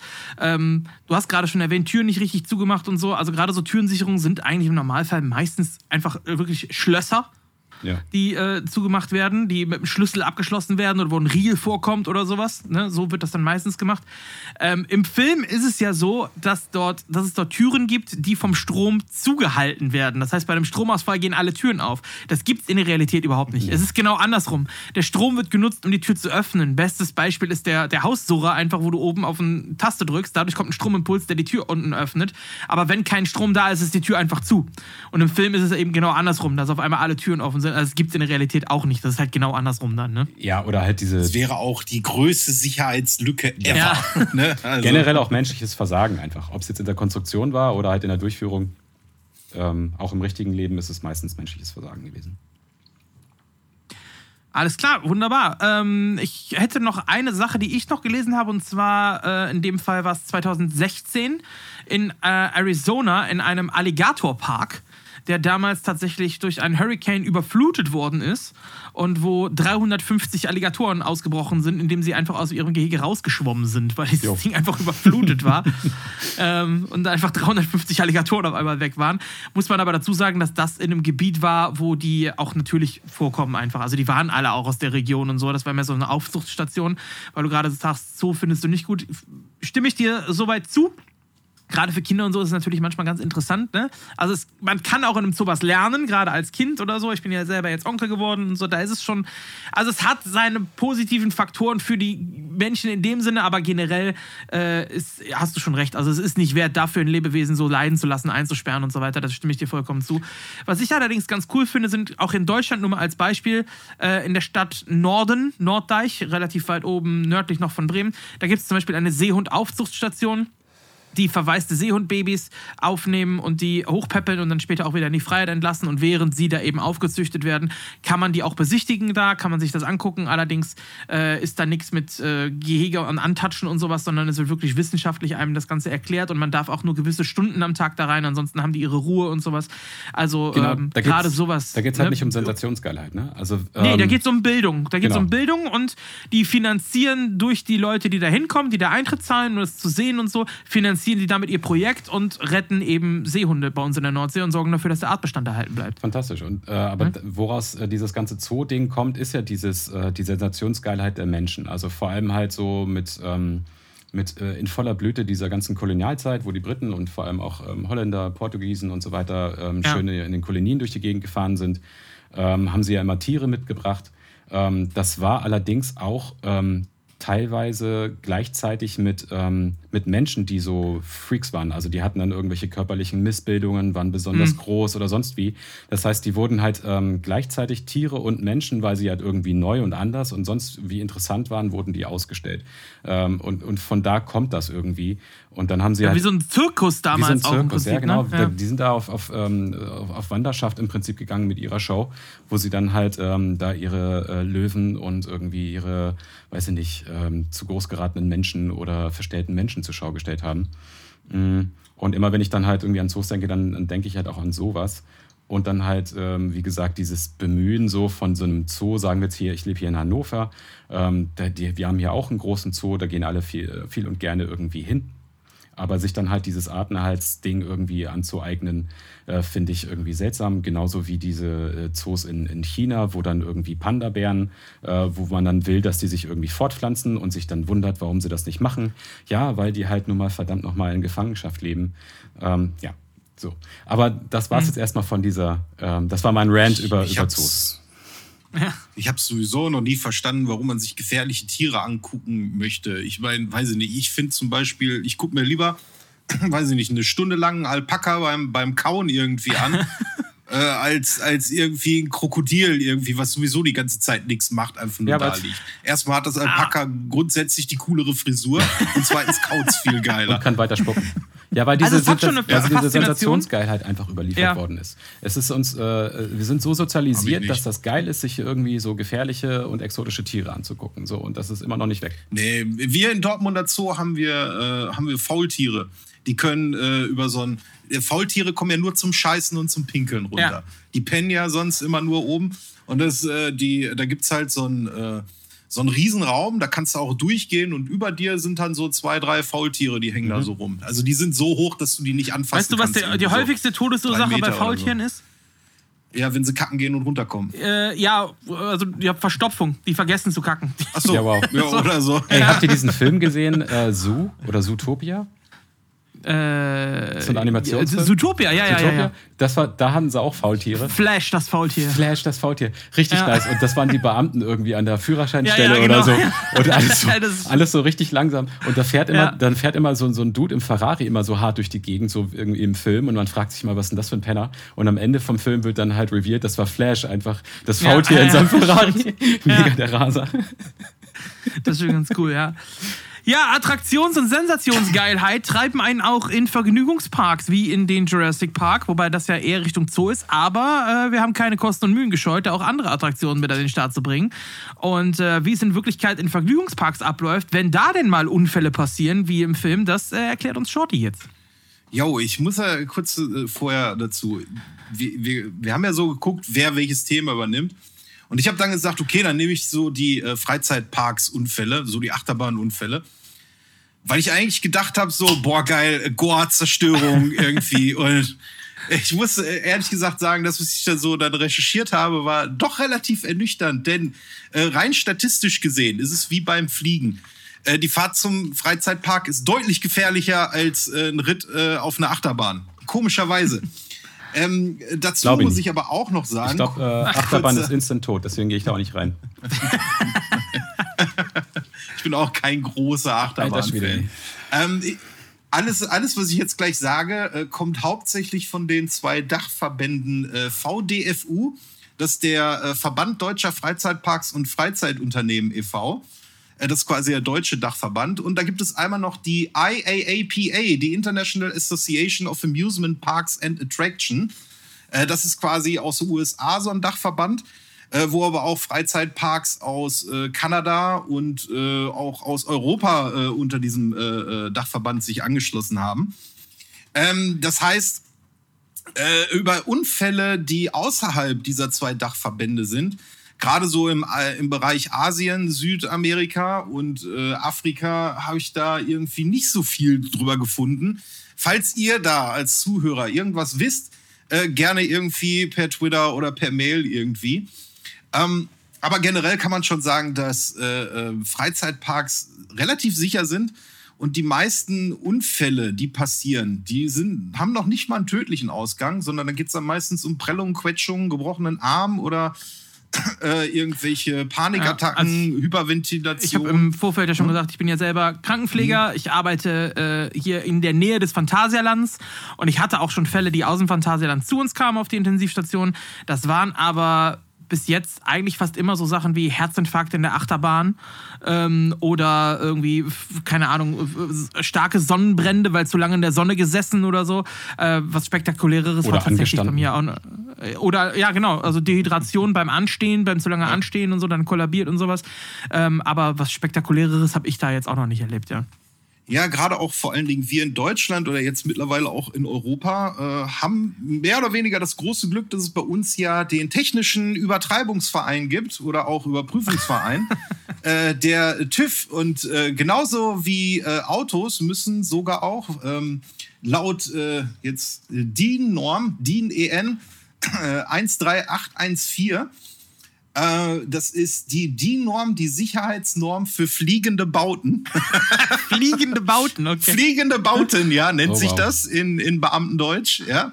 Dazu zählen unter anderem Riesenräder, Achterbahn, Karusselle, Zelthallen sogar, Kletterwände, mobile Bühnen und sogar auch Tribünen, die zählen darunter. Und äh, das ist halt eine, äh, die Norm, die auch vorgibt, dass äh, jedes äh, von diesen fliegenden Bauten dann halt eben auch ein TÜV-Siegel braucht. Und das ist wie beim Auto, läuft der TÜV-Siegel ab, dann darfst du das Ding nicht mehr benutzen. Und ähm, solche TÜV-Siegel werden auch regelmäßig dann natürlich neu gemacht, wie beim Auto, klar. Und zwar zwischen eins und fünf Jahre müssen solche Geräte, ähm, müssen solche Geräte überprüft werden. Und da ist es dann halt abhängig von der Beanspruchung der Materialien. Das heißt, ähm, dass zum Beispiel eine Achterbahn mit ganz vielen Überschlägen, Looping und, und äh, Korkenzieher und so ein Geschiss alles, also alles, was, äh, was einen gut zum Kotzen bringen kann, äh, wird natürlich deutlich öfters gewartet oder beziehungsweise vom TÜV. Als jetzt so eine Käferbahn meinst du? Äh, als jetzt, ja, als jetzt so ein, so ein Pferdekarussell ja. oder so. Das muss dann wahrscheinlich nur alle fünf Jahre mal. Da gibt es auch irgendwelche Richtlinien und Statuten. Da habe ich mal versucht, mich durchzulesen, aber die sind in so einem Beamtendeutsch geschrieben, dass ich da nichts von verstanden habe. Und deswegen habe ich halte ich es ganz pragmatisch und lass es jetzt mal einfach. Sondern kommt zum interessanteren Teil, nämlich die Unfälle. und äh, wie gesagt, es war sehr ernüchternd. Es gibt relativ wenig äh, äh Unfälle mit, äh, tödlichen, un, ähm, mit tödlichem Ausgang. Ähm, äh, ich glaube, der äh, äh, letzte Unfall, der ist am 11.08.2022, also noch gar nicht allzu lange her äh, ist äh, in Legoland äh, äh Günzburg äh, ist der passiert. D und zwar Dänemark, in der ne? Feuerdrachenachterbahn, genau. Äh, ist eine Feuerdrachenachterbahn. Da ist ein Zug, bremste zu stark ab. Das war also ein mechanisches Versagen. Man vermutet, dass irgendwie bei der Bremskalibrierung irgendein Unfug gemacht wurde. und zwar bremste da ein, ein Fahrgerät, also beziehungsweise so ein, so ein, so ein, ähm, wie, wie nennt so ein Zug bremste halt viel zu früh ab und der andere ist halt mit ähm, ungefähr 25 km/h oder so auf den stehenden Zug dann draufgerast. Oh. Und da wurde, das war auch einer, wo ziemlich viele Leute verletzt wurden. 31 Menschen wurden verletzt, einer davon ziemlich schwer. Äh, und insgesamt sind 15 Personen dann ins Krankenhaus gebracht worden. Es war also ja ein klassischer Auffahrunfall, würde man im, im Straßenverkehr dazu sagen äh, war Feuerwehr, Notärzte und auch drei Rettungshubschrauber im Einsatz. Und äh, das ist noch gar nicht mal allzu lange her. Gestorben ist da allerdings keiner. Äh, das äh, letzte Mal gestorben ist ähm, im, äh, am, im Juli 2022 äh, und zwar leider ein 14-jähriges Mädchen im Freizeitpark äh, Tivoli in Friedhen, Fri, Fri, Frieden, Frieden, Frieden, in der dänischen Stadt irgendwie. Äh, die kam ums Leben und zwar fuhr sie mit einer Achterbahn namens Cobra. Und ähm, da ist offenbar der letzte Wagen während der Fahrt einfach abgebrochen. Und äh, ist dann halt ähm, äh, Augenzeugen haben von einem lauten Knall berichtet und man konnte sehen, wie der Wagen wegbrach. Äh, daraufhin wurde der Freizeitpark dann auch geschlossen und Cobra wurde sofort außer Betrieb genommen. Äh, wie das passiert ist, konnte ich leider jetzt nicht genau feststellen oder beziehungsweise recherchieren. Ähm, das ist auf jeden Fall so einer, wo ich, äh, das ist, glaube ich, der einzige, den ich gefunden habe, wo wirklich ein Wagen komplett außer Kontrolle geraten ist und ähm, wirklich weggebrochen ist von der Achterbahn. Oh. Sonst ähm, passiert meistens immer, äh, ja, sag ich mal, schon fast Darwin Award mäßig. Äh, zum Beispiel in äh, Six Flags Freizeitpark in äh, Georgia. Da ist jemand von der Batman-Achterbahn leider geköpft worden oh, sogar. Äh, ja, und zwar am 28.06.2008, ist also ein bisschen länger her wurde ein 17-jähriger Junge, der es eigentlich hätte besser wissen müssen, von der Batman-Achterbahn geköpft. Äh, der ist äh, vorher damit gefahren, hatte seine Baseballmütze aber während der Fahrt verloren. Hat aber gesehen, wo er die verloren hat. Oh, nee. Also äh, oh. hat er sich eben gedacht, ich spring mal eben über den großen Zaun und hol mir mal eben meine, meine oh Mütze oh, wieder. Ah, ja, da war die Achterbahn leider schneller. Scheiße. Und ähm, ja, da war der Kopf dann halt ab. Ein anderer Kopf wurde äh, zertrümmert. Und zwar in einem relativ bekannten Freizeitpark aus äh, Deutschland. Und zwar Fort Fun mit der Marienkäferachterbahn. Tatsächlich ist in der Marienkäferachterbahn wirklich jemand gestorben. Und zwar äh, am 2.5.2001, ist also auch schon extrem lange her. Äh, ein 45-jähriger alter gelähmter Mann, äh, der ist äh, irgendwie aus der Achterbahn rausgefallen, fiel drei Meter tief und schlug sich den Kopf dann auf einem Stein auf. Und ähm, allerdings ist bis heute ungeklärt, wie das passiert, passieren konnte, weil selbst der TÜV hat diese Achterbahn noch überprüft und konnte keinen technischen Defekt irgendwie feststellen. Es ist nicht geklärt, wie der arme Kerl da irgendwie sich aus seiner äh, aus seiner Halterung irgendwie befreien konnte, zumal er auch, äh, wie gesagt, halt äh, körperlich äh, behindert gewesen ist. Ähm, und äh, noch ein Todesfall im 2006, da ist ein im Walt Disney World Walt Disney World Resort in Orlando, Florida. Auf dem Rock'n'Roller Coaster ist ähm, eine, ein zwölfjähriges Kind ähm, äh, gestorben. Ähm, es wurde bewusstlos und starb. Man vermutet einen Herzinfarkt, weil auch hier konnte man keine technischen ähm, Mängel irgendwie feststellen. Und ähm, das Perverse daran ist, dass ähm, genau ein Jahr später äh, ein 14-jähriges Mädchen in Disneyland Resort in Paris auch auf dem Rock'n'Roller Coaster auch an Herzversagen gestorben ist. Die wurde nämlich auch während der Fahrt bewusstlos. Das liegt aber jetzt nicht an der Aerosmith-Musik, die da läuft, oder? ich, ich hoffe nicht, keine Ahnung. Also ich finde Aerosmith eigentlich ganz cool. Ähm, aber das war's dann auch schon.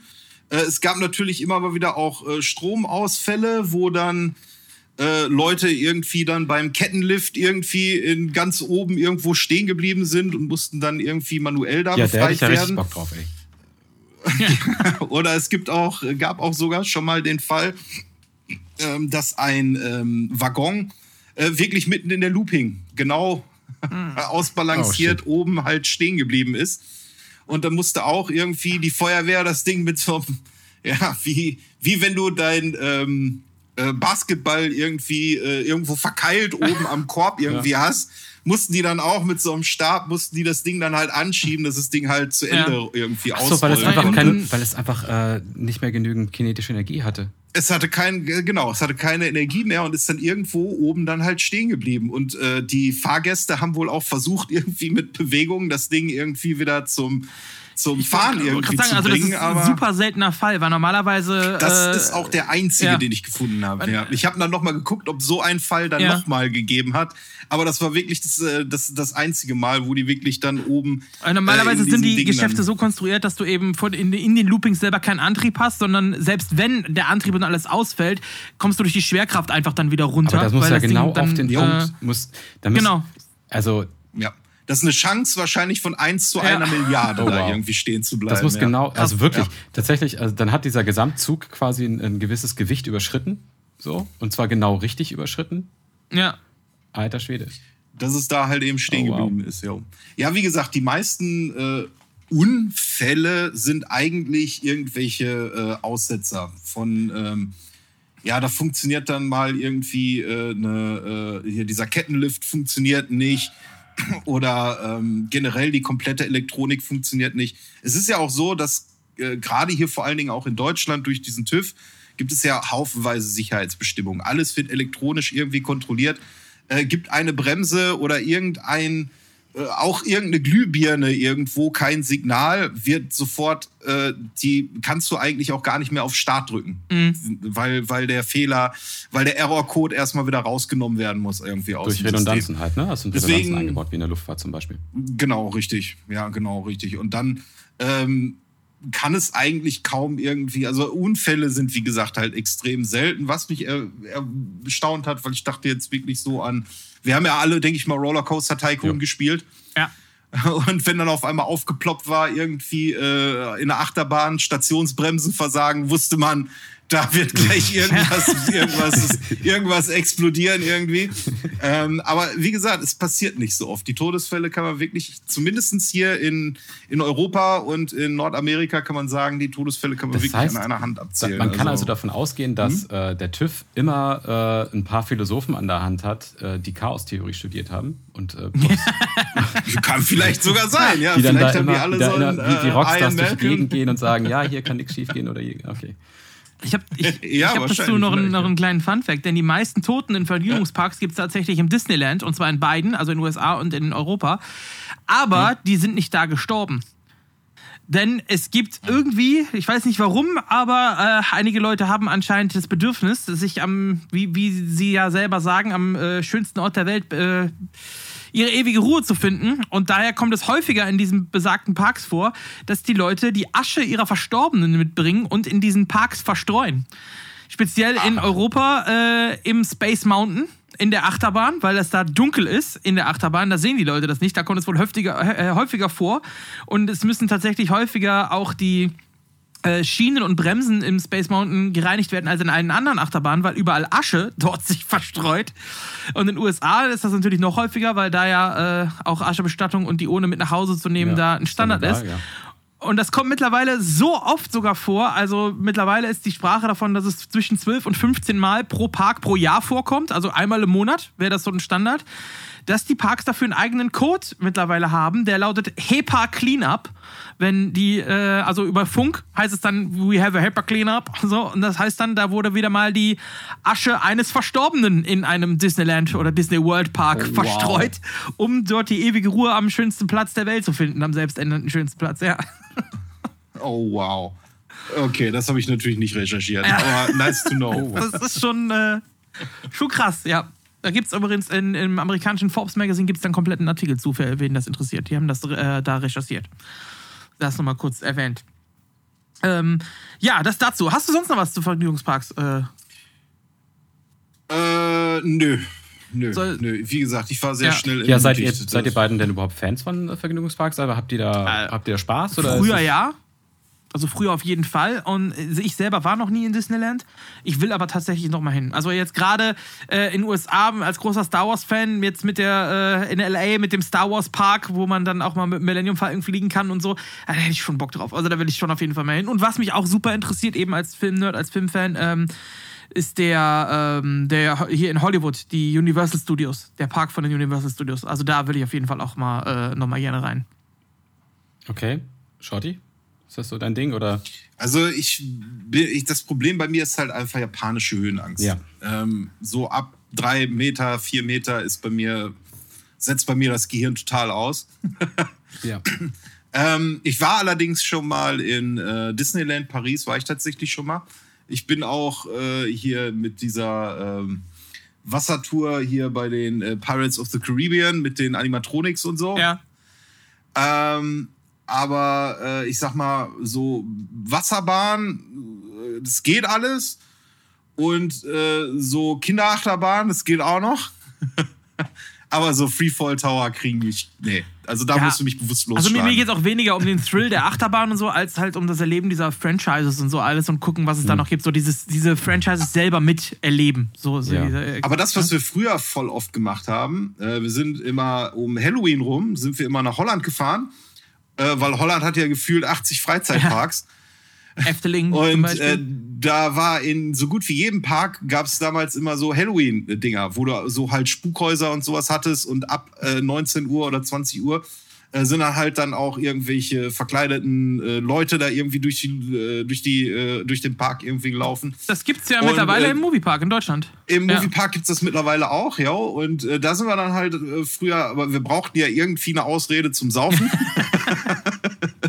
und da haben wir gesagt, wir machen jetzt mal jetzt schön einen, einen Freizeitparktag äh, in, in Holland.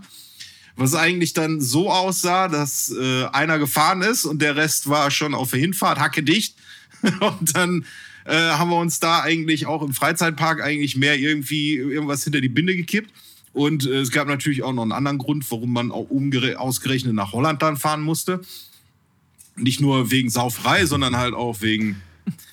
Ja, Das geräuchert Fleisch soll übrigens in Holland sehr, sehr lecker sein. Und äh, ja, da- das, das haben wir dachte- eine ich- ganze ich Zeit dachte, du lang sagst gemacht. jetzt Fla. Das war, Frikandel. ja, Fla auch. Fla auch. Ja, Frikandel habe ich was. gehört. Aber ich bin als Kind auch tatsächlich, äh, ich glaube, ein, zwei Mal oder so sind wir auch ähm, in so einen holländischen Freizeitpark gefahren. Äh, der hieß äh, Slakaden. Und das war ganz nice. Ist äh, auch perfekter Urlaub für Eltern so. Man ist dann in so einem Bungalow, wohnt man da und die, äh, die Kids, die gehen dann einfach aufs Gelände und machen da sonst irgendwas. Und äh, dann hat man die einfach im Prinzip, hat man als Eltern im Prinzip auch Urlaub. Das war wohl ganz sehe schon, wir brauchen eine Beverly Hills Cop 3 Folge über Wonderworld. Genau. Ja, aber ich bin persönlich auch so, was so Freizeitparks angeht, auch eher negativ gestimmt. Also diese ganzen Fahrgeschäfte und so, wa- was dann da so gab mit ähm, ne, Achterbahn und so weiter, auch ähm, geht mir auch wie Shorty. Ich habe auch ähm, ziemliche Höhenangst.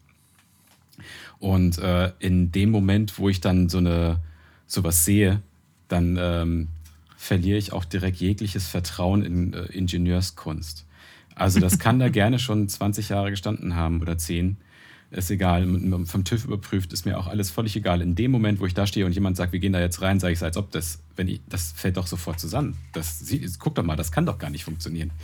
So, und äh, es ist eher so das Ding, also eher weniger diese Höhenangst, sondern eher eine abgeleitete Angst von äh, auf Konstruktionsversagen oder so. Genau. Ja, äh, damit haben wir die. Wie sieht's bei dir aus? Slash? äh, Höhenangst habe ich auch, wie gesagt, ähm, aber bei Achterbahn tatsächlich nicht, nicht so extrem. Also Achterbahn fahren würde ich trotzdem noch. Also- Riesenrad habe ich kein, kein großes Verlangen nach. Ähm, Okay. Aber so Achterbahn und so wür- würde ich schon noch draufgehen, ja. Aber ich muss jetzt nicht den krassen Tower haben, der sich 25 Mal überschlägt und noch im Kreis dreht. So, das, das ist jetzt nicht meins. Äh, nee, danke. Ne? Aber so Achterbahn und so, doch, ja, da gehe ich schon noch Ah, drauf, so ein ja. Shaker.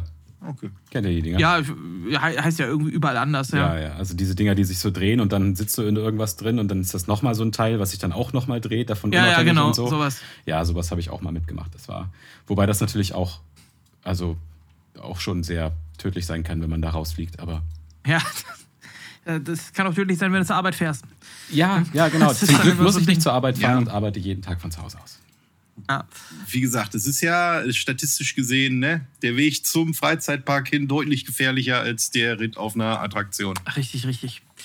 Ja, kommen wir mal wieder zurück zum Jurassic Park. Das ist nämlich auch ein Freizeitpark und um den geht es ja heute. Und die Hauptattraktionen im Jurassic Park sind natürlich die Dinosaurier.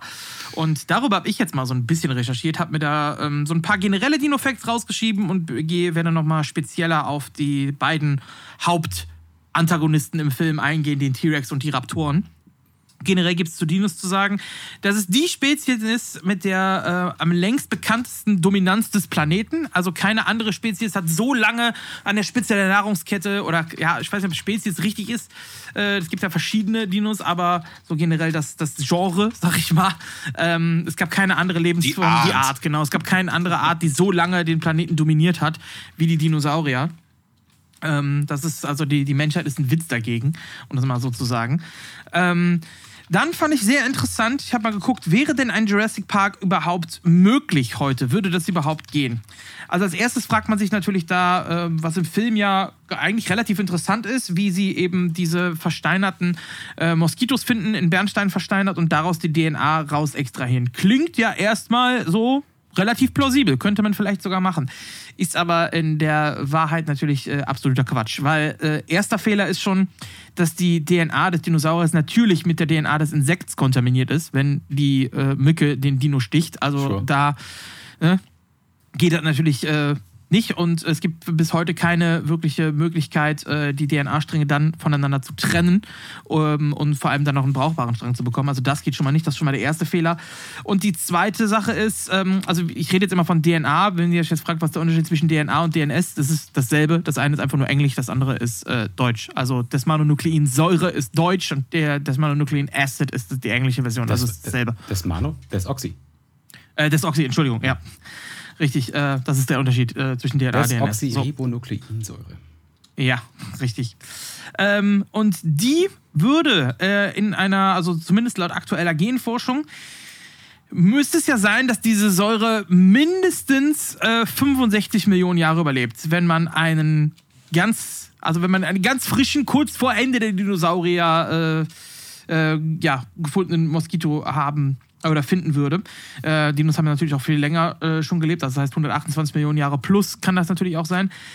Wenn man absolut optimale Bedingungen nimmt, also wirklich das absolute Optimum, das heißt, die Mücke würde einen Dino stechen, würde sofort danach in ein Vakuum äh, eingesaugt werden, indem sie direkt eingefroren wird, eine Millisekunde nachdem sie gestochen hat. Das ist nämlich das Optimum, DNA zu retten, also luftdicht und eingefroren. Deswegen werden zum Beispiel ähm, in Samenbanken äh, wird alles direkt eingefroren und so weiter. Also DNA speichert man bzw. hält man länger äh, am Leben dann durch Einfrieren und nicht nur durch Bernstein. Ähm, dann würde man auf eine maximale Zeit kommen, wo der DNA-Strang noch halbwegs nutzbar ist, von 6,8 Millionen Jahren. Das heißt nicht mal ein Zehntel von der Minimalzeit, die man haben müsste. Das heißt also, es würde so weit nicht klappen. Man hat versteinerte äh, Insekten aus dieser Zeit damals gefunden, auch in Bernstein. Die gibt es tatsächlich, aber da eben DNA raus zu extrahieren und das ist nicht möglich, weil die DNA einfach komplett zerfallen ist in der Zeit. So, das geht schon mal nicht. So, dann, was mir selber aufgefallen ist, was ich immer interessant war, als Kind habe ich mir das auch immer gefragt und tatsächlich gibt es da eine Forschung zu. Fossilien von Dinoskeletten, die heutzutage gefunden werden, die liegen alle in der gleichen Position. Ist euch das mal aufgefallen? Die sind alle so den Kopf nach hinten überstreckt, so den Kiefer quasi hoch und ziehen sich so kreisförmig quasi zusammen, wenn man so Fossilienbilder sieht. Das gibt es tatsächlich, dieses Phänomen, das ist die sogenannte Todespose der Dinosaurier. Eine Zeit lang wurde, also ganz früher, Anfänge der Paläontologie, wurde äh, dadurch davon aus, war dadurch, äh, dass der Beweis dafür, dass der Komet eben aufgeschlagen ist, weil die Dinos alle nach oben geguckt haben und dann gestorben sind, weil der Komet das hat wirklich jemand gesagt? Ja, das ist natürlich Was total Quatsch heutzutage. Das ist so Bullshit. Aber das wurde damals tatsächlich so als Beweis angenommen.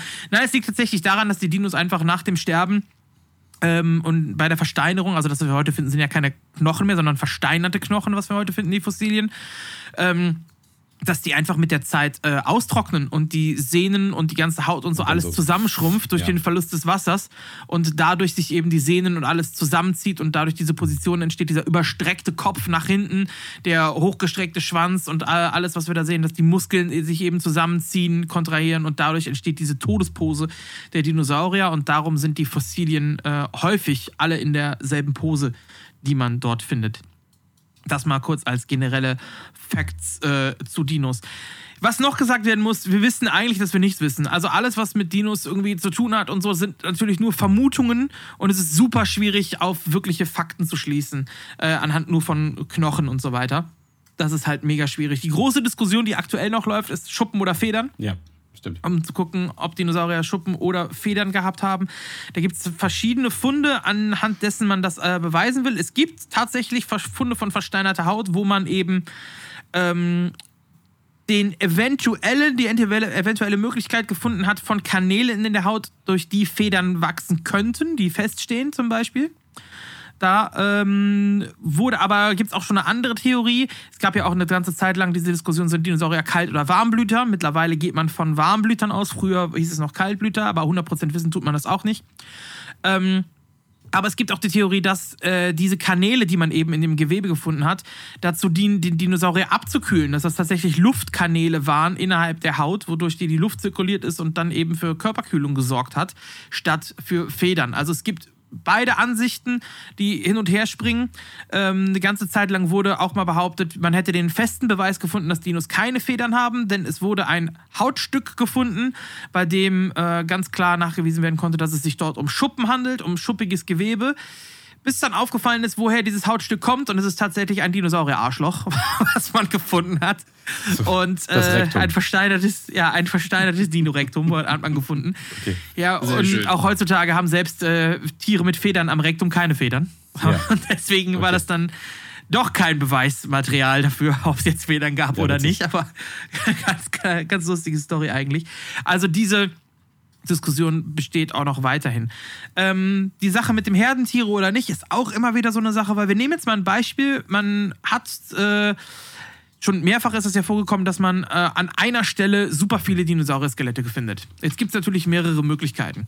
Option 1 wäre zum Beispiel, dass, äh, dass es eben Herdentiere sind, die sich in einer Herde gemeinsam bewegen und da etwas passiert ist, ähm, wodurch die Dinos dann eben äh, ja, zeitgleich gestorben sind durch einen Brand im Waldbrand oder sonst irgendwas. Und ähm, da kann man natürlich dann davon ausgehen, dass so eine Herde dann auch gemeinsam stirbt, wenn sie sowieso gemeinsam äh, unterwegs sind. Die zweite Option wäre zum Beispiel, dass dort, gerade bei Fleischfressern, dass dort ähm, ein, ein Aastier lag, was dort rumlag, wo sich die ganzen Fleischfresser drum dann äh, drum ja, versammelt haben, um dieses Tier zu fressen, also ein Opfertier oder was sie auch gemeinsam gejagt haben oder so. Und was durch irgendeinen Grund zum Beispiel für, äh, für eine Vergiftung gesorgt hat. Das heißt, die Fleischfresser, die da rumkommen, weil das Fleisch eben verdorben war oder sonst irgendwas vergoren, keine Ahnung, selber giftige Pflanzen gefressen hat. Ähm, kann dann natürlich sein, dass die Fleischfresser dann äh, da zusammen auch vollenden. Nächste Option wäre, dass an dieser Stelle zum Beispiel einfach eine Lehmgrube zum Beispiel gab in der alten Zeit, wo die Dinos durchgelaufen sind, festgesteckt haben und da verendet sind. Das sind halt alles Optionen, die möglich sind, wo man äh, wenig Rückschlüsse schließen kann, weil es gibt hunderte Ursachen, warum die, die Dinos, äh, die da an, der, an derselben Stelle alle verendet sind. Das muss nicht heißen, dass es Herdentiere waren, können auch Einzelgänger gewesen sein. Ähm, Gerade bei Fleischfressern muss das nicht heißen, dass sie im Rudel gejagt haben, nur weil sie da gemeinsam verendet sind oder so ne, gibt immer verschiedenste Möglichkeiten. Kann auch ein Wasserloch gewesen ja, sein oder ja, so. genau, einfach Ja. ein Wasserloch da Ja. gewesen oder sonst irgendwas, richtig. Also das ist immer super schwierig, da ähm, drauf zurückzuführen. Deswegen, alles, was wir gleich oder was ich gleich sagen werde oder generell, was ich sage, ist der aktuelle Stand in der Paläontologie. Das heißt aber nicht, dass übermorgen nicht vielleicht neue Funde ge äh, gefunden werden, die das Ganze wieder widerlegen. Also das ist alles nur eine Vermutung. So, so viel nochmal zum kurzen Disclaimer.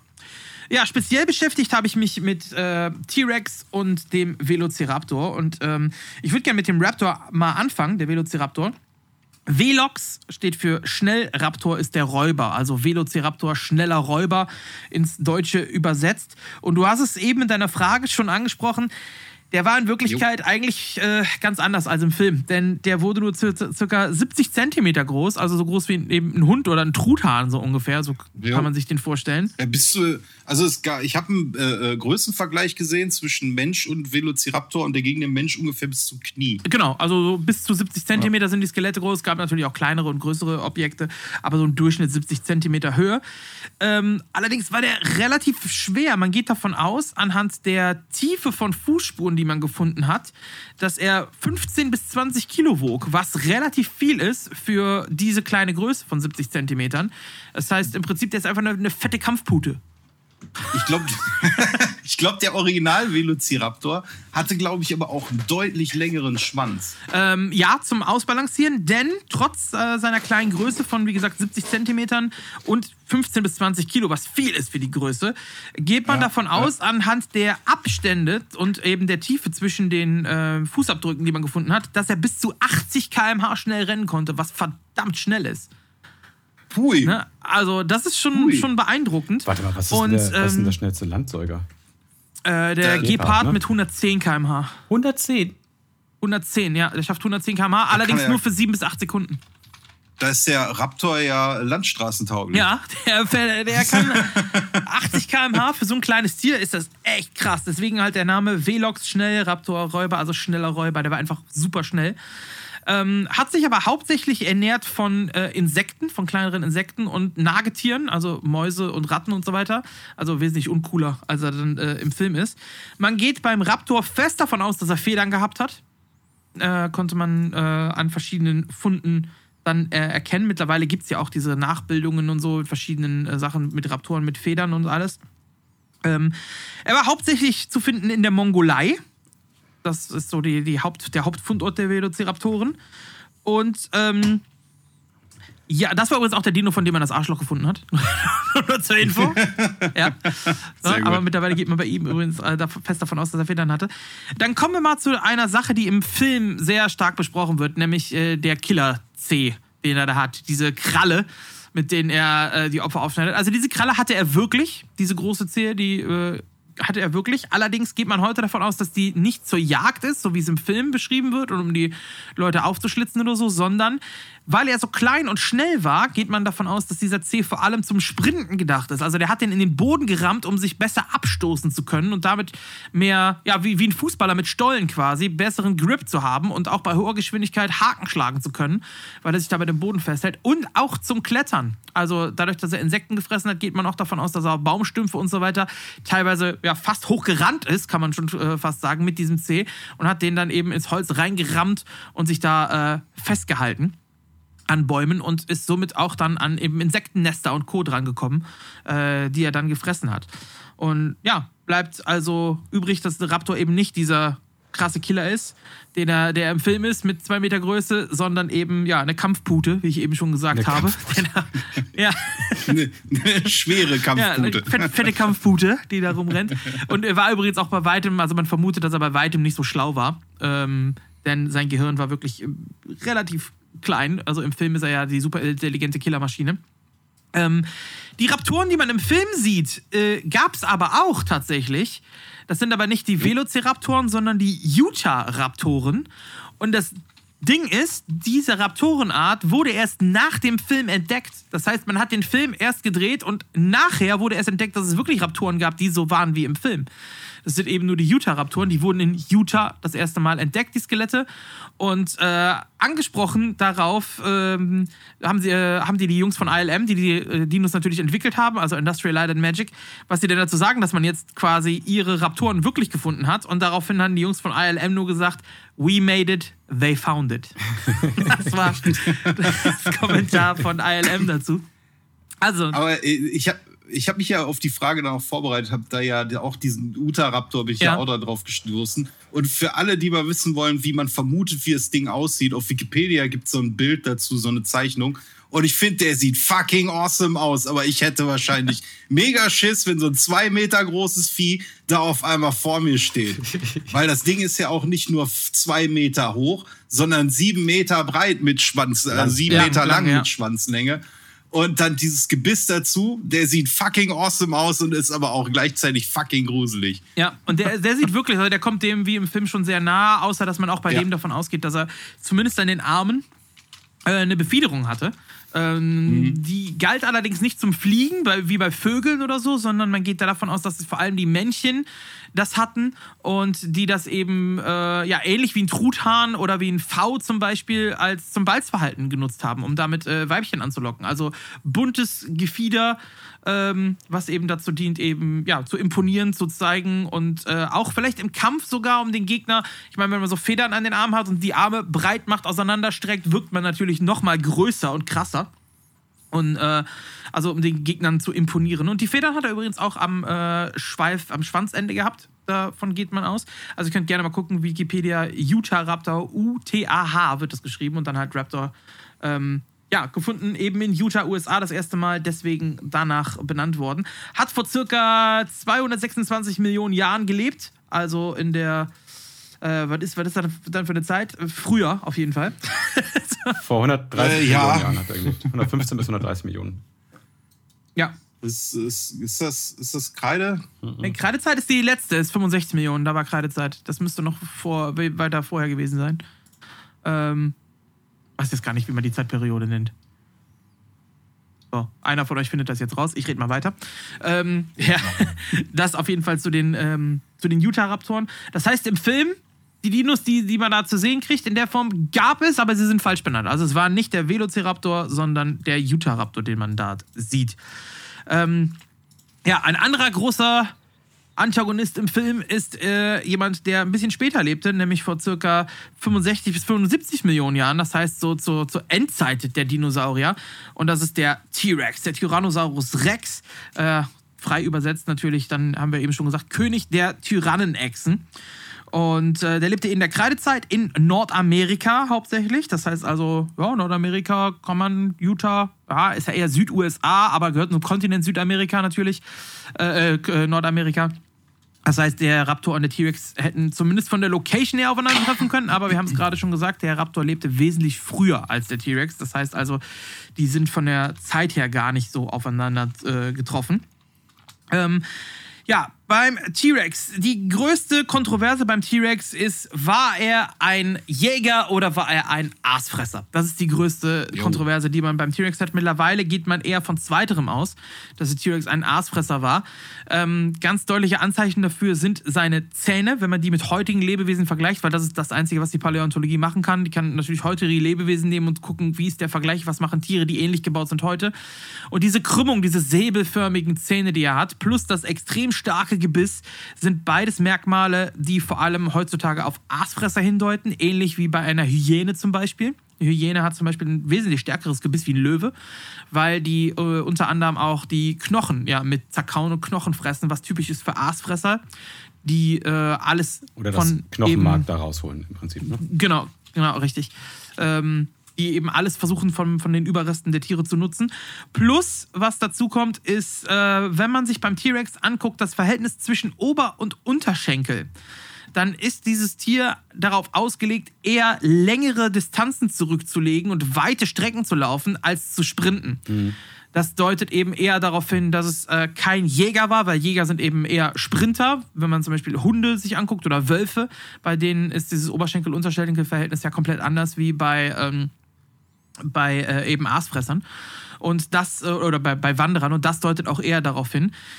Ähm, so dass man heutzutage vermutet, dass der T-Rex eben ein Aasfresser war, dessen Strategie war, durch seine Größe und Imposanz die eigentlichen Jäger zu vertreiben. Das heißt, er hat einfach gewartet, bis die Jäger die Beute erlegt haben und kam dann als Big Daddy Pimp Dinosaurier dahin. So, Bitches, ihr habt jetzt hier für mich gut gejagt, jetzt verpisst euch mal, das ist hier mein, mein Schnitzel. Achso, ich dachte, die, äh, die Opfer sterben einfach an Herzinfarkt. Weil das so groß und furchterregend ist. Äh, Das nicht. Also wirklich durch seine Imposanz und seine Stärke, dass er quasi die Jäger vertrieben hat, die dann das Tier erlegt haben und dann eben das Aas gefressen hat. Oh ja, okay. Aber ste stellt euch Ähm. mal vor, ihr wärt so ein T-Rex und ihr seid eigentlich ganz lieb und überall, wo ihr hinkommt, sterben einfach alle um euch herum, weil sie so viel Angst vor euch haben. Was für ein einsames Leben das sein muss. Aber ja, Ja, ich glaube, ich glaube, das ist evolutionär nicht ganz so sinnvoll. wahrscheinlich nicht. Eigentlich wäre er Ähm. gerne ein Rudeltier, aber kann halt nicht. Ja, die Frage, ob sie eben in Rudel leben oder nicht, hat sich auch eine ganze Zeit lang Ja. gestellt, ob T-Rex gemeinsam jagen oder nicht. Aber seit man eben auf, der, äh, auf dem Trichter ist, dass es eher ein Aasfresser war, geht man davon aus, dass sie alleine gejagt haben und auch, dass es äh, Kannibalen waren. Weil äh, viele Tyrannosaurier wurden eben auch gefunden mit Bissspuren von anderen T-Rexen, die noch bis in die Knochen mit reinhängen, also äh, Abdrücken da. Und das deutet eher darauf hin, auf ja, eventuell Revierkämpfe. Streit um Aas und so weiter, als dass man im Rudel gejagt hat. Und äh, ja, eben auch, dass es teilweise wirklich Kannibalen waren, die sich dann eben auch gegenseitig mal erlegt haben. Und ähm, dann eher auf die Tatsache, dass es Einzelgänger waren. Die kurzen Arme des T-Rex, die haben wir vorhin. Und äh, eine Sache noch bezüglich dieses Aasfresser, auch die Stellung der Augen. Äh, bei Ja. einem Jäger, bei einem Jagdtier sind die Augen immer nach vorne gerichtet, immer äh, quasi fokussieren auf die Beute. Und das ist, trifft auf den Tyrannosaurus Rex auch nicht unbedingt zu, weil der hat die Augen mehr so, dass er quasi seine Umgebung im Auge behalten konnte. Und äh, das spricht auch jetzt nicht unbedingt dafür, dass er ein, Jä Jä äh, also ein Jäger war, sondern spricht eigentlich auch mehr für Aasfresser. Genau, und das spricht aber übrigens gegen die Theorie im Film, dieses, wenn du dich nicht bewegst, dann kann er dich nicht sehen. Also Genau. man geht davon aus, dass das Ja. absoluter Quatsch ist, dass ein T-Rex sehr gut sehen konnte, weil er eben Ja. äh, alles möglichst großflächig im Auge behält, um eben auch Aas zu entdecken und auch einen sehr gut ausgeprägten Geruchssinn hatte, der noch dazu kommt. Mhm. Generell äh, sehr ausgeprägte Sinne beim T-Rex äh, wohl gewesen. Was den Gehörsinn angeht, weiß man es nicht. Da kann man äh, nicht wirklich viel zu sagen heutzutage. Ähm, ja, äh, so, jetzt war ich eben, wo war ich? Äh, genau, also die Augenposition, die hast du gerade erwähnt, das habe ich mir auch noch äh, aufgeschrieben. Ähm, ja, zur Beißkraft vom T-Rex, da wollte ich auch noch was sagen. Ähm, das ist relativ interessant. Ah, nee, die Arme. Die Arme war ich vorher, genau, die kleinen Ärmchen. Da äh, haben wir noch zu. Diese Arme geht man heutzutage davon aus, dass die tatsächlich äh, zur Paarung dienten. Äh, und zwar, damit sich der T-Rex äh, an seinem Partner quasi irgendwie festklammern äh, konnte. Ähm, man geht auch davon aus, dass ein T-Rex ein Männchen keinen Penis hatte, sondern von einer Kloake, dass die beiden äh, dann ihre Kloaken quasi aufeinander gepresst haben, ähnlich wie bei einigen Vogelarten heutzutage. Also quasi eine Öffnung für alles.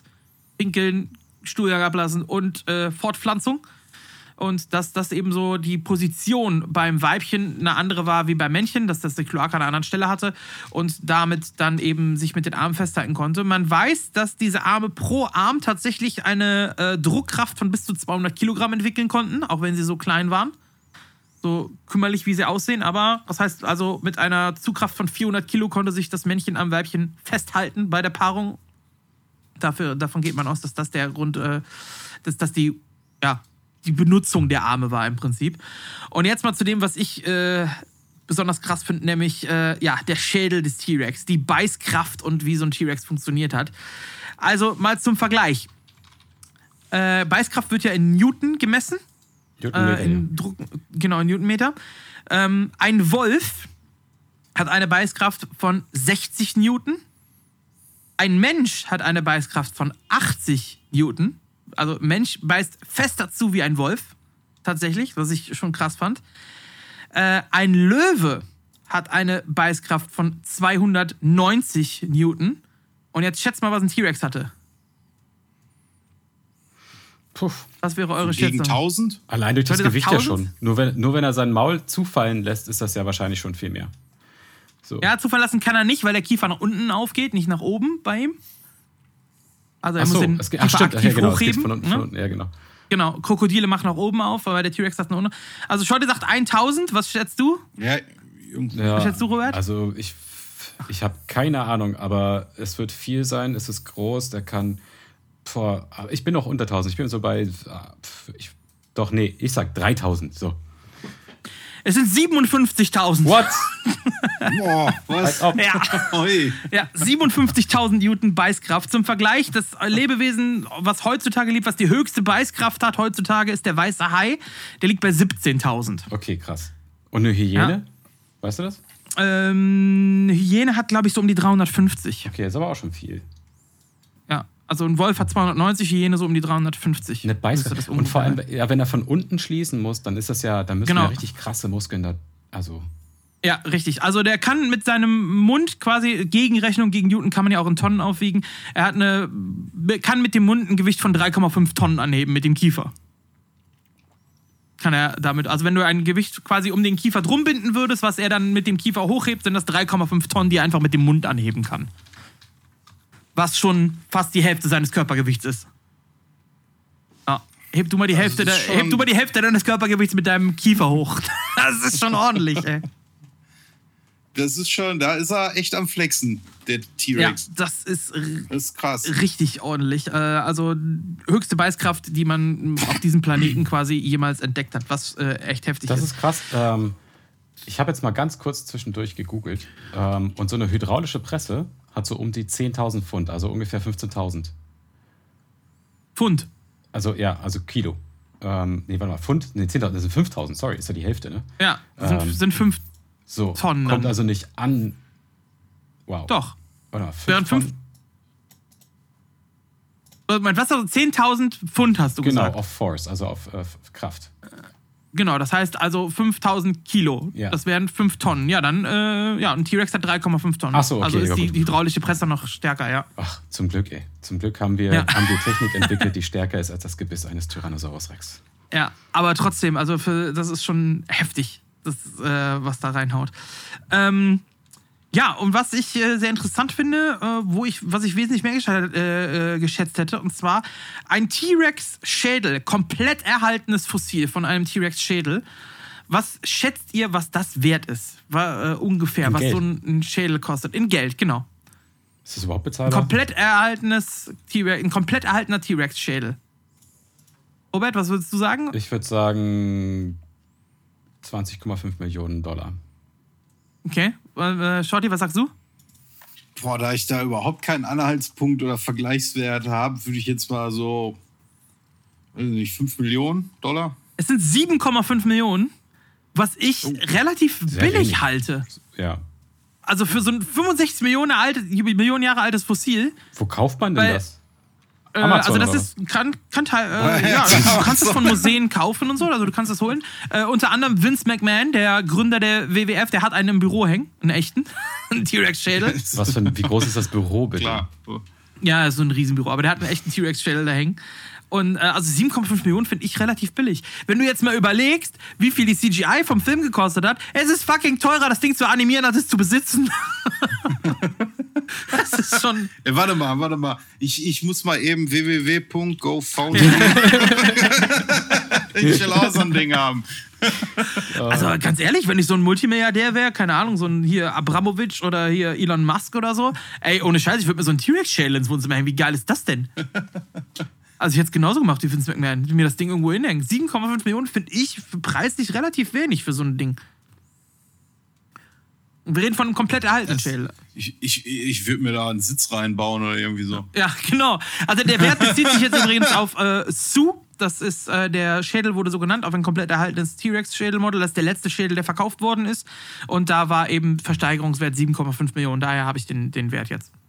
Habe ich mir nachgeguckt. Zu ist äh, ein Skelett, was gefunden worden ist. Wir haben übrigens auch ein komplett erhaltenes äh, T-Rex-Skelett in Deutschland, äh, in Berlin.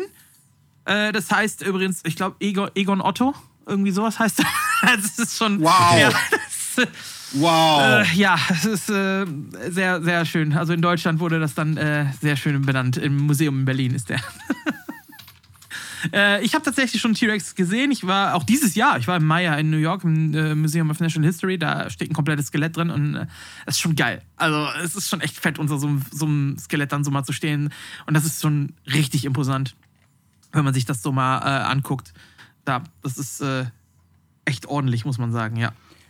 Ähm, Ich stand mal unter einer Nachbildung. Kein Originalskelett, aber eine Nachbildung von so einem Skelett. Und der, das Ding ist äh, verdammt hoch. Warte mal, habt was für einen Namen hast du gerade gesagt, hatte das Ding?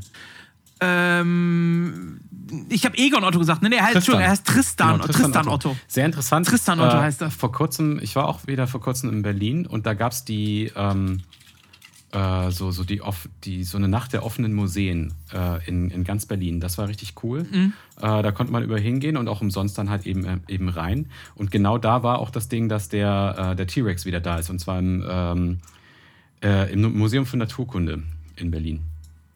Ja. Und zwar seit Genau, August ist er wieder da. Also kann man sich wieder angucken.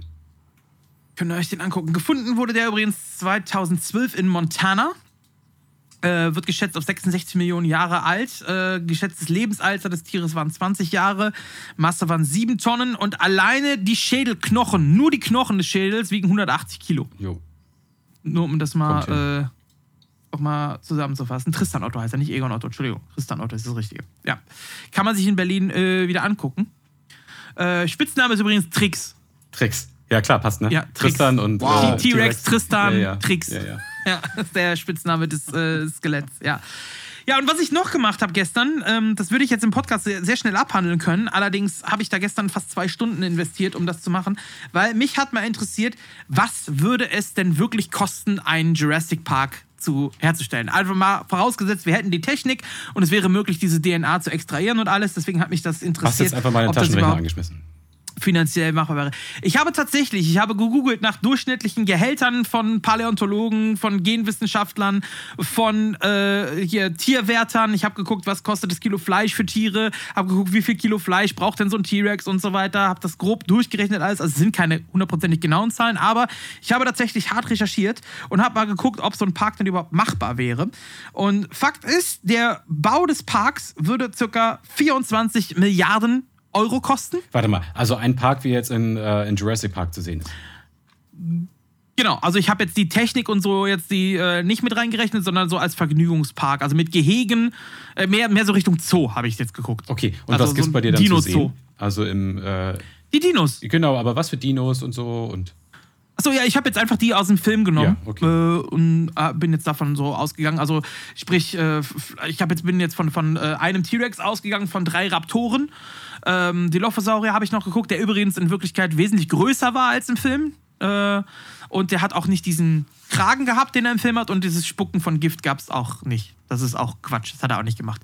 Aber habe so geguckt, was so ein Vieh halt äh, an Nahrung braucht und so weiter. Dann äh, Brachiosaurier und so an Ja, Tonnen und ja, so, ja, Tonnen von Nahrung und so und habe das halt Steine. alles so grob zusammengerechnet. Genau. Das ist so grob zusammengerechnet. Da kommen wir mal auf, auf 23 Milliarden. Okay. Ist doch So, äh, und auch, ja, und die Instandhaltungskosten wären pro Jahr bei 24 Milliarden. Also wäre teurer, das Ding äh, instand zu halten, als es zu bauen erstmal.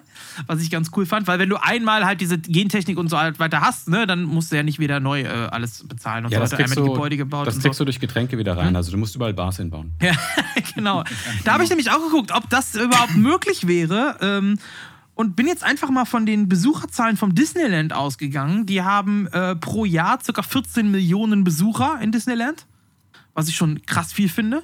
Und nur um die laufenden Kosten vom Park zu decken, von dem Jurassic Park, kommen wir damit auf einen Eintrittskartenpreis von 165 Euro pro Karte. Das um die geht. laufenden Kosten zu decken. Das geht. Das geht, ne? Also da hast du noch kein Plus mitgemacht. Und ich glaube, es wären sehr Also- viel mehr. Also 13 Millionen ist ja noch, äh, oder was hast du gesagt, ist ja noch Ja, sehr konservativ um- gerechnet. Ich Ja. glaube, das äh, zieht alle heran, auch weltweit. Und dann äh, ist es nicht mehr die Frage, ob du genügend, Be genügend Besucher hast, sondern äh, ob du die Kapazitäten hast, diese auch durchzuschleusen. Da geht es, Ja. äh, ist eine infrastrukturelle Frage. Richtig, So. genau. Das ist dann, also wenn der äh, richtig- so wie im Jurassic Park, dann wäre es auf jeden Fall nicht möglich. Nee, also wenn da hier und, hier und da mal so ein Auto fährt, so. Äh, Genau. Wie, also äh, übrigens, Fun Fact: äh, hier in, ähm, nördlich von hier, ungefähr so 100 Kilometer, vielleicht 80 Kilometer, gibt es einen Serengeti-Park, vielleicht schon mal gehört? Das ist auch so eine offene Parkanlage, eben, wo sie dann halt auch entsprechend so ähm, Löwen und sowas da irgendwie und Antilopen und so rumlaufen haben. Und da fährt man auch mit so einem Auto durch. So, die haben das. Ah, ja. ja, ja, das ist halt so, ist halt auch so eine, so eine Autos, die sind auch irgendwie ähnlich witzig angesprüht. Und äh, wie die aus Jurassic Park. Und dann fährst du da durch und kannst dir dann irgendwie aus dem Auto raus das irgendwie angucken, halt so. Und da musst du natürlich äh, schauen, okay, wie viele Autos hast du, wie ist die Frequenz und so weiter. Ähm, aber ganz ehrlich, ich würde auch in so einen Park gehen. Äh, obwohl ich ja ein äh, Zoo-Feind bin, aber dann doch mal ein Dino zu sehen, ich glaube, da wird es mich dann doch noch irgendwie packen. Ja, auf jeden Fall. Ja. Auf jeden Fall. Um richtig Reibach zu machen, wissen wir alle, wie das geht. Wir haben ja alle früher Theme Park gespielt. Mehr Salz auf Pommes. Und Pommes, und Pommes möglichst Ja. salzig, genau. Absolut, absolut. Und Affiliate-Links, ne? Also Merch und so brauchen wir. Ja, ja, ja, also da wäre auch die Das auch, Haupt. ja. Aber also finanziell wäre es äh, tatsächlich möglich, würde ich sagen. Das äh, würde gehen. Finanziell würde sich so ein Park lohnen. Das macht Sinn. Natürlich gibt es die Technik nicht. Ähm, und was noch dazu kommt, muss man sagen, vor äh, 65 Millionen Jahren plus war äh, die Atmosphäre dieser Erde komplett anders. Wir hatten wesentlich mehr Sauerstoff in Ja. der Atemluft. Das heißt, wenn sie einen Dino klonen würden, würde der heutzutage wahrscheinlich einfach nur japsend in seinem Gehege liegen, bis er irgendwann erstickt. Naja, ich sag mal so, wenn du in der Lage bist, ähm, also du hast das Genom eines Dinosauriers komplett entschlüsselt, dann bist du auch in Ja, der, dann kannst du es so umbauen, wie du willst. Ja, ja, umbauen, klar. Wie du, wie du fucking willst. So. Ähm, Ja, aber, dann ist die Frage, ob die Größe der Lungen und die Verarbeitung und so mit dem heutigen Sauerstoff klarkommen würde. Mit dem niedrigeren Sauerstoffgehalt. Ja, ich glaube, man müsste dann so ähm, kleiner dimensionieren, schätze ich. Also es Ja, aber wer will denn einen 2 Meter T-Rex sehen? Wer will ja auch den richtigen ja, sehen? Kann, da gibt es mit Sicherheit einen, einen guten Mittelweg, wie man das dann irgendwie hinbekommt. So, aber es ist ja auch das äh, Nahrungsangebot ist natürlich auch noch entscheidend. Ne? Also wenn die halt die ganze so, so ein Brachiosaurus, ich weiß nicht wie viele Tonnen, das musst du auf jeden Fall gewährleisten. Also wie schon sagtest, ne? also Futtermittel und so. 40 oder so, glaube ich. Ähm, also das musst du ja erstmal alles dahin karren und so. Und das ist ja, Ja, ja. Da, will ich, da will ich den CO2-Footprint gar nicht von sehen. Oh ja. So.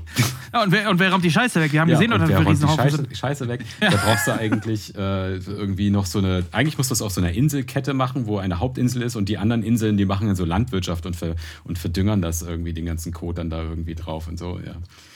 So. Aber ja, hey, Ja. ähm, wenn, wenn da draußen bei, unter den Zuhörern einer ist, der an Gentechnik rumschraubt und sagt, jo, das kriegen wir hin, ich bin gerne mit als ähm, Parkplaner mit dabei. Kein Problem. Ja. Wow. Gut, dann äh, bin ich mit meinen Fakten soweit durch und wir haben noch ein paar Zuhörerfragen reinbekommen. Ich habe Haben nicht wir. bei Instagram noch eine Frage gestellt, ähm, wo, wo es hieß, worüber sollen wir denn auf jeden Fall reden? Und äh, wir sind dort gebeten worden zu sagen, was ist unser Lieblingsdino und warum? Möchtest du anfangen, äh, Shorty? Ähm, das kann ich direkt so rausfeuern. Bei mir ist es der Raptor, äh, der Utah Raptor, weil der, also im Film der Velociraptor, äh, normal der Utah Raptor, weil äh, das Vieh ist einfach mega gruselig und irgendwie äh, cool anzusehen zugleich. Es ist flink, es besitzt ein bisschen mehr Intelligenz vielleicht als der Durchschnittsdino. Äh, das macht das Ding eigentlich zu einem richtig coolen Haustier. also wenn es geht, ich hätte gerne einen Raptor als Haustier. Oh. Und, äh, Aber so ein abgerichteter, auch schon, oder? Ja, ja, Ja, natürlich. dem du nur die Hand vorhalten musst, damit er auf einmal ruhig ist. Ja, ja, genau, richtig. Kann ich Chris Pratt vielleicht noch du noch so fragen? einen Vielleicht Flicker in gibt der der Hand, ne, um den noch ein bisschen Ja. Ja, genau. Nein, aber ich finde den Raptor unheimlich cool. Das äh, hat auch seinen Sinn, warum ich früher in der Online-Welt mein Spitzname Raptor gewesen Mhm. ist, äh, weil ich die Raptoren einfach super geil finde und das hatte auch in Jurassic Park seinen Ursprung, äh, bis ich dann irgendwann den DM Shorty angenannt habe. Also von daher, mein Lieblingsdino ist auf jeden Fall der Raptor. Robert, wie ist bei dir? Bei mir ist der Triceratops. Häufig, häufig, genannte glaub ich, auch. Antwort, muss ist man auch sagen, so, ja. ja, ja, ist äh, schon, glaube ich, so der Publikumsliebling unter den äh, Dino-Liebhabern. Ähm, bei mir, glaube ich, ähm, durch äh, diese Filme damals äh, in einem Land vor unserer Zeit hieß es, glaube ich, oder? Ja. Genau, hatten wir Aber da war es ja die blöde Zicke. Ja, aber trotzdem doch. Äh. Cera, genau. Sehr passender stimmt. Name Ja. auf jeden Fall. Aber trotzdem äh, damit wahrscheinlich auch noch ein bisschen ähm, mit geprimed worden, was das angeht. Dann fand ich die, äh, die Form einfach, also die Körperform war sehr unique, sehr einzigartig auf jeden Fall, mit diesem Schild, was sie dann hinten haben und mit den Hörnern. Und dann ist es aber trotzdem irgendwie ein Pflanzenfresser, aber dabei sehr wehrhaft. Ähm, das, fand ich, äh, das fand ich sehr ansprechend, fand ich cool. So. Und ich glaube, ähm, ich habe letztens ein bisschen hier von äh, äh, ZDF Magazin Royal hier äh, mit Böhmermann geguckt. Ich glaube, der- bei denen Mhm. ist der Triceratops auch irgendwie das, Ja, ja, der ist das Wappentier, das vom, vom, Wappentier von der Sendung von her. denen. Also ich stehe auf jeden Fall nicht allein damit. Und Triceratops auf jeden Fall Nee, ist super beliebt. Deswegen, wir hatten ja eben auch den Fakt genannt, dass der so, so beliebt ist, dass Spielberg ihn äh, statt dem Stegosaurier Mhm. mit in den Film reingenommen hat, weil er davon ausgegangen ist, das Publik- Publikum will den sehen. Ja, safe. So, das war mein, da immer, fand, ich, fand ich immer richtig gut. Und ansonsten fand ich ähm, ähm, den ähm, Brachiosaurus, also den, ne, den großen Ja. mit dem langen Hals und so, das fand ich immer ganz cool. Äh, ansonsten hatte ich eigentlich keine Lieblings... Obwohl, da gab es diesen, ich weiß aber nicht mehr, wie der heißt. Der hat so ein, vom Kopf her, so ein, äh, so, so ein geschwungenes nach hinten, so ein Horn oder so. Wisst ihr noch, wie der hieß? Äh, ja, mit, mit P, glaube ich. Petalosaurus? Äh, nee. Du meinst den, der auch so einen Entenschnabel hat und so, ne? Ja. Ähm. Oh, wie heißt der? Nee, ich habe gerade, oh shit, ich habe gerade den Allosaurus gefunden. Nee, das ist nicht. Wie heißt der denn da? Moment. Äh. Parasauropodus, Parasauro, glaube ich. Parasaurolophus. Parasaurolophus. Parasaurolophus. Okay, ja, genau. Ja. Also der wäre auf jeden Fall auf, äh, also ist auf jeden Fall in meiner Top 3 mit dabei. Ähm, genau. Sehr sympathisches Tier. Okay. Ja, als Kind äh, muss ich sagen, natürlich ganz klar T-Rex, ne? weil man will immer den, den, den King haben, so. Aber äh, relativ schnell hat sich dann bei mir schon so äh, entwickelt, dass ich den Ankylosaurus ziemlich geil finde, der ja leider nicht in Jurassic Park vorkommt. Ähm, weil äh, auch Pflanzenfresser, aber der ist einfach fucking gepanzert. Der hat einen Panzer am Rücken und der hat einen Und einen Hammer. Ja genau, der hat einen Hammer am Schwanz. Ja. Wie geil ist das denn? So, Ja. ja. Morgenstern. Ja, der trümmert einfach alles mal kaputt. Also selbst wenn er angegriffen wird von irgendwem, schlägst du ihm einmal so gegen das Bein und Feierabend ist da. Den fand ich schon ziemlich geil. Äh, geht auch so ein bisschen in Richtung Stegosaurus. Nur der Stegosaurus hat ja diese großen Platten auf dem Rücken, während der Ankylo einfach komplett gepanzert ist. Genau, Stegosaurus Und, ich auch- äh, ist mir auch gerade eingefallen, ja. Ja. Mit dem Gehirn so Und- groß wie eine Walnuss. Genau, richtig. Und der Ankylosaurier, äh, den ich einfach mega cool finde. Ja, Der Ankylosaurus ist so der, der Metalhead, glaube ich, unter den Dinos. Der rennt einfach rum, den kann keiner was, der hat seine Kutte an so und hat einen Hammer. Heutzutage hat man Thors Hammer am Hals als Metalhead. Damals hat er den direkt einfach am Schwanz dran gehabt und hat einfach alles weggefuttert und weggebumst, was, was es gab. So fertig, der war geil. Ja, ich glaube, der hätte auf jeden Fall, also sein Musikgeschmack war bestimmt, also hätte es das schon gegeben, Viking, Ja. Viking Metal. genau, Anky- Ankylosaurus Ja, hört. auf jeden Fall, definitiv. Also haben wir heute wieder das genannt. Ankylosaurier hören Amon Amarth. So. Ganz genau. ich stehe mir den gerade so mit so zwei iPods im vor. Richtig. So, dann kommt so ein T-Rex an, dann Frodin! Und dann wird der Hammer um die Ohren gehauen. Wunderbar. In So. your face, dude. So nämlich. Ähm, wir haben noch eine weitere Frage reinbekommen über Instagram, nämlich was ist eure Lieblings-Dino-Frisst-Mensch-Szene? Ich glaube, da haben wir alle Ähm, eine Antwort, oder? Nee, ich glaube, Shorty hat eine andere. Ich habe eine andere. Ja, Ja, nee. äh, sag du erstmal. Ähm, die Frage ist, muss es unbedingt aus Jurassic Park 1 sein? Weil meine Lieblings-Dinosaurier-Frisst-Mensch-Szene ist aus Teil 2, wobei ich da zwischen zwei Szenen schwanke. Einmal der arme Kerl, der äh, in der Stadt gefressen wird, wo der, nachdem der T-Rex den Bus weggerammt hat, äh, wo der, wo der versucht in die, äh, in die, äh, ähm, ich, was ist das nochmal? Ich glaube Videothek da irgendwie rein. irgendein Laden auf jeden Fall. Gegen die Tür, ja, ja, genau, und wird dann gefressen.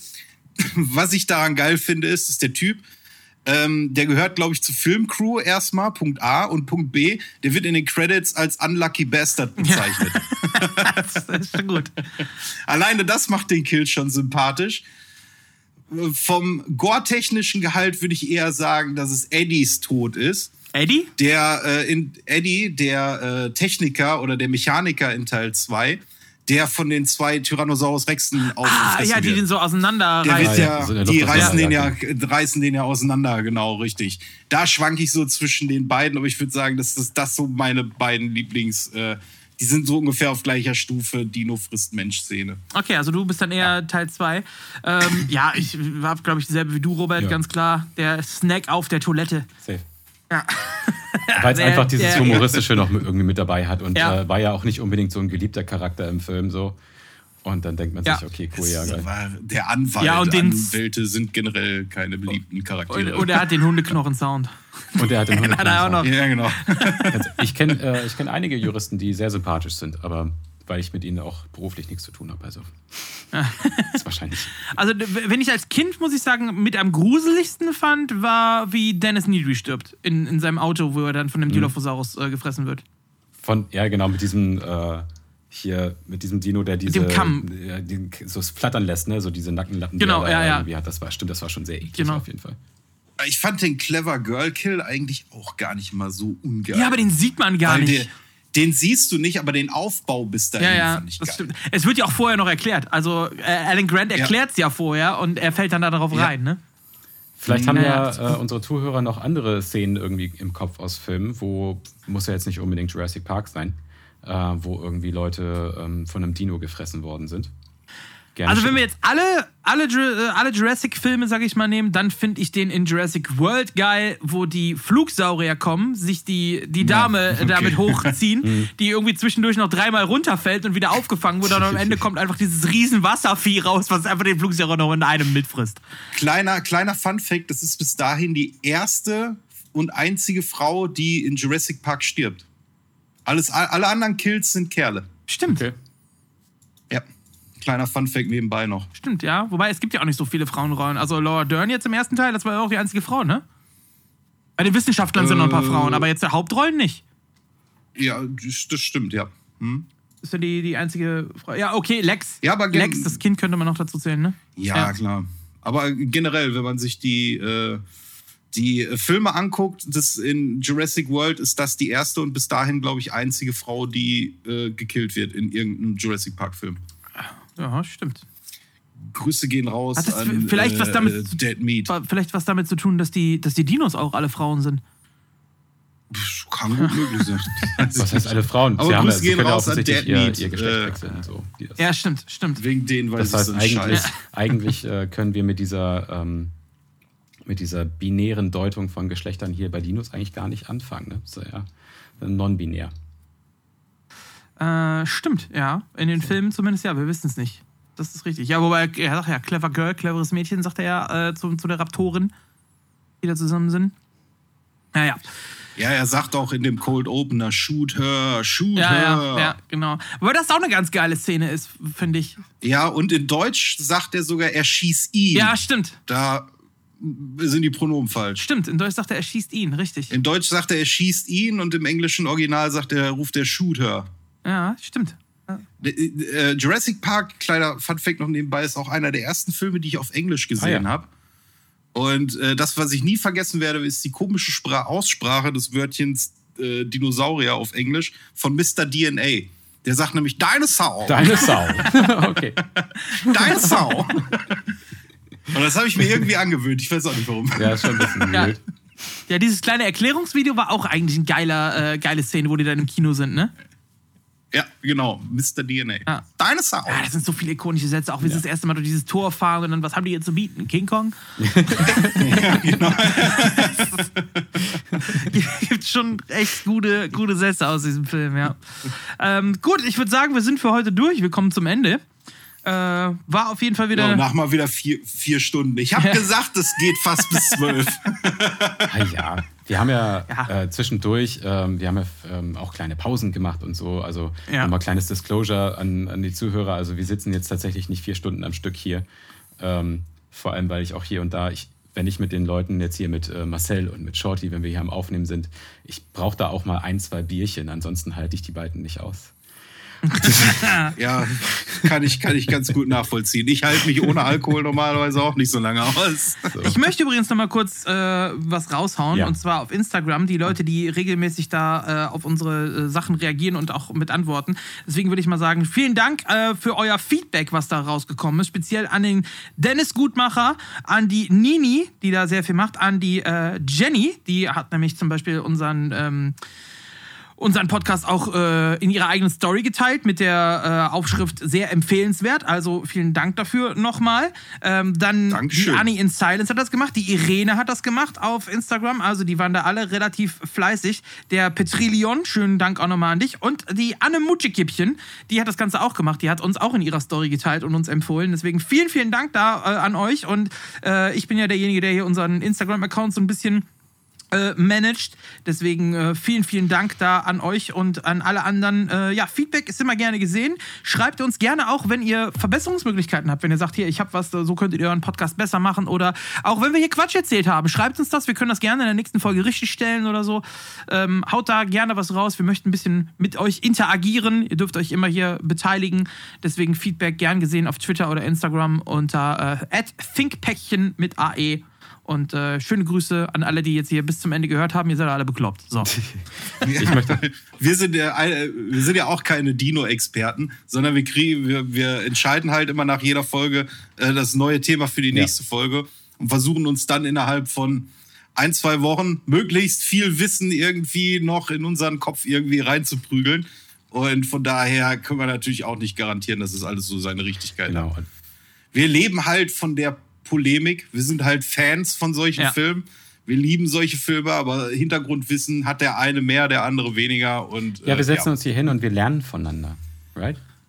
So, Das ist richtig, Und, ja. äh, ich habe jetzt schon sehr viel. Du kannst das immer so romantisch zusammenfassen. Ja, aber ehrlich. ja, ich meine, äh, ihr, ihr, ähm, ihr verursacht das auch irgendwie. Jetzt war in ich schwitzen. sagen. Ähm, Wir verursachen Romantik ich in dir. raus. schon, Ich schon. Ich gucke euch in eure, ich guck in eure Augen und in eure, weiß ich Ja. nicht, ähm, lächelnden Wow, Gesichter. Wow, sowas hat noch nicht mal meine Ex-Freundin Ja. zu mir gesagt. und, Guckst in äh, unsere Augen, werden wir davon reden, wie Menschen gefressen werden und es verursacht Romantik in dir. Genau, und jetzt will ich noch in unsere Zuhörer ins Ohr flüstern, auf, äh, an die Zuhörer, die jetzt irgendwie gerade die Küche aufräumen, die gerade auf der Autobahn sind, die irgendwie äh, in der Bahn sitzen oder darauf warten, dort sitzen zu können, weil vielleicht auch mal ein Zug ausgefallen ist oder zu spät ist.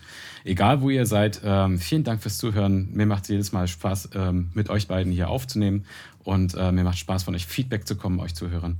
Ähm, und ähm, gerne bis zum nächsten Mal. Weise Worte. Das war mir eine große Ehre.